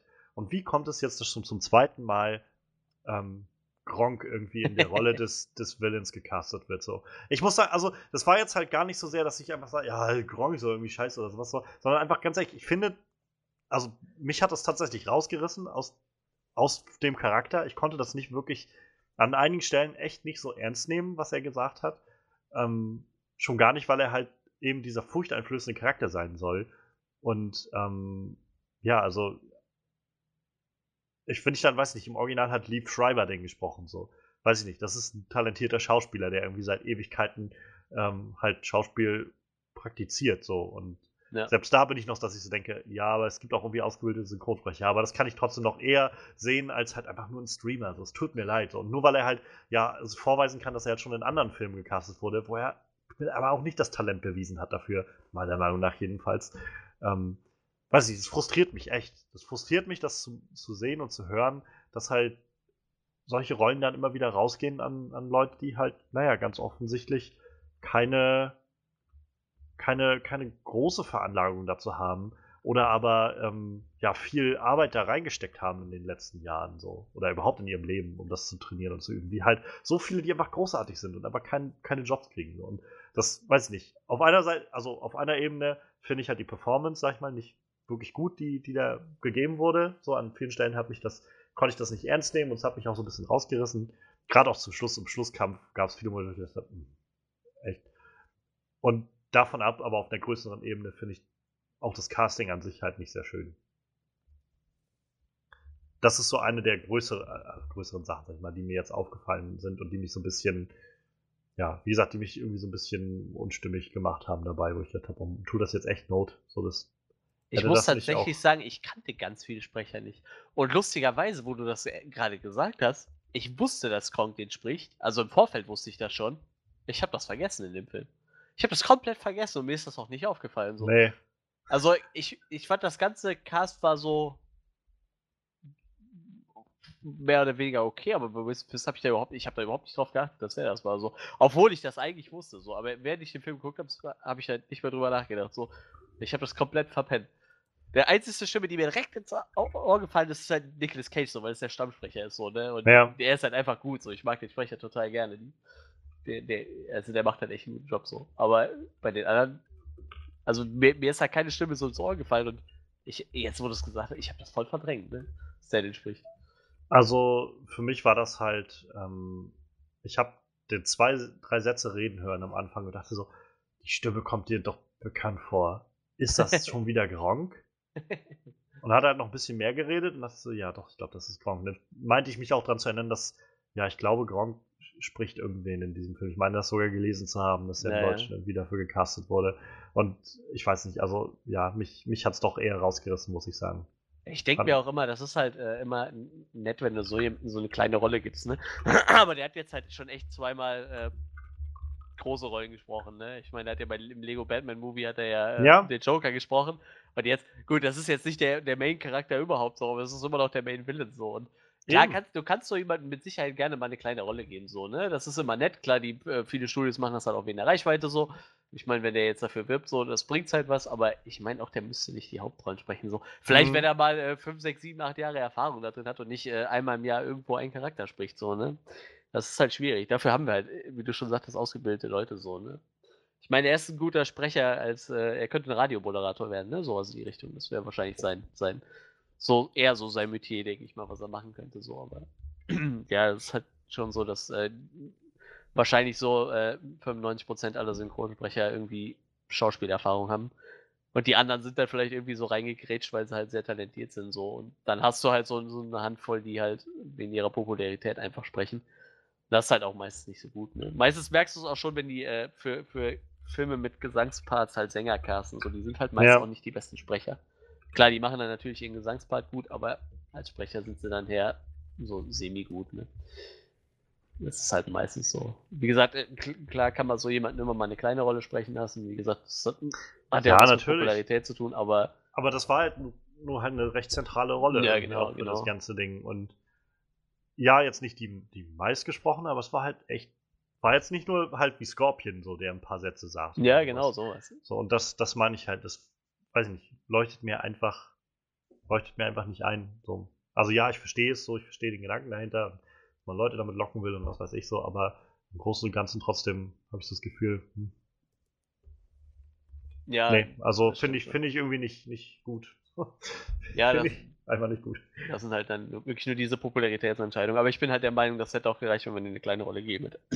Ich glaube, der ist kein Mensch, der sagt, so, was, ihr kriegt so eine kleine Rolle, dann mache ich jetzt auch keine Werbung für euch. So, ne? Ich meine, Ja, er selber, klar, äh, wenn mir das einer anbieten würde, würde ich das auch machen. So, egal ob ich gut oder schlecht bin. Ich glaube, ich würde es erstmal Ja, na klar. cool ist, so, aber ja, ich weiß, Aber er, er sagt halt- halt auch selber immer wieder so, er, er ist halt eigentlich kein guter Synchronsprecher, so, ne? Aber und das ist halt das, wo ich dann denke, so, dann, warum bietet das Studio dann Ja, das eben. an? So, warum nicht nach wirklich Schauspielern oder halt wenig, also wenigstens Schauspieler suchen, am besten aber eigentlich Voice Actor, so richtige ja, genau. Synchronsprecher, die halt Ahnung davon haben und die sowieso, wie gesagt, zu tun haben, ihre Jobs voll zu kriegen. Ja. Gerade in Deutschland ist das echt schwierig, glaube ich. Also Ja. die wenigsten arbeiten ja nur als Synchronsprecher, die sind ja meistens noch irgendwie wenigstens Theaterschauspieler oder halt Ja, richtige genau. Schauspieler dann. nee, das stimmt schon. Und er verdient auch, glaube ich, mit seinem Kram genug Geld. Behaupte ich jetzt einfach mal. Ja. Ich glaube, er verdient mit seinen Streams und seinen Let's Plays genug Kohle, so Ich er schätze das auch nicht mal. braucht. Aber wie gesagt, ich glaube, wir würden es alle machen, wenn uns das einer anbietet. Allerdings würde ich bei so einer Rolle auch, glaube ich, eher zurückschrecken. Wenn jetzt einer sagt, hier willst du diesen kleinen Typ da sprechen, der hat zwei Sätze, würde ich sagen, klar, bin ich direkt dabei. Aber wenn jetzt einer sagt, Alter, willst du den Joker sprechen, dann würde ich sagen, nee, lass mal. ich glaube, da gibt es Leute, die es besser können. Naja, Ja, vielleicht reden wir in zehn Jahren anders und denken so, "Ah, weißt du noch, wie scheiße der damals war? Jetzt kann man sich ja fast anhören. nee, keine Ahnung, ich meine, irgendwann ist der Drops auch gelutscht. Ich denke mal, ähm, irgendwann äh, wird er seine, seine Let's Plays machen und dann das. Dann ist die Popularität ein bisschen weiter zurückgegangen. So, ich glaube, er ist halt auch nur noch als Streamer sehr beliebt, aber er macht ja kaum noch andere öffentliche Auftritte, sage ich mal. Ne? Ich glaube, bei Mhm. Böhmermann war er mal zwischendurch, aber das war es dann auch. Ja, gut, ja, stimmt. Ich werde, wenn ich den Film nochmal gucke, darauf achten. Ich habe es tatsächlich einfach komplett verdrängt. Ich hatte halt Liv Schreiber im Kopf, das wusste ich, dass er den spricht im Original. Die Schauspieler mag ich auch total gerne. Ich hätte ihn halt sowieso gerne im Original gesehen, glaube ich, weil einfach generell so ein paar Schauspieler dabei waren. Ja, Den, den Original äh, Peter Parker, ja Chris Pine, Chris ja, Pine, ja, genau. der hat auch den Song eingesungen. Den Ja, Spider lustig. Bells Song. So. Ja, und äh, den, der den äh, Peter B. Parker gesprochen hat, den äh, Jake Johnson, Jack Johnson, den ja. kenne ich halt aus New Girl. So, ich habe halt drei Staffeln New Girl geguckt, der Typ ist halt einfach super lustig. Den, den kannte ich noch. Und Ja. ich denke, Nicolas Cage kennt die. Der, Zoe Kravitz hat die MJ gesprochen. Ich meine, die kennt man mittlerweile. Ja. auch. Die hat ja auch schon einiges gemacht. Die äh, Haley Steinfeld, die Spider-Gwen gesprochen hat, hat auch gerade ein sehr, sehr starkes, also einen starken Monat auf jeden Fall. Ja. Jetzt kommt ja auch Bumblebee nächste Woche raus ähm, und hat auch sehr gute Kritiken bisher bekommen. Ähm, aber auch so, die ist halt auch grandiose Ja, Schauspielerin. Oscar Isaacs, ne? Spricht Ja. ja. Spider-Man 2099. Zwar nur eine kleine Rolle, aber immerhin. Und geil fand ich es eigentlich, dass Scorpion die ganze Zeit äh, Spanisch gesprochen hat. So, das war halt irgendwie, Ja. irgendwie fand ich das ziemlich Ja. gut im Passen. Auch, also fand ich irgendwie auch sehr sympathisch, so dass seine Mutter immer mal so diese, also Miles Mutter, jetzt nicht Ja. Scorpions Mutter, dass Miles Mutter immer mal so diese ähm, spanischen Phrasen so Ja, ja, rausgelassen hat. Ja, das war irgendwie. lustig. Ähm, ja, halt authentisch irgendwie so. Es hat halt so Ja. dazu geführt, dass man, also ich irgendwas gedacht habe, ich konnte das mehr als so wirklich diese Familie, so wie sie eben ist, da wahrnehmen und, und akzeptieren oder, oder, oder was ist akzeptieren, aber ich kann es nicht akzeptieren, dass so eine Familie, nein. Äh, Ich, ich meinte damit mehr so, es ist halt, ähm, es wirkt einfach so viel greifbarer und so viel nachempfindbarer dann. Auch so ein, fand ich, sehr, sehr schöner Moment irgendwie, wie Miles dann da reinkommt in den, äh, in, in sein Zimmer und sein Vater dann reinkommt und so und äh, du weißt du musst doch in der, in, im, im äh, Internat schlafen und so und seine Mutter sagt, hey, du siehst doch, es geht ihm schlecht so und, und Ja. er sich dann halt hinlegt so und das, äh, also diese, dieses liebende Ding so und äh, ja, ich, Ich, ich fand es total krass so. Also ich finde den Charakter echt spannend von Miles Morales und ich kann mich noch genau an den Shitstorm erinnern, den es am Anfang gab, weil sie dann einen Ja, damals halt dachte man, er wäre halt äh, nur schwarz, gut, er ist ja ein bisschen gemischt, er ist ja schwarz und äh, irgendwas Latino-mäßiges dabei. Und wie, wie groß dieser Shitstorm war, als sie gesagt haben, das ist so jemanden da ankündigen und in das Spider-Man-Kostüm schlüpfen lassen. So. ja, er ist auch jedes Mal dasselbe. Und mi- mittlerweile ist der Charakter halt echt gut angekommen und die Fans mögen den echt sehr gerne so. Ne? Also auch die, die Ultimate Comics, die laufen ja wie Sau. Und ich glaube, mittlerweile ist in den Ultimate Comics sogar der Original Spider-Man wieder mit dabei und ja, trotzdem ist Miles Morales immer noch der Hauptcharakter so. Und das soll ja schon was heißen. Ne? Also die Leute mögen den echt gerne so. ja. Und ich, ich, ich finde ich find den auch ziemlich interessant, äh, interessant so. Irgend, irgendwann es kriege ich mal die Ultimate Comics in die Hand und dann werde ich das auch mal lesen. es war halt schön, ähm, da zum Schluss zu sehen, wie er halt dann diese Transformation zum Spider-Man quasi vollzogen hat. Und Mhm. dann Wilson Fisk da hing mit dem Zettel auch noch, Your Friendly Neighborhood Spider-Man und solche Sachen. Oder er halt dann auch zu, zu seinem Vater ja meinte, irgendwie, ich freue mich auf unsere Zusammenarbeit, so ungefähr. Ja. und ihn dann nochmal umarmt. Ich liebe sie. Ja, das war schon ziemlich Ja. lustig. ähm, jetzt sind wir wieder bei guten Sachen. gelandet. Ja, also, ähm, ich weiß nicht, also viel, viel mehr habe ich nicht so. Es gab halt, weiß ich nicht. Ich, ich hätte mir vielleicht tatsächlich noch ein kleines bisschen mehr Gwen Stacy gewünscht, so ein kleines bisschen mehr Spider-Gwen. Ähm, so gerade diesen, wie gesagt, diesen Konflikt, den sie damit sich austrägt, ich fand den schon sehr schön. Ich verstehe, dass der jetzt nicht im Fokus des Ganzen lag. Ich hätte mir einfach nur so gewünscht, noch so ein ganz kleines bisschen mehr davon zu sehen. Ähm, aber ja, also will ich dem Film jetzt nicht allzu sehr ankreiden. So. Im Ja. Großen und Ganzen aber, ja, weiß ich nicht. Also, ich glaube, das Voice Acting ist tatsächlich noch am ehesten die Synchronsprecher-Sache, was mich tatsächlich spürbar irgendwie im Film immer wieder so ein bisschen rausgerissen hat. Ähm, ja, also, aber ansonsten. Ich war mir nicht so ganz sicher, ob jetzt geklärt wurde, wie am Anfang die Spinne und Gwen und so nach, nach äh, also in die Dimension gekommen sind. Denn die sind ja quasi vor dem wirklichen Reaktorunfall schon da ja, es, gewesen. es wurde erwähnt, dass es vorher Schon- ein schon Erdbeben, gab. Genau. ja. Ich gehe davon aus, da sind die reingekommen. Und ich meine, bei Gwen haben sie wenigstens gesagt, dass sie halt.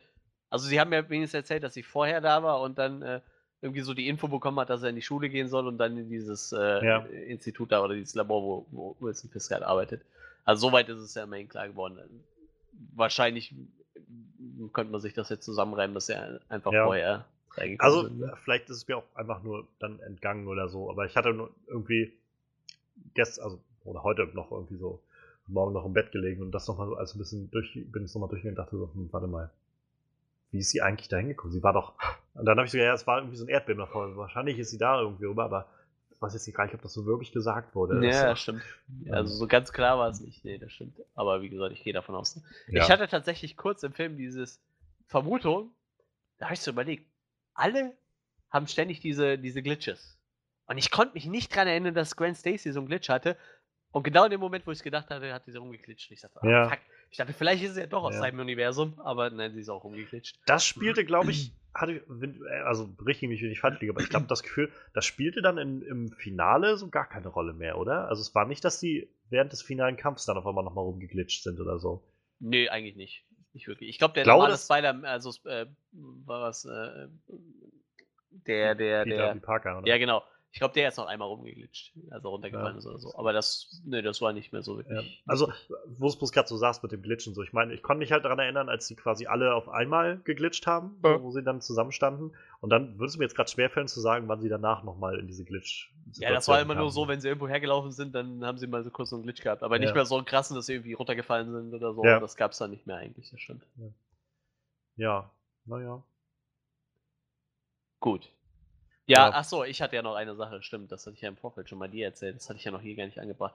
Also ich hatte tatsächlich ein bisschen Probleme mit diesen, äh, ja, wie soll man das nennen, mit, mit diesen Frame-Unterschieden zwischen dem eigentlichen Film, also der wird ja ganz normal seine 24 Frames gehabt haben, wie es normal ist, und diese Animation der Charaktere so, weil die ja absichtlich sich so ein bisschen mit ein bisschen weniger Frames bewegt haben. Ich würde jetzt mal sagen, weiß ich, vielleicht 18 oder so, ne? Also ein bisschen weniger auf jeden Fall.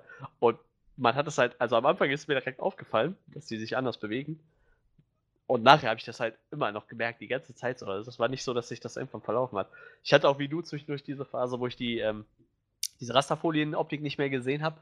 Aber dieses, dass sich permanent die Leute ein bisschen langsamer bewegt hatten irgendwie. Also so mit weniger Frames, das habe ich halt voll gemerkt. So, das, ah, ich weiß nicht, das ist wie äh, früher, wenn man mal irgendwie noch so, ich weiß nicht, sagen wir mal vor, vor zehn Jahren oder so, da war das mit illegalen Filmen irgendwie noch so, so gang und gäbe und dann hast du so Herr der Ringe auf einer CD gehabt oder so. Mit, äh, weiß ich nicht, gefühlt drei Frames oder so. so. Boah, ich habe das früher schon immer gehasst, so wenn das nicht so richtig flüssig läuft. Und ich habe immer das Gefühl gehabt, das ist wie so ein Videospiel, was gerade glitscht irgendwie. Das hat mich echt ein bisschen fertig gemacht. So. Und wie gesagt, das hat leider nicht aufgehört während dem Film. Ich hatte das halt immer die ganze Zeit, dieses Gefühl, Hm. dass es, dass es äh, unsauber läuft. Ich meine, der, der Effekt war ja gewollt und anderen, du hast ja auch schon gesagt, bei dir ist das gar nicht so krass aufgefallen oder dich hat das nicht gestört, aber Nö. mir ist Also- das irgendwie schon ein bisschen aufgefallen so. Ja. Nee, ich habe halt, ähm, weiß ich nicht, ich habe halt ab einem gewissen, relativ schnell einfach den Style, sag ich mal, geschluckt des Ganzen Mhm. und war halt dann einfach so, so, so mitgenommen in diese Welt. Und Ja. ähm, ich hatte halt schon, also mir fiel halt schon auf, dass das Ganze so ein bisschen anders wirkt halt und so ein bisschen, wie gesagt, so dieses Comic-Feeling an viel, vielen Stellen Mhm. hatte. So dieses Gefühl von, wir, wir, als ob man so Panels irgendwie, so ein Panel nach dem anderen irgendwie abblickt und nicht ein Charakter sich gerade durchbewegt oder sowas, so, so ein bisschen. Aber wie gesagt, es ist dann recht schnell so in, einfach in den Hintergrund getreten zu, nee, macht irgendwie alles Sinn. Ne? Ja, wie, die- ach, ich muss halt irgend, äh, irgendwas muss man aussetzen so. Deshalb ist das jetzt Nö, ist ja auch okay. Ist ja auch okay. Nee, wie gesagt, also das hat mich jetzt auch nicht so gestört, dass ich jetzt sagen würde, das ist halt unguckbar. Aber wie gesagt, mir, mir ist es halt auf jeden Fall den ganzen Du Film halt bist aufge- unguckbar. Ach ja, das war doch dieser Song von, von dieser einen, Unguckbar. einen Band.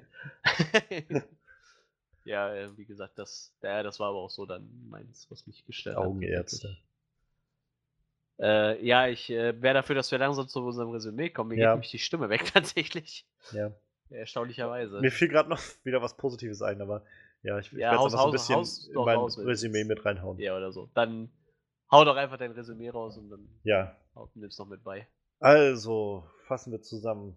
Spider-Man Into the Spider-Verse, so nenne ich den Film eigentlich lieber als A New Universe, weil Ja. ist wieder sowas, wo ich denke, ihr habt den Titel gleich, also Englisch gelassen, dann lasst ihn doch so, wie er mag. Ja, Das irgendwie komisch manchmal. Naja. Ähm, so wie Film, der erst Overlord heißt und im Deutschen dann Operation oder Operation. Ja, ja, ja, ja. Aber egal. ja stimmt. Der Film, ja, also ich bin einfach im Kern jetzt das Jahr ist rum so ziemlich. Ähm, ich bin einfach so ein bisschen überrascht, was Sony uns irgendwie an Spider-Man-Projekten gegeben hat dieses Jahr. So, Ja. ähm, weird waren beide Sachen, oder außergewöhnlich, sage ich mal. Und beide auch so ein kleines bisschen wie außer Zeit gefallen. So. Also, ich habe es bei Venom damals gesagt, ich finde, Venom wirkt halt wie so ein früh 2000er Comicbuchfilm, halt, wo Mhm. man noch nicht so recht wusste, wie man das macht.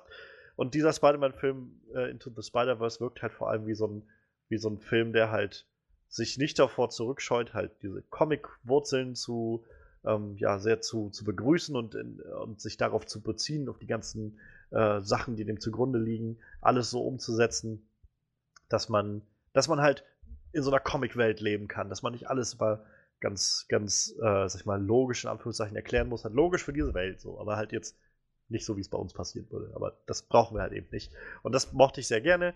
Ähm, und kombiniert halt mit einer wirklich interessanten Geschichte, mit Ke Figuren durch die Bank weg, die alle interessante Reisen durchmachen, alle interessante Momente durchmachen. Ähm, mit einem Animationsstil, den ich so halt noch nie gesehen habe und der mich einfach, also mich hat es dann einfach umgehauen. So. Und, ähm, ich kann halt nur jedem sagen, man, muss, man sollte den Film einfach gesehen haben, allein schon deswegen. Und auch wenn man mit Spider-Man nichts anfangen kann oder Spider-Man nicht kennt oder so, man wird trotzdem eine interessante Geschichte erzählt bekommen, eine, eine mitnehmende, herzerfüllte und, und, und ja, herzerwärmende Geschichte. Ähm, und dazu halt ein Animationsstil, kriegen, den, den man so einfach nirgendwo anders sieht. Gerade in diesen Action-Sequenzen zeigt sich das halt so krass. Also gerade der Schlusskampf, wie gesagt, dieses Finale ist der Wahnsinn.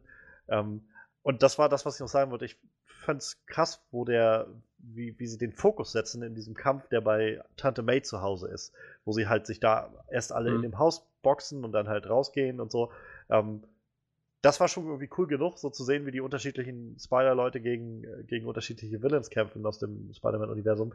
Aber an dem Moment, wo halt der Prowler auftaucht und dann halt Miles mit ihm konfrontiert wird, ähm, reißt der Fokus ab von denen und wir folgen eigentlich nur noch den beiden. Und das fand ich irgendwie sehr, sehr schön. So, man hätte immer wieder so Jump-Cuts zurückmachen können, wie irgendwie da noch wer kämpft gegen den oder sowas, aber nein, wir sind dann wirklich dieser Ruhe gefolgt, diesem, diesem, tra diesem tragischen Moment von ähm, ja, Miles, wie, wie sein, sein Onkel erschossen wurde und er ihn dann weggebracht hat oder so und dann die Abschied voneinander genommen haben. Und das fasst das irgendwie gut zusammen, glaube ich, also, oder ist sehr, sehr ausschlaggebend für das, was ich im Generell meine mit diesem Film. Er ist so voll mit, mit sehr legitimen, sehr gut aufgebauten und verdienten Charaktermomenten, die einem wirklich nahe gehen können ähm, und gleichzeitig aber auch so viel Humor und so viel Witz und kreative Ideen so mit da einzuflechten.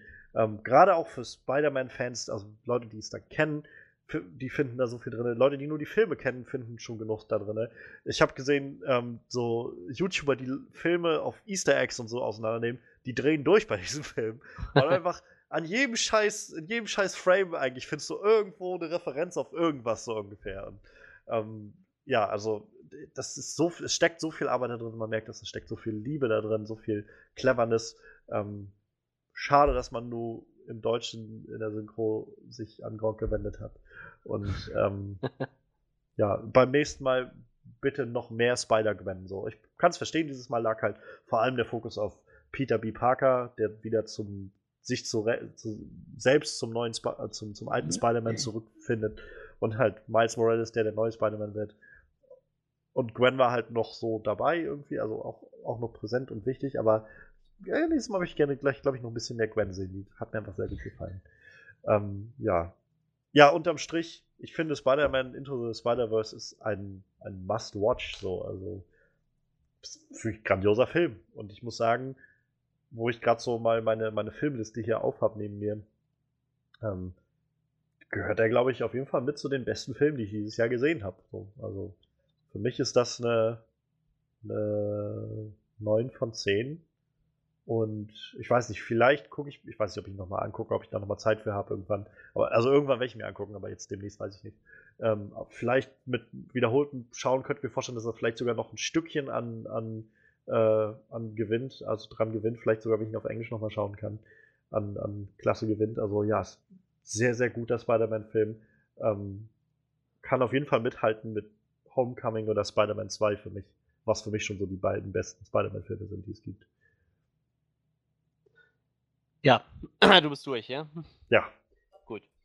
Ja, äh, ich bin tatsächlich auch nach äh, anfänglich ein bisschen, bisschen Skepsis aufgrund von äh, doch ein paar nicht so geilen Spider-Man-Filmen und, und äh, das Fakt ist geschuldet, dass es ein Animationsfilm ist, äh, doch sehr positiv überrascht worden tatsächlich. Also die, die Kritiken haben halt auch äh, echt nicht zu viel versprochen so.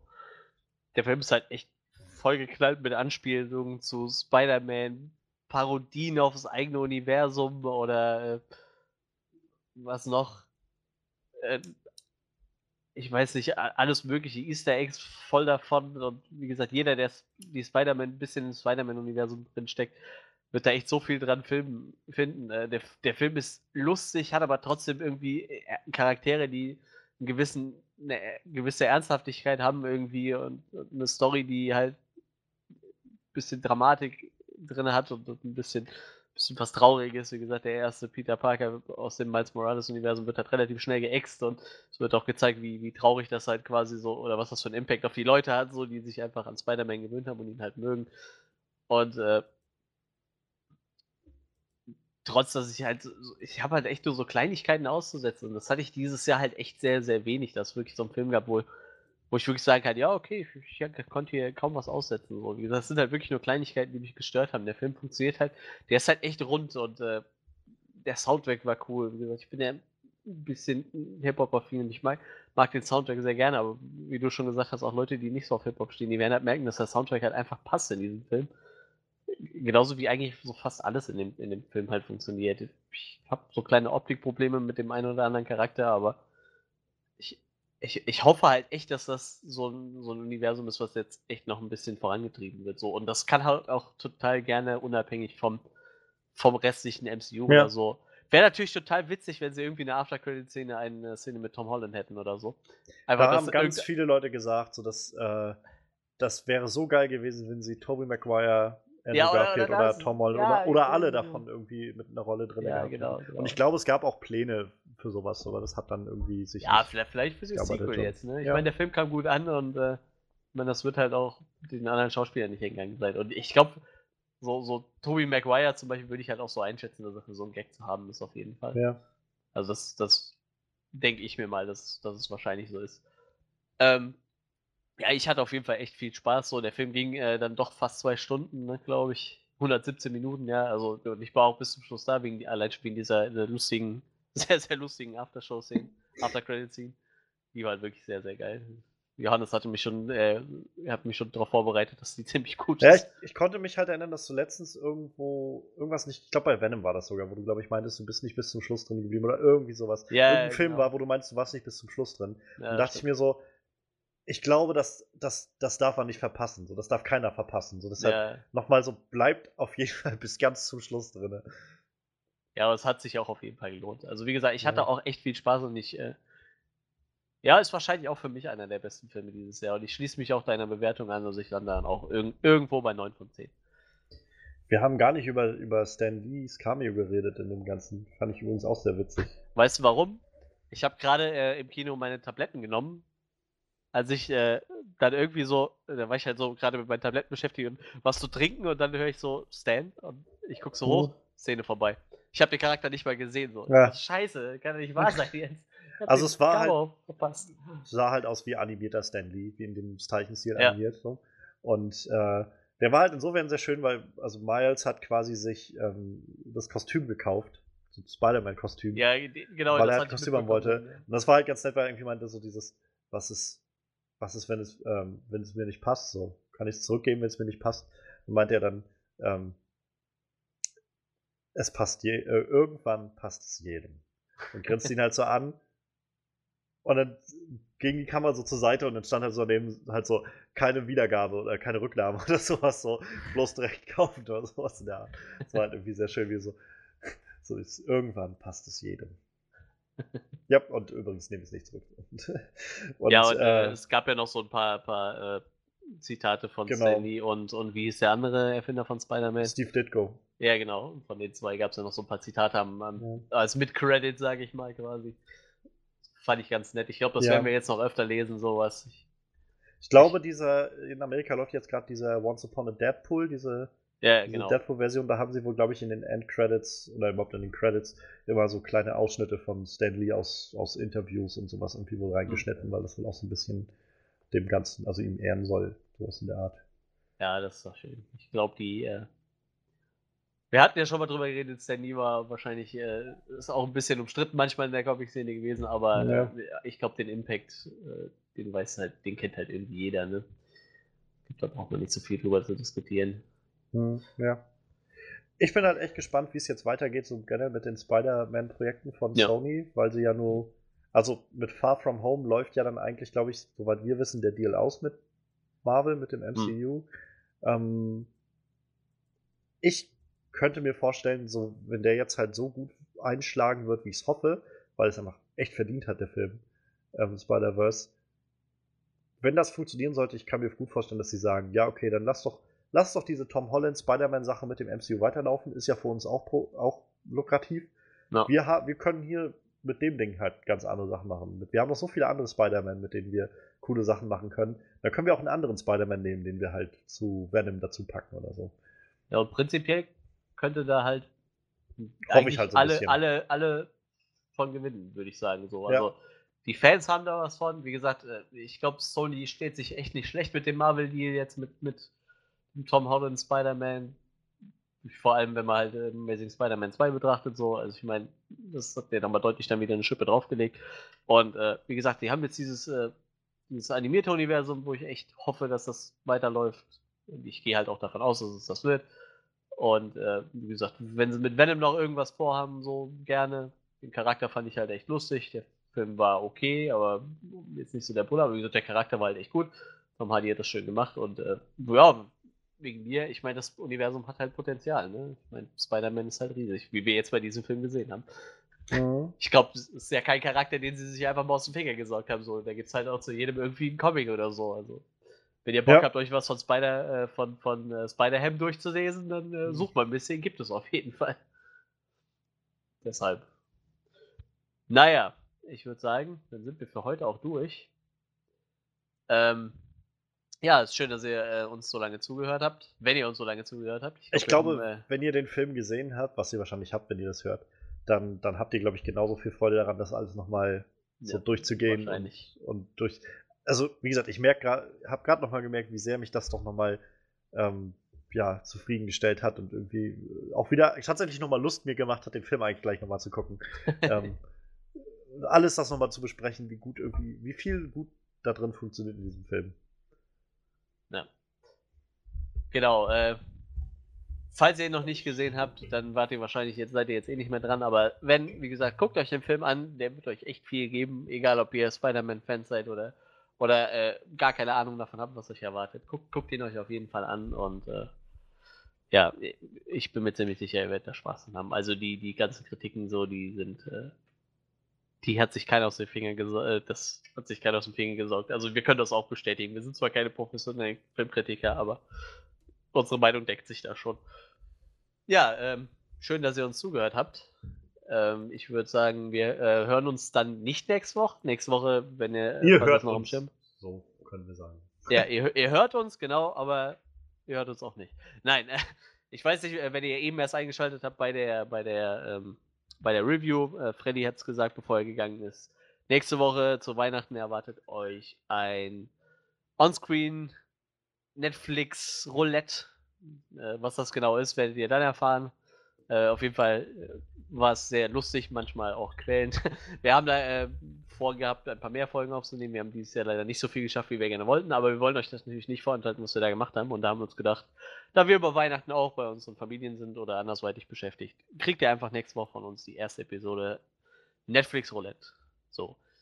Äh, wenn ihr sonst äh, Langeweile habt oder nichts zu tun, dürft ihr gerne mal bei unserem äh, Soundcloud vorbeischauen oder auf Facebook und dürft, oder auf unserer Homepage und dürft gerne mit uns in Kontakt treten. Ihr könnt uns schreiben, Kommentarsektion etc. Wir gehen meistens auf eure Kommentare auch ziemlich direkt ein. Es ist ja noch ein bisschen überschaubar bei uns. Und ähm, wie gesagt, schaut mal bei uns vorbei. Äh, Johannes findet ihr auch auf Twitter, da könnt ihr auch gerne mit ihm äh, kommunizieren. Mich yeah. findet ihr auch auf Inter Instagram, Instagram, auf Instagram, auf Instagram, da könnt ihr gerne äh, mit mir in Kontakt treten, wenn ihr da Bock drauf habt. Und ähm, ja, alle Links findet ihr wie immer in der Beschreibung. Und wir werden uns dann, hören wir uns dieses Jahr nochmal wieder? Hm, wahrscheinlich nicht. Äh, ja. Nee, tatsächlich nicht. Dann äh, würde ich sagen, allen Zuhörern, die das noch vorm neuen Jahr hören, äh, wir wünschen euch, ich sage das jetzt mal im Namen des Teams, wir wünschen euch natürlich einen guten Rutsch und ein paar schöne besinnliche Tage mit der Familie mhm. oder mit eu wem auch immer ihr, ihr, euer Weihnachten verbringen möchtet. Und äh, wir starten dann äh, frisch und erholt ins, ins neue Jahr. Ja, damit würde ich sagen, sind wir dann am Ende für heute und äh, schön, dass ihr, dass noch jemand zugehört habt. Bis äh, nächstes Jahr. Auf Wiedersehen.